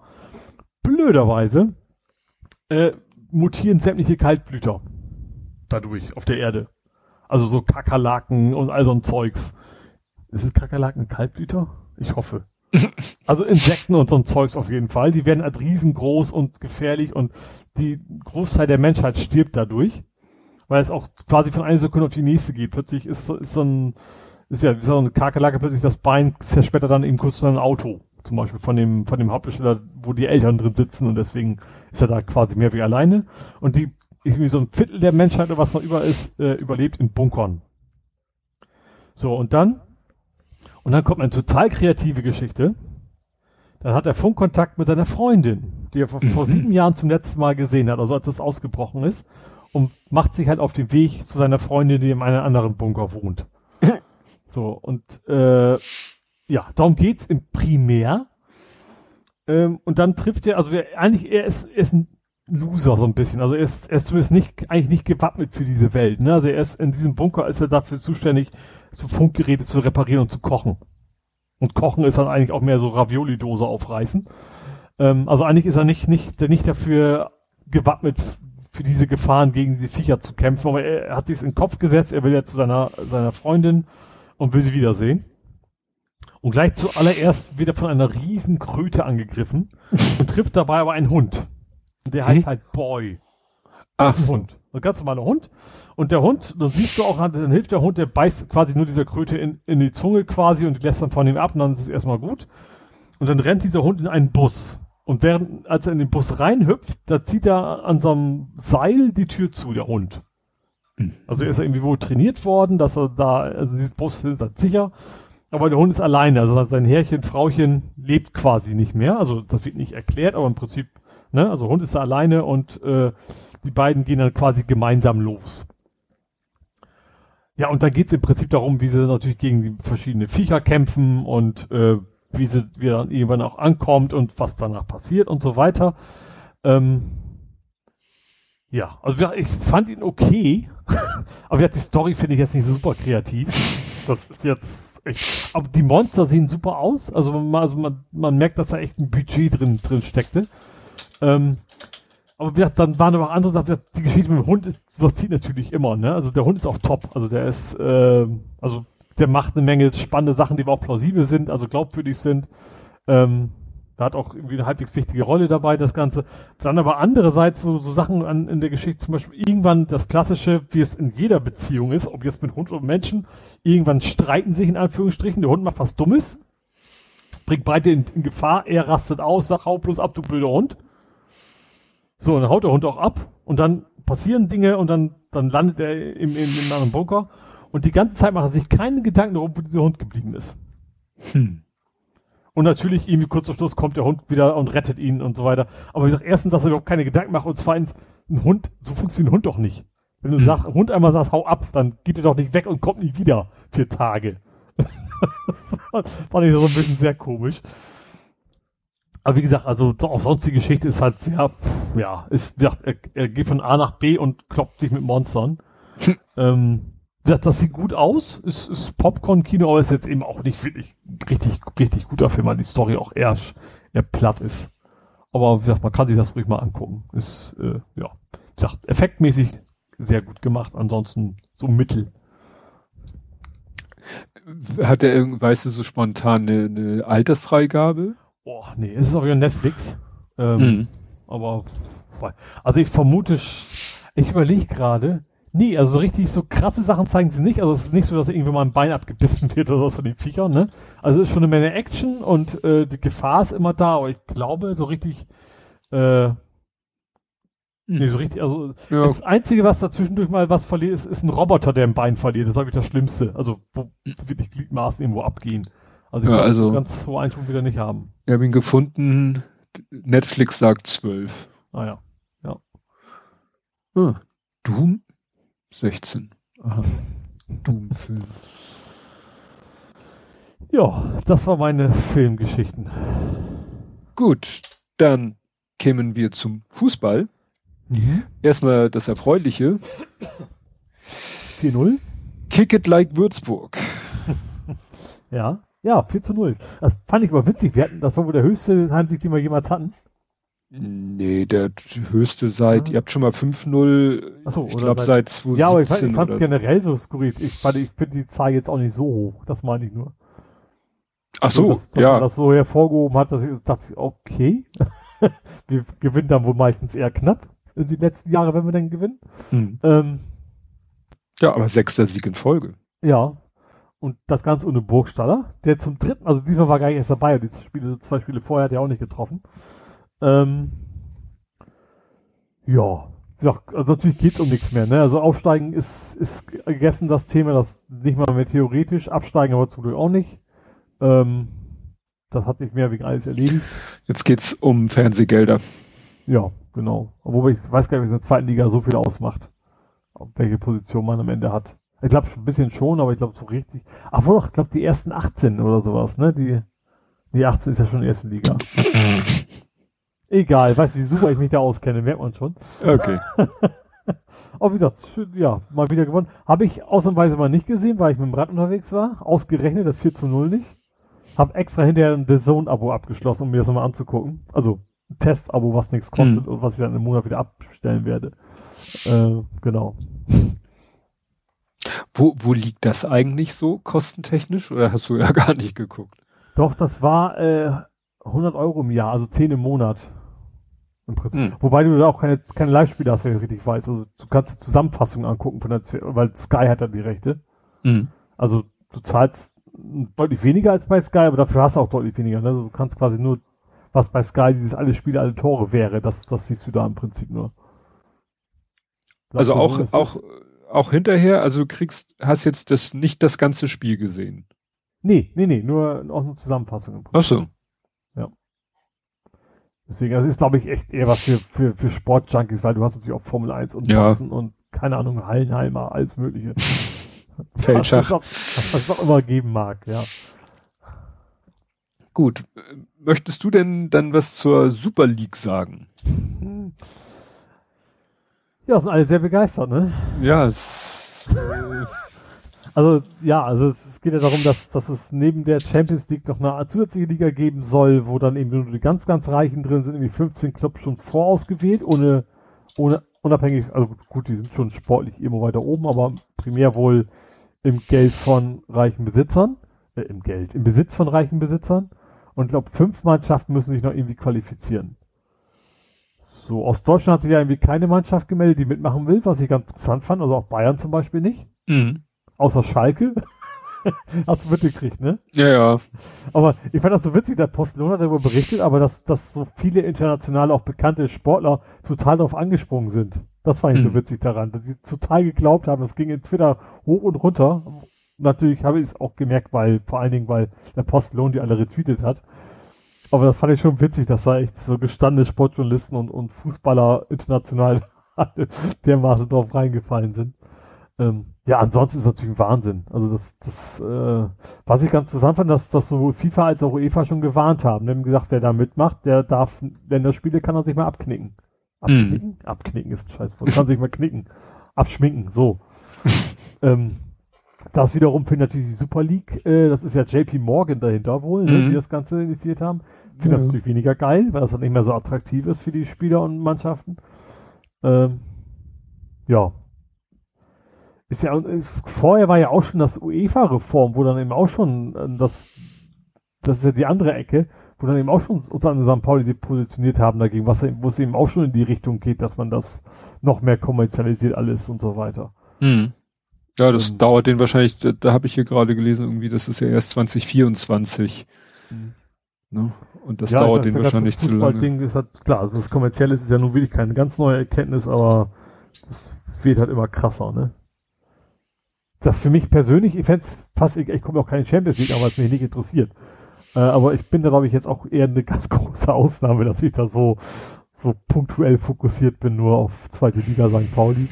Ähm, Wäre natürlich schön, wenn dafür natürlich Bundesliga sich nicht mehr lohnen würde für Sky und sie sagen würde, ja gut, dann zeig's halt wieder in der ARD. Mhm. Das wäre was Feines, aber das wird natürlich auch nicht passieren. Ja. ja, aber hatte jetzt nicht RTL noch irgendwelche Fußballrechte in Zukunft? Oh, kann sein. Ich komme da nicht mehr, ich steige da echt nicht mehr durch. Ja, gut, und Ja, mich interessiert also, wenn, einfach In normalen nicht. Zeiten gehe ich ja eh ins Stadion, Heimspiele und äh, gucke mir nur die Auswärtsspiele, vielleicht eine Zusammenfassung oder so an. Ähm, oder wenn es klar, wenn es irgendwie Derby ist, dann kaufe ich mir halt mein Tagesticket, aber Mhm. ansonsten ist mir das dann auch nicht so wichtig. Ja. Jo, gut. Mehr Fußball haben wir nicht, ne? Nö. Nö. Kommen wir zum Real Life. Mhm. Ja, und da habe ich ein, ein Lego-Bestell-Fail, der gut ausgegangen ist. Also ich habe tatsächlich mal wieder echtes Lego bestellt. Mhm. Bei Lego selbst. Und habe dabei auch, also wir, du kannst da ohne Kosten VIP werden. Ne? Musst dich nur registrieren als VIP. erzählt, ja. Mhm. Und dann sammelt man da VIP-Punkte und die kannst du dann wieder eintauschen, zum Beispiel gegen Gutscheine. Mhm. Und wir hatten leider nur so viel Punkte, dass es für den kleinsten Gutschein reichte. Zum nächsten Gutschein fehlten uns noch ein paar Punkte und ich so, ja gut, egal. Ähm, und habe dann die Punkte in einen Gutschein umgewandelt, habe dann den Artikel ausgewählt, alles in Warenkorb, habe die Bestellung durchgeführt, habe gesagt, bezahlen mit PayPal. PayPal sagte hier wunderbar und äh, dann kam auch auf der Lego-Seite große Bestellbestätigungsseite, Bestellung ist angekommen, alles tutti und dann habe ich gesagt wunderbar, habe das Browserfenster geschlossen oder den Tab, kam dann kurze Zeit später auch die E-Mail von PayPal, ja hier Transaktionsnummer XY, Betrag ist gebongt. Mhm. Und dann wartete ich auf eine E-Mail-Bestätigung, also eine Bestellbestätigung per E-Mail von Lego. Mhm. Und ich wartete. Und ich wartete. Und ich glaube, nach ein, zwei Tagen, ich weiß gar nicht, wie lange ich gewartet habe, dachte ich so, "Mm, wende dich doch mal an den Support. Habe ich mich an den Mhm. Support gewendet. Und da ist irgendwie auch sogar meine, meine Handynummer hinterlegt. Und dann bin ich tatsächlich 24, 48 Stunden später angerufen worden Mhm. hatte einen sehr freundlichen Herrn am Telefon. Naja, und er meinte, ich, er kann sich das nicht erklären, wieso, aber sie haben es bei, was weiß ich, einer von einer Million Bestellungen, dass tatsächlich das System mir sagt, die Bestellung ist angekommen, im System aber keine Bestellung ist. Aha. Und er meinte, er hätte schon über alles, über meinen Namen, meine E-Mail-Adresse und so, hätte er schon das ganze ne, Bestellsystem durchsucht, hätte nichts gefunden. Ich habe ihm dann auch erzählt, ich habe einen Gutschein eingesetzt. Das hat er dann gefunden, dass ich gerade vor kurzem VIP-Punkte in Gutschein umgewandelt habe Mhm. und äh, dass ich mit PayPal bezahlt habe. Und dann mal, ja, gib mir mal die Transaktionsnummer, weil das ist erstmal nur so eine Vormerkung, das ist nicht sofort eine Abbuchung. Mhm. Und wenn keine Bestellung im System ist, dann wird da auch nie die echte Abbuchung kommen und spätestens nach drei Wochen sagt PayPal, pff, schmeiß Mhm. das weg. Ja. Und er kann aber, wenn er diese Transaktionsnummer hat, der Buchhaltung sagen, sie sollen PayPal sagen, dass diese Geschichte sich jetzt schon erledigt hat. Also Mhm. nicht, Mhm. nicht äh, irgendwie ein Timeout passiert. Und dann hat er mir gesagt, und zur Entschädigung kriegen sie natürlich nicht nur ihren Gutschein wieder, sondern noch einen Gutschein obendrauf. Mhm. Also im Sinne von, ich schreibe ihnen dann so und so viel äh, VIP-Punkte gut. Ja. Und das hatte dann den Effekt, dass ich sogar einen noch größeren Gutschein dafür, ne? also es Ja. machte dann wirklich eine halbe Stunde später machte es Pling und online waren dann eben, ja, ich sag mal massenhaft VIP-Punkte plötzlich da, die ich dann gegen einen noch größeren Gutschein eingetauscht habe und dann habe ich halt diesen Artikel nochmal bestellt. Ja, Mhm. und das zieht sich aber. Also die sind wohl im Moment auch ein bisschen überlastet, was Bestellung angeht. Also ich habe zwar eine Bestellbestätigung und es kam auch nochmal eine E-Mail. Ne? Artikel ist sozusagen im, im Warehouse, die, die Mhm. reden dann da plötzlich Englisch, aber ist noch nicht abgeschickt. Ich hoffe, dass er diese Woche sich mal auf den Weg macht. Mhm. Und dann werde ich darüber berichten, was es denn Schönes ist. Okay. Mhm. Und du hast einen Lieferant Habe ich? über eine Druckstation. Mhm. Die Druckstation, Ach eine so, Packstation, ja, die ja, nicht ich hab, druckt. genau, ich, ich habe ja, ich hatte letztes Mal, ja, ich hatte, ja- was habe ich denn verkauft? Äh, Irgendwas Schweres. Also einen Drucker. Dein- ja. Druck, Drucker. Ähm, Ja. Da hatte ich ja schon, also mein 3D-Drucker habe ich verkauft und habe da gemerkt, dass mein 2D-Drucker, oder wie man das nennen will, keine Tinte mehr hat. genau, Oder der Meinung war. genau. Also da war Türkis leer. Ähm, und da habe ich ja schon gesagt, okay, dann mache ich das halt mit, mit, mit ohne Drucken geht ja auch und zwar, und zwar abholen und dann kann man den QR-Code vorzeigen. Dann wusste die gute Frau erst nicht, wie das funktioniert. Ging dann aber irgendwann. Da habe ich mir jetzt gedacht, ich habe jetzt ein paar Sachen bei eBay vertickt. Ähm, probier doch mal das Ganze an der Packstation. Sollte ja auch gehen. Also wieder ähm, Online-Frankierung ist ja bei eBay relativ einfach. Äh, dann kriegst du halt eine E-Mail mit einem QR-Code drin und alles ist gut. bin da mit den drei Paketen zur Parkstation geradelt. Ähm, hab dann mein Handy vor diesen Scanner ge gehalten. Beim ersten Paket ging das noch. Und dann danach immer so äh, zwischen, zwischen fünf und ich glaube, der eine habe ich irgendwie 15 Versuche gebraucht, bis er diese scheiß QR-Code eingelesen hat. ähm, hat dann eben, ich habe auch zwischendurch auch noch jemanden vorgelassen, weil ich dachte, der, der, die gute Frau wartete da schon ewigen Zeiten, wie ich fünfmal diesen scheiß QR-Code, also das Handy davor halte und nicht will. Da hat sie mir das tatsächlich eigentlich, eigentlich guten Rat gegeben, machen Sie doch mal die, die Helligkeit auf 100 Prozent. Mhm. Hatte ich aber schon. Also, der Rat war eigentlich gut und ich habe es auch nicht bewusst auf 100 Prozent, ich hatte es zufällig auf 100 Prozent gehabt, hat aber noch nichts geholfen. Ich habe sie dann vorgelassen, weil sie hatte nur ein Paket. So, und irgendwann war es, hat es dann doch geschafft. Ich habe zwischenzeitlich noch die Schutzfolie abgezogen. Also, Riesenakt, um diesen scheiß QR-Code einzuscannen. und dann sagt er, okay, ja, hat geklappt, einscannen und jetzt drucke ich dir mal einen Barcode aus. Das heißt, dieser, dieser, ich dachte, ich dachte eigentlich schon, dass es. Die können gar nicht mehr drucken. Ja, genau, gar nicht mehr gebe, aber doch. Da kommt dann dieser Barcode ausgedruckt, also richtig, auch richtig groß. Also so lang, dass er kaum aus dem pa also bei kleinen Paketen kaum drauf passt. Auch mit Adresse drauf, mit Barcode drauf. Äh, und den musst du dann aufkleben. Und dann sagt er, ja, schön, schönen Tag. So, und dann musst du quasi nochmal wieder hingehen und sagen, hallo, ich möchte ein Paket verschicken. Also der ganze Prozess wird komplett beendet. Und dann kannst du diesen Barcode, den er eben quasi ausgedruckt hat, wieder einscannen und dann kommt dieses klassische, wie groß ist das ein Schuh, äh, Schuhpaket, Schuhbox, Akten, äh, weißt du, dieses übliche. Wie groß ist das Fach? Aber das ist ein Riesenakt. Wie gesagt, erstmal, dass dieser blöde QR-Code einfach nicht erkannt wird. Total nervig. Und dann, wie gesagt, dann, dann druckt das, ja. Also verstehe ich ja, dass es ausdrucken muss, weil der Postbote oder DRL-Bote was auch immer das ja auch dann eben einscannen können muss. Aber man hätte ja wenigstens dann direkt die Klappe aufmachen können und dann nur noch einstellen müssen und nicht mm. den ganzen Prozess wieder von vorne. Das war schon sehr nervig.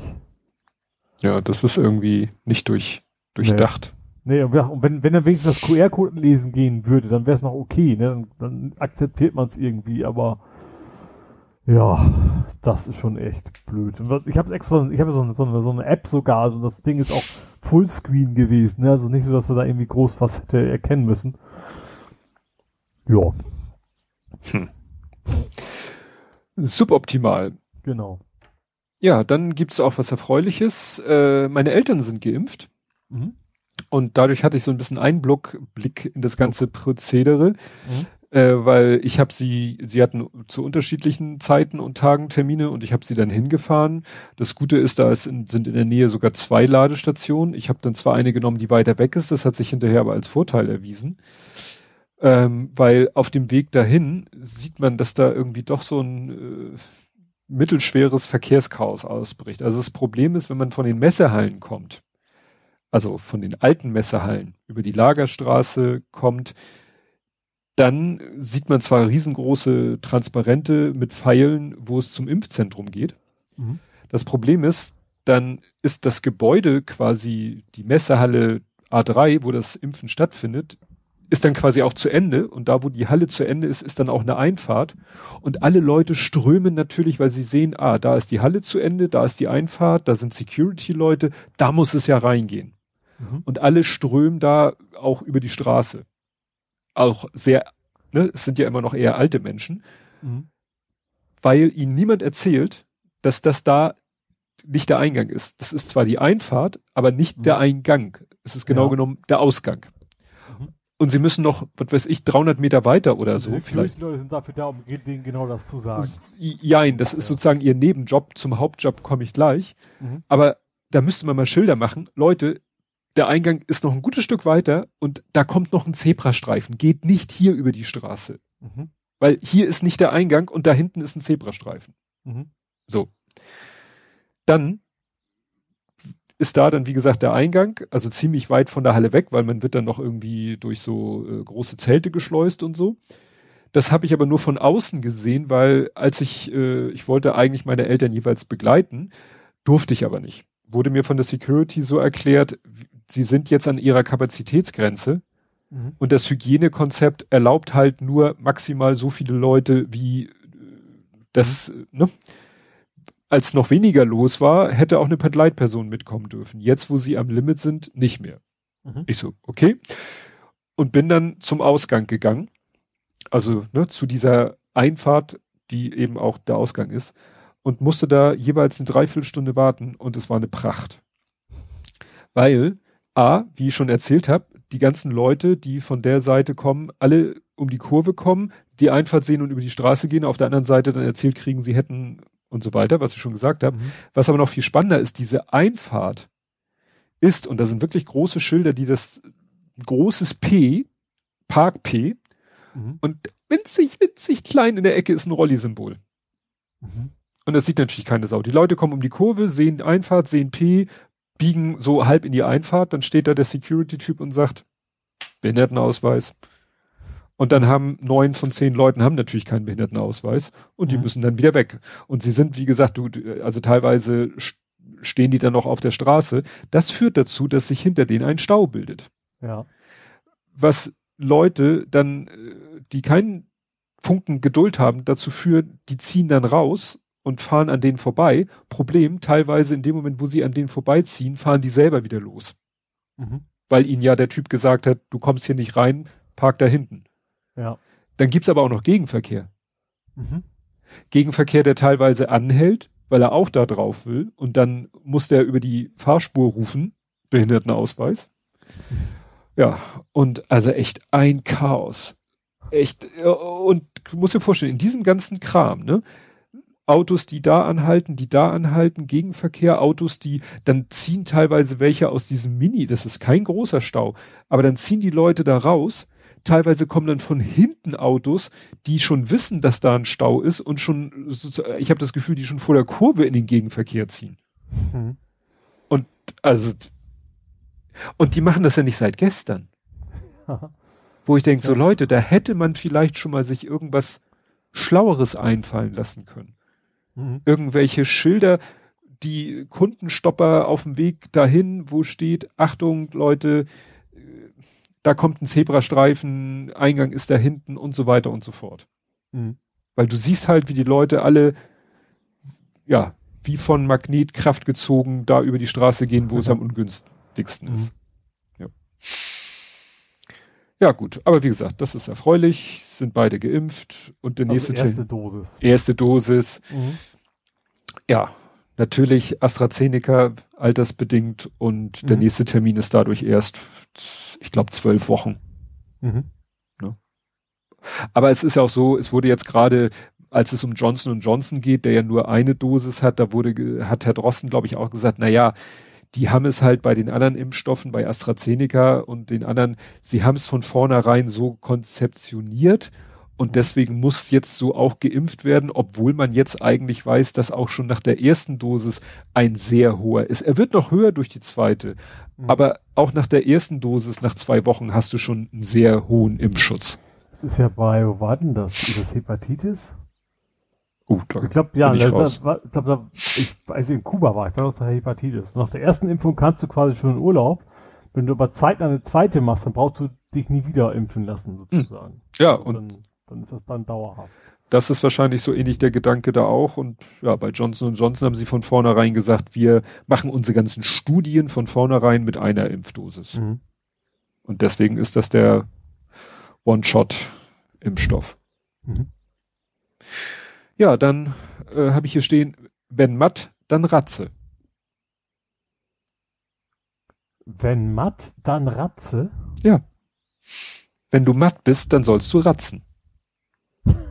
oh Gott, ist das übel. das ist jetzt für deine Verhältnisse. Ja, Emma war zu Besuch, meinst du? Ne? Ja.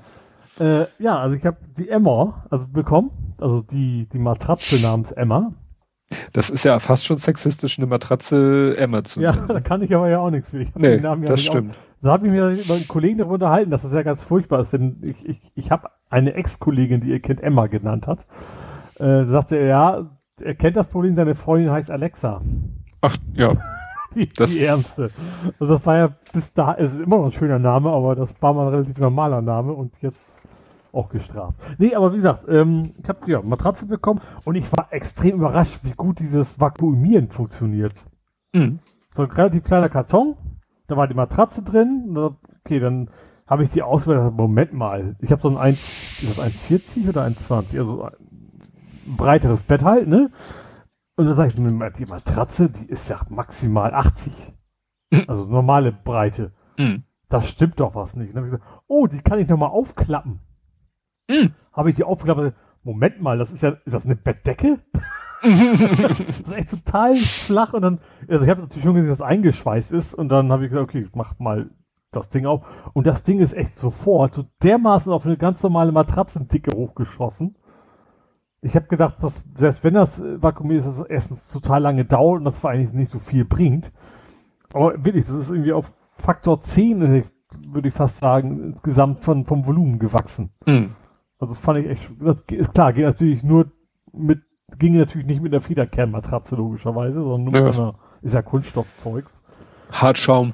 Ja, genau. Ähm, ja, hingepackt, ähm, dann auch logischerweise an dem, in der Nacht drauf geschlafen und sofort wie, ja, auch, auch null dieses, was man im Urlaub hat, ne, dass man so no, neues Bett erstmal dran gewöhnen müssen, ne, gar nicht.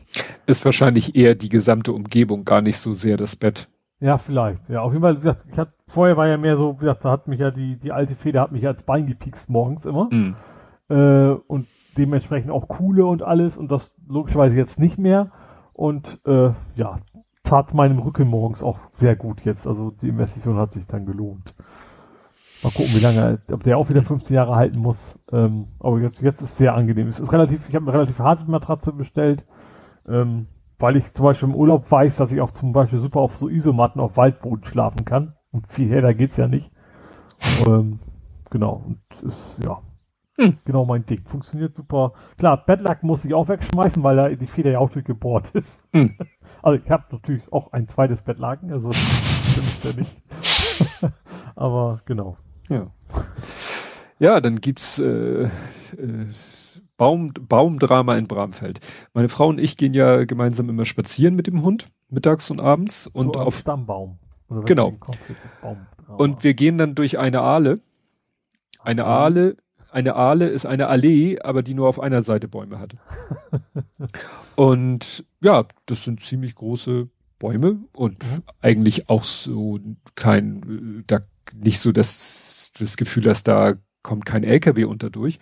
Und wir kamen eines Tages da um die Kurve und dann stand auf der einen Seite eine Frau so in der Grundstückseinfahrt, auf der anderen Seite ging gerade eine Frau so und unterhielt sich mit ihr so über die Straße und man hörte so, ja, ich habe die Polizei gerufen und, und, und, und gestikulierte sie und zeigte sie auf einen der Bäume und dann gingen wir so weiter und dann sahen wir, dass bei dem Baum ziemlich weit oben im Stamm so eine so eine Ke- ja, sah frisch aus, eine Kerbe war. Als wenn wirklich einer mit der Axt einmal in, in was weiß ich, drei Metern Höhe in den Baum so, ein- so ein, einfach mal so eine Kerbe reingeschlagen hätte. Mhm. Ansonsten sah der Baum ganz normal aus. Ja. Und wie gesagt, sie zeigte auch so die Straße runter und wir, dann haben wir die Straße runtergeguckt und dann sahst du, dass da auch irgendwo, da wird auch gerade ein Haus abgerissen. Ist ja immer bei uns irgendwie, werden Häuser immer wieder mal abgerissen, weil es halt so eine gewachsene Gegend ist und manchmal ziehen dann Leute aus und das Haus ist dann nur noch abbruchreif. Mhm. Und dann kommen wir da näher und näher und dann sehen wir, da steht da so ein Tieflader und auf dem Tieflader so ein Monster-Abrissbagger Mhm. aber wirklich so ein Monsterteil, der dann auch einen Kettenantrieb hat und die Ketten ragten auf beiden Seiten bestimmt 20, Mi- 20 Zentimeter über den Tieflader hinaus. Ich weiß Mhm. gar nicht, ob das so erlaubt ist. Ja. Das war aber nicht das Problem. Aber das Fahrerhaus oder das ja, Fa- Fahrer-Führerhäuschen von dem Ding, das war nicht zentral, sondern seitlich. Ne, kennt man ja die Dinger, wo dann auf der einen Seite ist das äh, die, sozusagen die das Der Kabine- Arm und der andere ist die Kabine. Genau, Ja. ne? Mhm. So, und das Ding war auch ziemlich hoch, also klar, weil es auch auf dem Tieflader war, war auch so robust aus Metall ohne Scheiben und so. Und dann habe ich mal geguckt, dann sind wir an dem Ding vorbeigegangen, habe ich mich nochmal umgedreht und hast du tatsächlich gesehen, dass in dem Dach von dem Ding war eine kleine Delle drinne. Mhm. Also tippe ich mal, dass der mit seinem Dach von dem Abrissbagger an diesem Baum hängen geblieben ist. Mhm. ja, ist, also im ersten Moment dachte ich, oh gut, dann hat er da eine, eine Ecke rausgekratzt. Das wird der Baum schon überleben. Kommen wir am Ja. nächsten Tag wieder. Baum, nur noch der Stamm, alles abgesägt. Aha. Auf beiden Seiten des, der Straße liegt der Abschnitt. Und alles so mit äh, rot-weißem Tresseband, aber nicht mit Polizei, sondern mit Feuerwehr Hamburg umwickelt. Aha. Und ich dann so, äh, habt ihr jetzt irgendwie, tut das Not? Kann da war doch nur so eine, Kl- ja, ne? Und dann bin ich da mal dichter rangegangen und dann habe ich gesehen, das hat den Baum aus der Erde geholt.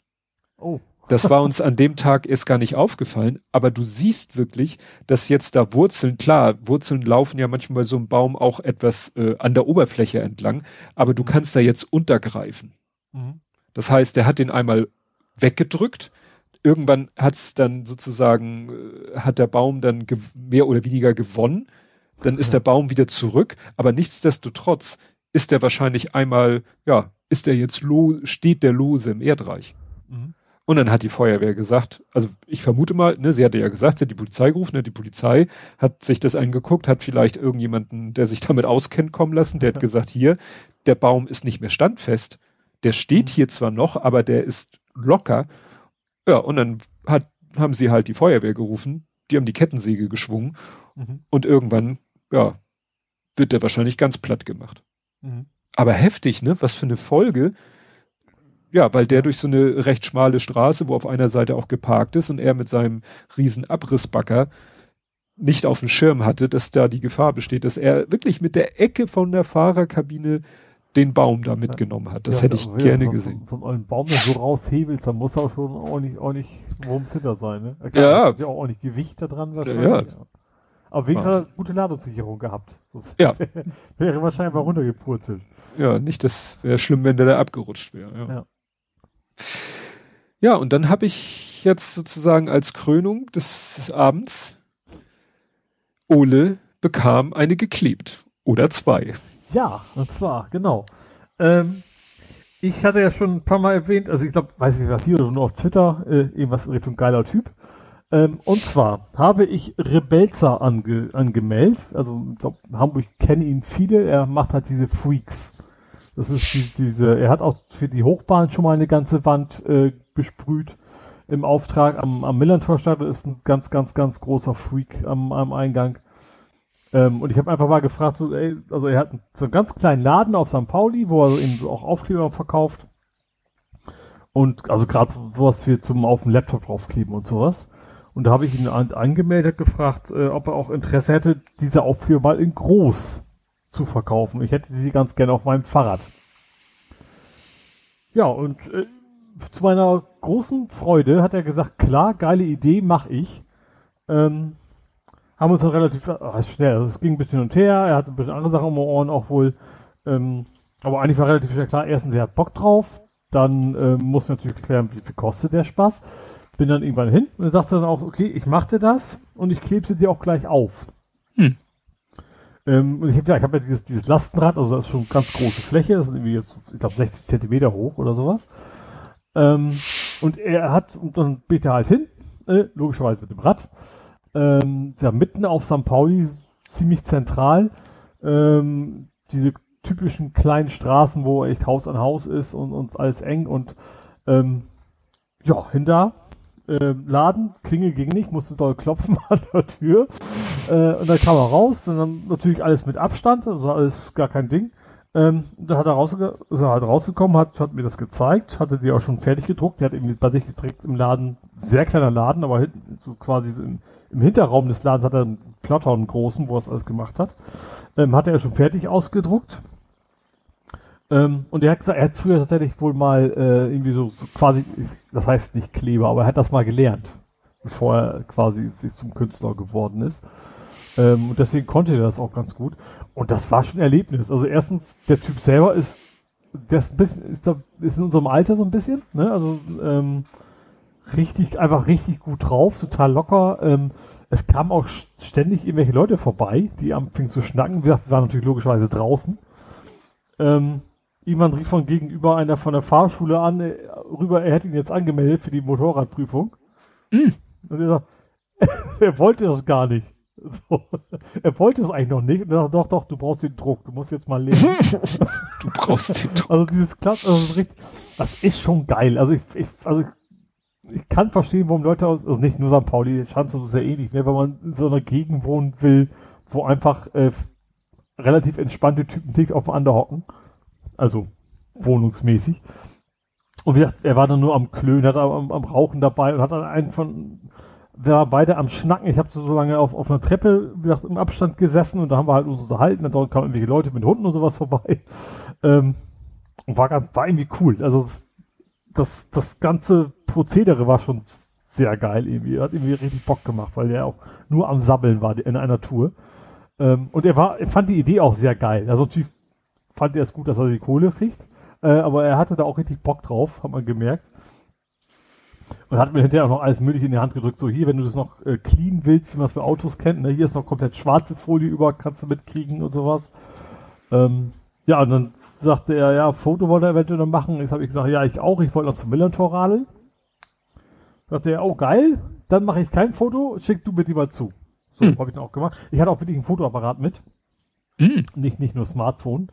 Ähm, ja, und bin dann halt, ja, also dann fertig. Beide Seiten hat dann ein Freak drauf. Auf einer Seite ist dieser liebe Freak, auf der anderen Seite ist, ist der Anker Freak. Also wenn man, wir können gleich mal den, den Shop verlinken.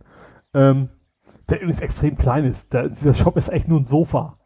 Auf der Website sieht das so aus, wenn das irgendwie so Riesenräume wären. Weißt überall so das und das und ich das so ein ganz kleines Kapuff mit einem so einem Sofa drin.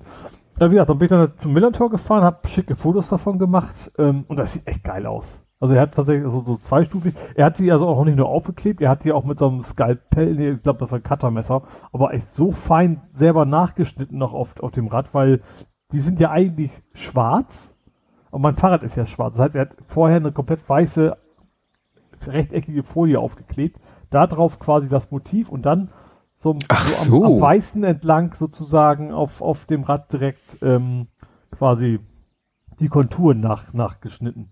Mhm. Also du hast schon, also der, der kann das. und auch normalerweise ist er, ist er sagt, gut, also die Motive kann, ist klar, aber er, er sprüht ja eigentlich, ne? Also er ist ein Sprayer eigentlich und kein, kein Drucker. Ja, aber ich habe da so meine Erfahrung. Ich hatte einen Klassenkamerad, der war Sprayer.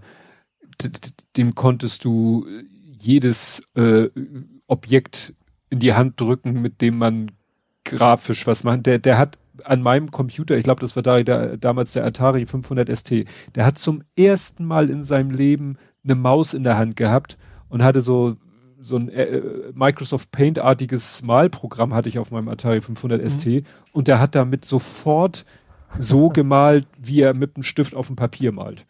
Mhm. Wo ich nicht mal einen Kreis mit der Maus ordentlich malen könnte. Also es ist ja, wenn du das, ja. Die Koordination und das alles hast, ist dir das Werkzeug relativ wurscht. Ja. Was auch noch sehr spannend war, wir haben uns sehr lange über 3D drüber unterhalten. Hm. er hat meine, meine Halterung gesehen von der Lampe. Ich habe gesagt, so ja, habe ich selber gedruckt. Und dann war er total begeistert. Ja, er wollte seine Figur auch mal 3D machen. Er wollte es erst töpfern. Er wollte es aber erst dann machen, wenn er weiß, wie es geht. Und dann hat er nach einem halben Jahr gemerkt, er weiß nicht, wie das geht. und das fand ich irgendwie ganz witzig. Da war es echt, wie gesagt, richtig sympathischer Typ. Und ähm, wie gesagt, hinterher bin ich dann zum Millantor gefahren, habe ein paar richtig coole Fotos gemacht. Also gerade vor Millantor mit seinem Motiv, was sehr ähnlich dem aussieht, was auf dem Rad ist. Mhm. Äh, ja, und sieht geil aus. Ich habe auch schon ein paar Mal so, so, so am Straßenrand gerade so die Lütten, so Papa, guck mal und sowas. Also es, es sieht schon, sieht schon sehr geil aus. Also es hat sich auf jeden Fall gelohnt. Geilste Lastenrad von Hamburg, optisch mhm. gesehen. Ja, sieht sehr, sehr schick aus. Ja. Und wenn dann irgendwann wieder, wenn ich geimpft bin oder so, dann werde ich auch Critical Mass damit wahrscheinlich mal mitmachen. Ach ja, stimmt. Stimmt. Also ich glaube, ich weiß nicht, vielleicht gibt es sie auch schon wieder, aber ich, ich, ich warte ab, bis das äh, ja unkritisch ist für mich, für andere und so weiter. Ja. Gut, ja, ich hätte dann nur noch zu berichten, wir haben gepuzzelt, der Kleine und ich. Der Kleine hatte irgendwie Lust zu puzzeln und dann haben wir mhm. geguckt, was wir an Puzzeln haben. Und die Puzzle sind noch, äh, hat der Große sich mal gekauft, gewünscht, weiß ich gar nicht mehr. Und wir haben äh, ein Puzzle gemacht, was irgendwie auf den ersten Blick denkt man, ach wie easy. Aber eigentlich ist es nicht einfacher oder schwerer als andere Puzzle auch, nämlich äh, sozusagen ein Stadtplan von der Hamburger Innenstadt ist das. Mhm. Und wir haben hinterher noch mal in einen gedruckten Stadtplan geguckt, den wir noch im Hause haben. Hast du nicht die Straßen falsch Nein, nein, nein, sondern weil es halt nur die Innenstadt war und der Kleine wollte noch mal gucken, wie man denn, was weiß ich, mit in so einem Stadtplan von der Innenstadt zu uns nach Hause kommt oder so. Mhm. Und soweit ging halt diese Karte in Puzzle nicht, aber da hat man dann gesehen, es ist derselbe, also jeder Stadtplan hat ja so seine eigene Farbensprache und mhm. Schriftart und so weiter. Und das war Falk. genau die. Ja. ja, ne? Und nee, also es war ganz witzig, weil also ich dachte erst, ja, ist ja einfach, weil steht ja der Straßenname drauf und dann weißt du, wo das ist. Ja, Pustekuchen. Erstmal ist teilweise, siehst du dann nur so ein Bruchstück von dem Straßennamen und wenn da nur Straße steht, hilft dir das auch nicht.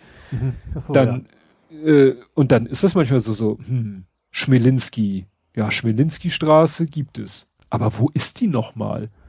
Mhm.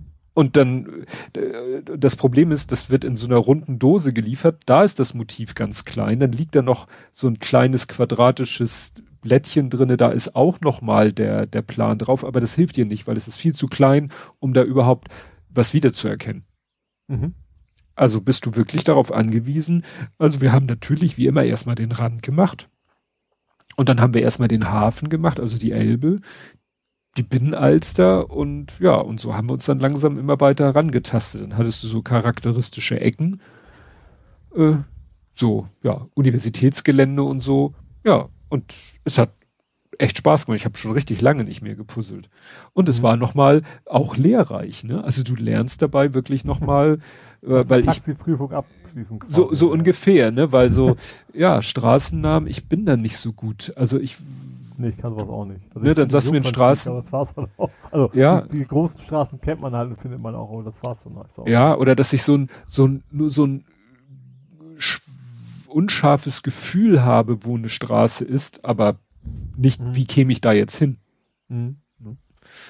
Ja, jetzt sind wir, sind wir auf den Geschmack gekommen. Jetzt ist meine Frau schon am gucken, ob man vielleicht auch mal, ähm, ob's, ne, man könnte ja auch mal gebrauchte Puzzle kaufen, muss ja nicht immer, ne? Mhm. Ressourcenschonender wäre es ja, wenn man mal nur beim gebrauchten Puzzle bist du natürlich darauf angewiesen, dass der Vorbesitzer auch wirklich alle Teile noch hat. so, ja, das ist, stimmt. Das, das siehst du natürlich auch noch nicht beim Kauf, ja. Und das nicht nur behauptet. Ja. Gut. Hättest du da noch was aus dem Real Life? Ja, äh, zwar noch ein Lastenrad. Ich war in Volksdorf. Aha. Also, das und zwar, also, äh, ja, Volksdorf ist ja mein Gärtner. Pipereit ist in Volksdorf. Ach, und ach das, stimmt, das, das ist ja eine ganze Ecke von dir. Ja, ja, also Für mich war das jetzt so, ja, pff, ist ja bei mir um die Ecke, aber. Als ich noch in Bramfeld gewohnt habe, war das ja auch okay. Also dann vor allem automäßig mit gutem Gewissens, weil es um die Ecke war. Und von hier aus ist das doch so ein ganz Stückchen. Habe ich mir gedacht, jetzt hast du ein Lastenrad, da hast kein schlechtes Gewissen, kannst auch mal eine lange Tour machen. Wetter war ja auch echt cool am Wochenende. Ähm, was ich ganz geil fand, ich habe zum ersten Mal bin ich jetzt unter dem unter dem Airport lang gefahren, Fahrrad. Ach ja, stimmt. Da, da ist hinterher ja. so, ein, so, ein, so, eine Schleife, die man wieder hochfährt, das ist relativ breiter Radweg und man hat da echt eine ziemlich coole Aussicht auf, auf die Landebahn, wenn man möchte. Also das wäre ein guter Spot, wo man eben auch mit Auto nicht hinkommt, sondern nur mit Rad. Ähm, was dann aber war, ich bin dann im Wesentlichen Ring 3 lang gefahren. Das ist halt äh, Veloroute. Und da habe ich aber auch wieder geflucht. was Hamburg so als Veloroute bezeichnet, was teilweise auch total skurril ist. Du fährst auf, auf eigentlich einen grau gepflasterten Fußgängerweg, der war schon neu, war auch breit, aber das ist quasi dann auch wohl so halbwegs Radweg mit gemeint. Und gesagt, mit dem Rad ist natürlich, also mit generellem Lastenrad brauchst du ein bisschen mehr Platz. Und dann sehe ich auf der gegenüberliegenden Straßenseite, also da kommen natürlich erst vier Autospuren, also zwei in jede Richtung, und da hinten sehe ich auf der anderen Seite, oh, Fahrradsymbol in beide Richtungen ein Pfeil. Das war so Langenhorn die Ecke. Und da dachte ich mir, oh mhm. Mist, hättest du vielleicht irgendwo rüberfahren müssen, hast du verpasst. Gut, bin dann weitergefahren, irgendwann wieder ganz, ganz furchtbar zwischendurch, also Poppenbüttel rum. Da ist ja teilweise guter Radweg, aber teilweise eben auch eine Katastrophe. Und auf dem Rückweg fahre ich da lang. Da komme ich ja an der Stelle vorbei, wo dieses Schild war, ne? Radweg beide Richtungen. Ja, zwei Meter. Mhm. Und zwar mittendrin, also weißt du, bei einer vierspurigen Straße das macht überhaupt keinen Sinn, dass da, wo man zwischendurch auch nicht rüberkommt. Also das, was da so ein kurzes Stück plötzlich so ein Radweg in beide Richtungen ist und danach nicht wieder. Ganz seltsam. Aber ich dachte, das, das, das also richtig viel, also Spaß gemacht hat sich, man müsste sich wahrscheinlich echt planen, wo könnte man sonst noch so lang fahren, vielleicht so ein bisschen weniger, also eben nicht die Velorouten fahren, sondern irgendwo kreuz und quer durch, wo es ein bisschen angenehmer ist. Äh, also mit einem normalen Rad ginge es noch, aber wie gesagt, Lastenrad ist das eigentlich kein großes Vergnügen in Hamburg, die, die Velorouten lang zu fahren. Also ich wusste ja, dass meine bei mir zu Hause quasi schlecht ist, die ich sonst nehme, also Richtung Innenstadt, aber das Ding ist auch nicht wesentlich besser am Ring 3 lang. Also stückweise so super, ne, man merkt, dass so ein paar Stellen haben die so richtig ausgebaut und breit und alles, aber dann zwischendurch eben auch wieder über, über Wurzeln an Bäumen vorbei und sowas, das ist natürlich echt doof. Hm. Ich habe mir währenddessen das mal angeguckt, was du beschrieben hast. Das ist ja echt cool. Ich habe da nie so drüber nachgedacht. Ich fahre ja, wenn ich von dir nach Hause fahre, fahre ich ja durch den Kronstiegtunnel und ich mhm. sehe auch immer, dass da ja dieser Paralleltunnel für Radfahrer und Fußgänger ist. Ich habe mir nie Gedanken gemacht, wo der auf der anderen Seite rauskommt. Das ist ja richtig geil. Da ist ja richtig, wie du sagtest, so eine so eine Schleife, mhm. ne, wo man quasi unten, ja, mit so einer sanften so ein, Steigung. Wie so ein, ja, Parkhaus, ne? So Parkhausmäßig, ja. so richtig. Genau, weil du musst ja, du musst ja dann über die Straße rüber, wo ich längs fahre. Ich biege dann rechts ab. Da musst du ja rüber und dann musst du, ja, da. Und oh, hier ist so. gerade, das ist Schleswig-Holstein. Man kommt zwei Meter nach Schleswig-Holstein rein. Stimmt. Auf Google Maps. Ja. An, diesen, an dieser Ausblicksplattform da. Die man, wie gesagt, nur mit Fahrrad kommt, was eigentlich sehr, sehr cool ist, weil man hat schöne Sicht und ist eben dadurch nicht überlaufen. Ja.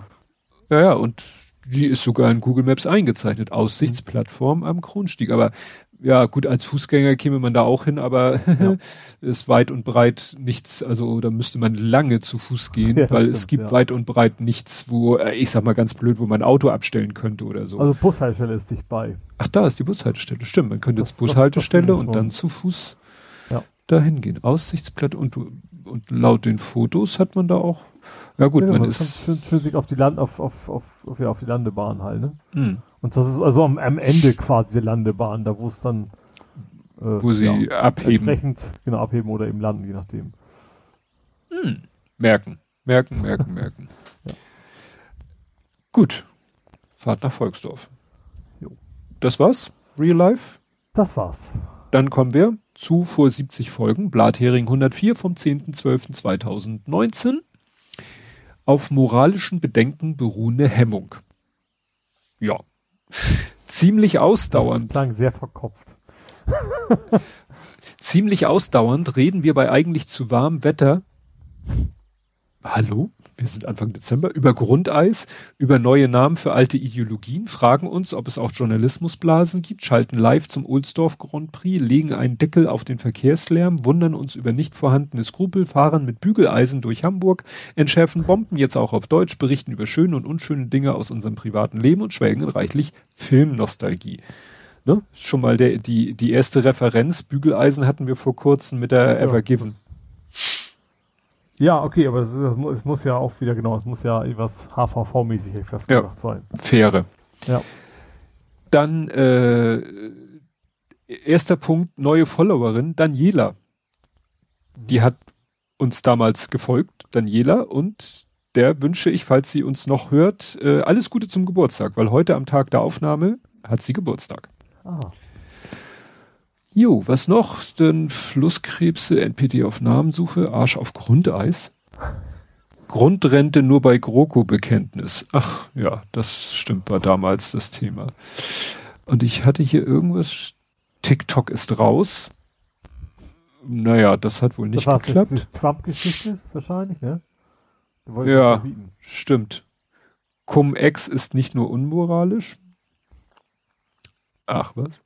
Rübennase statt Rübenzahl.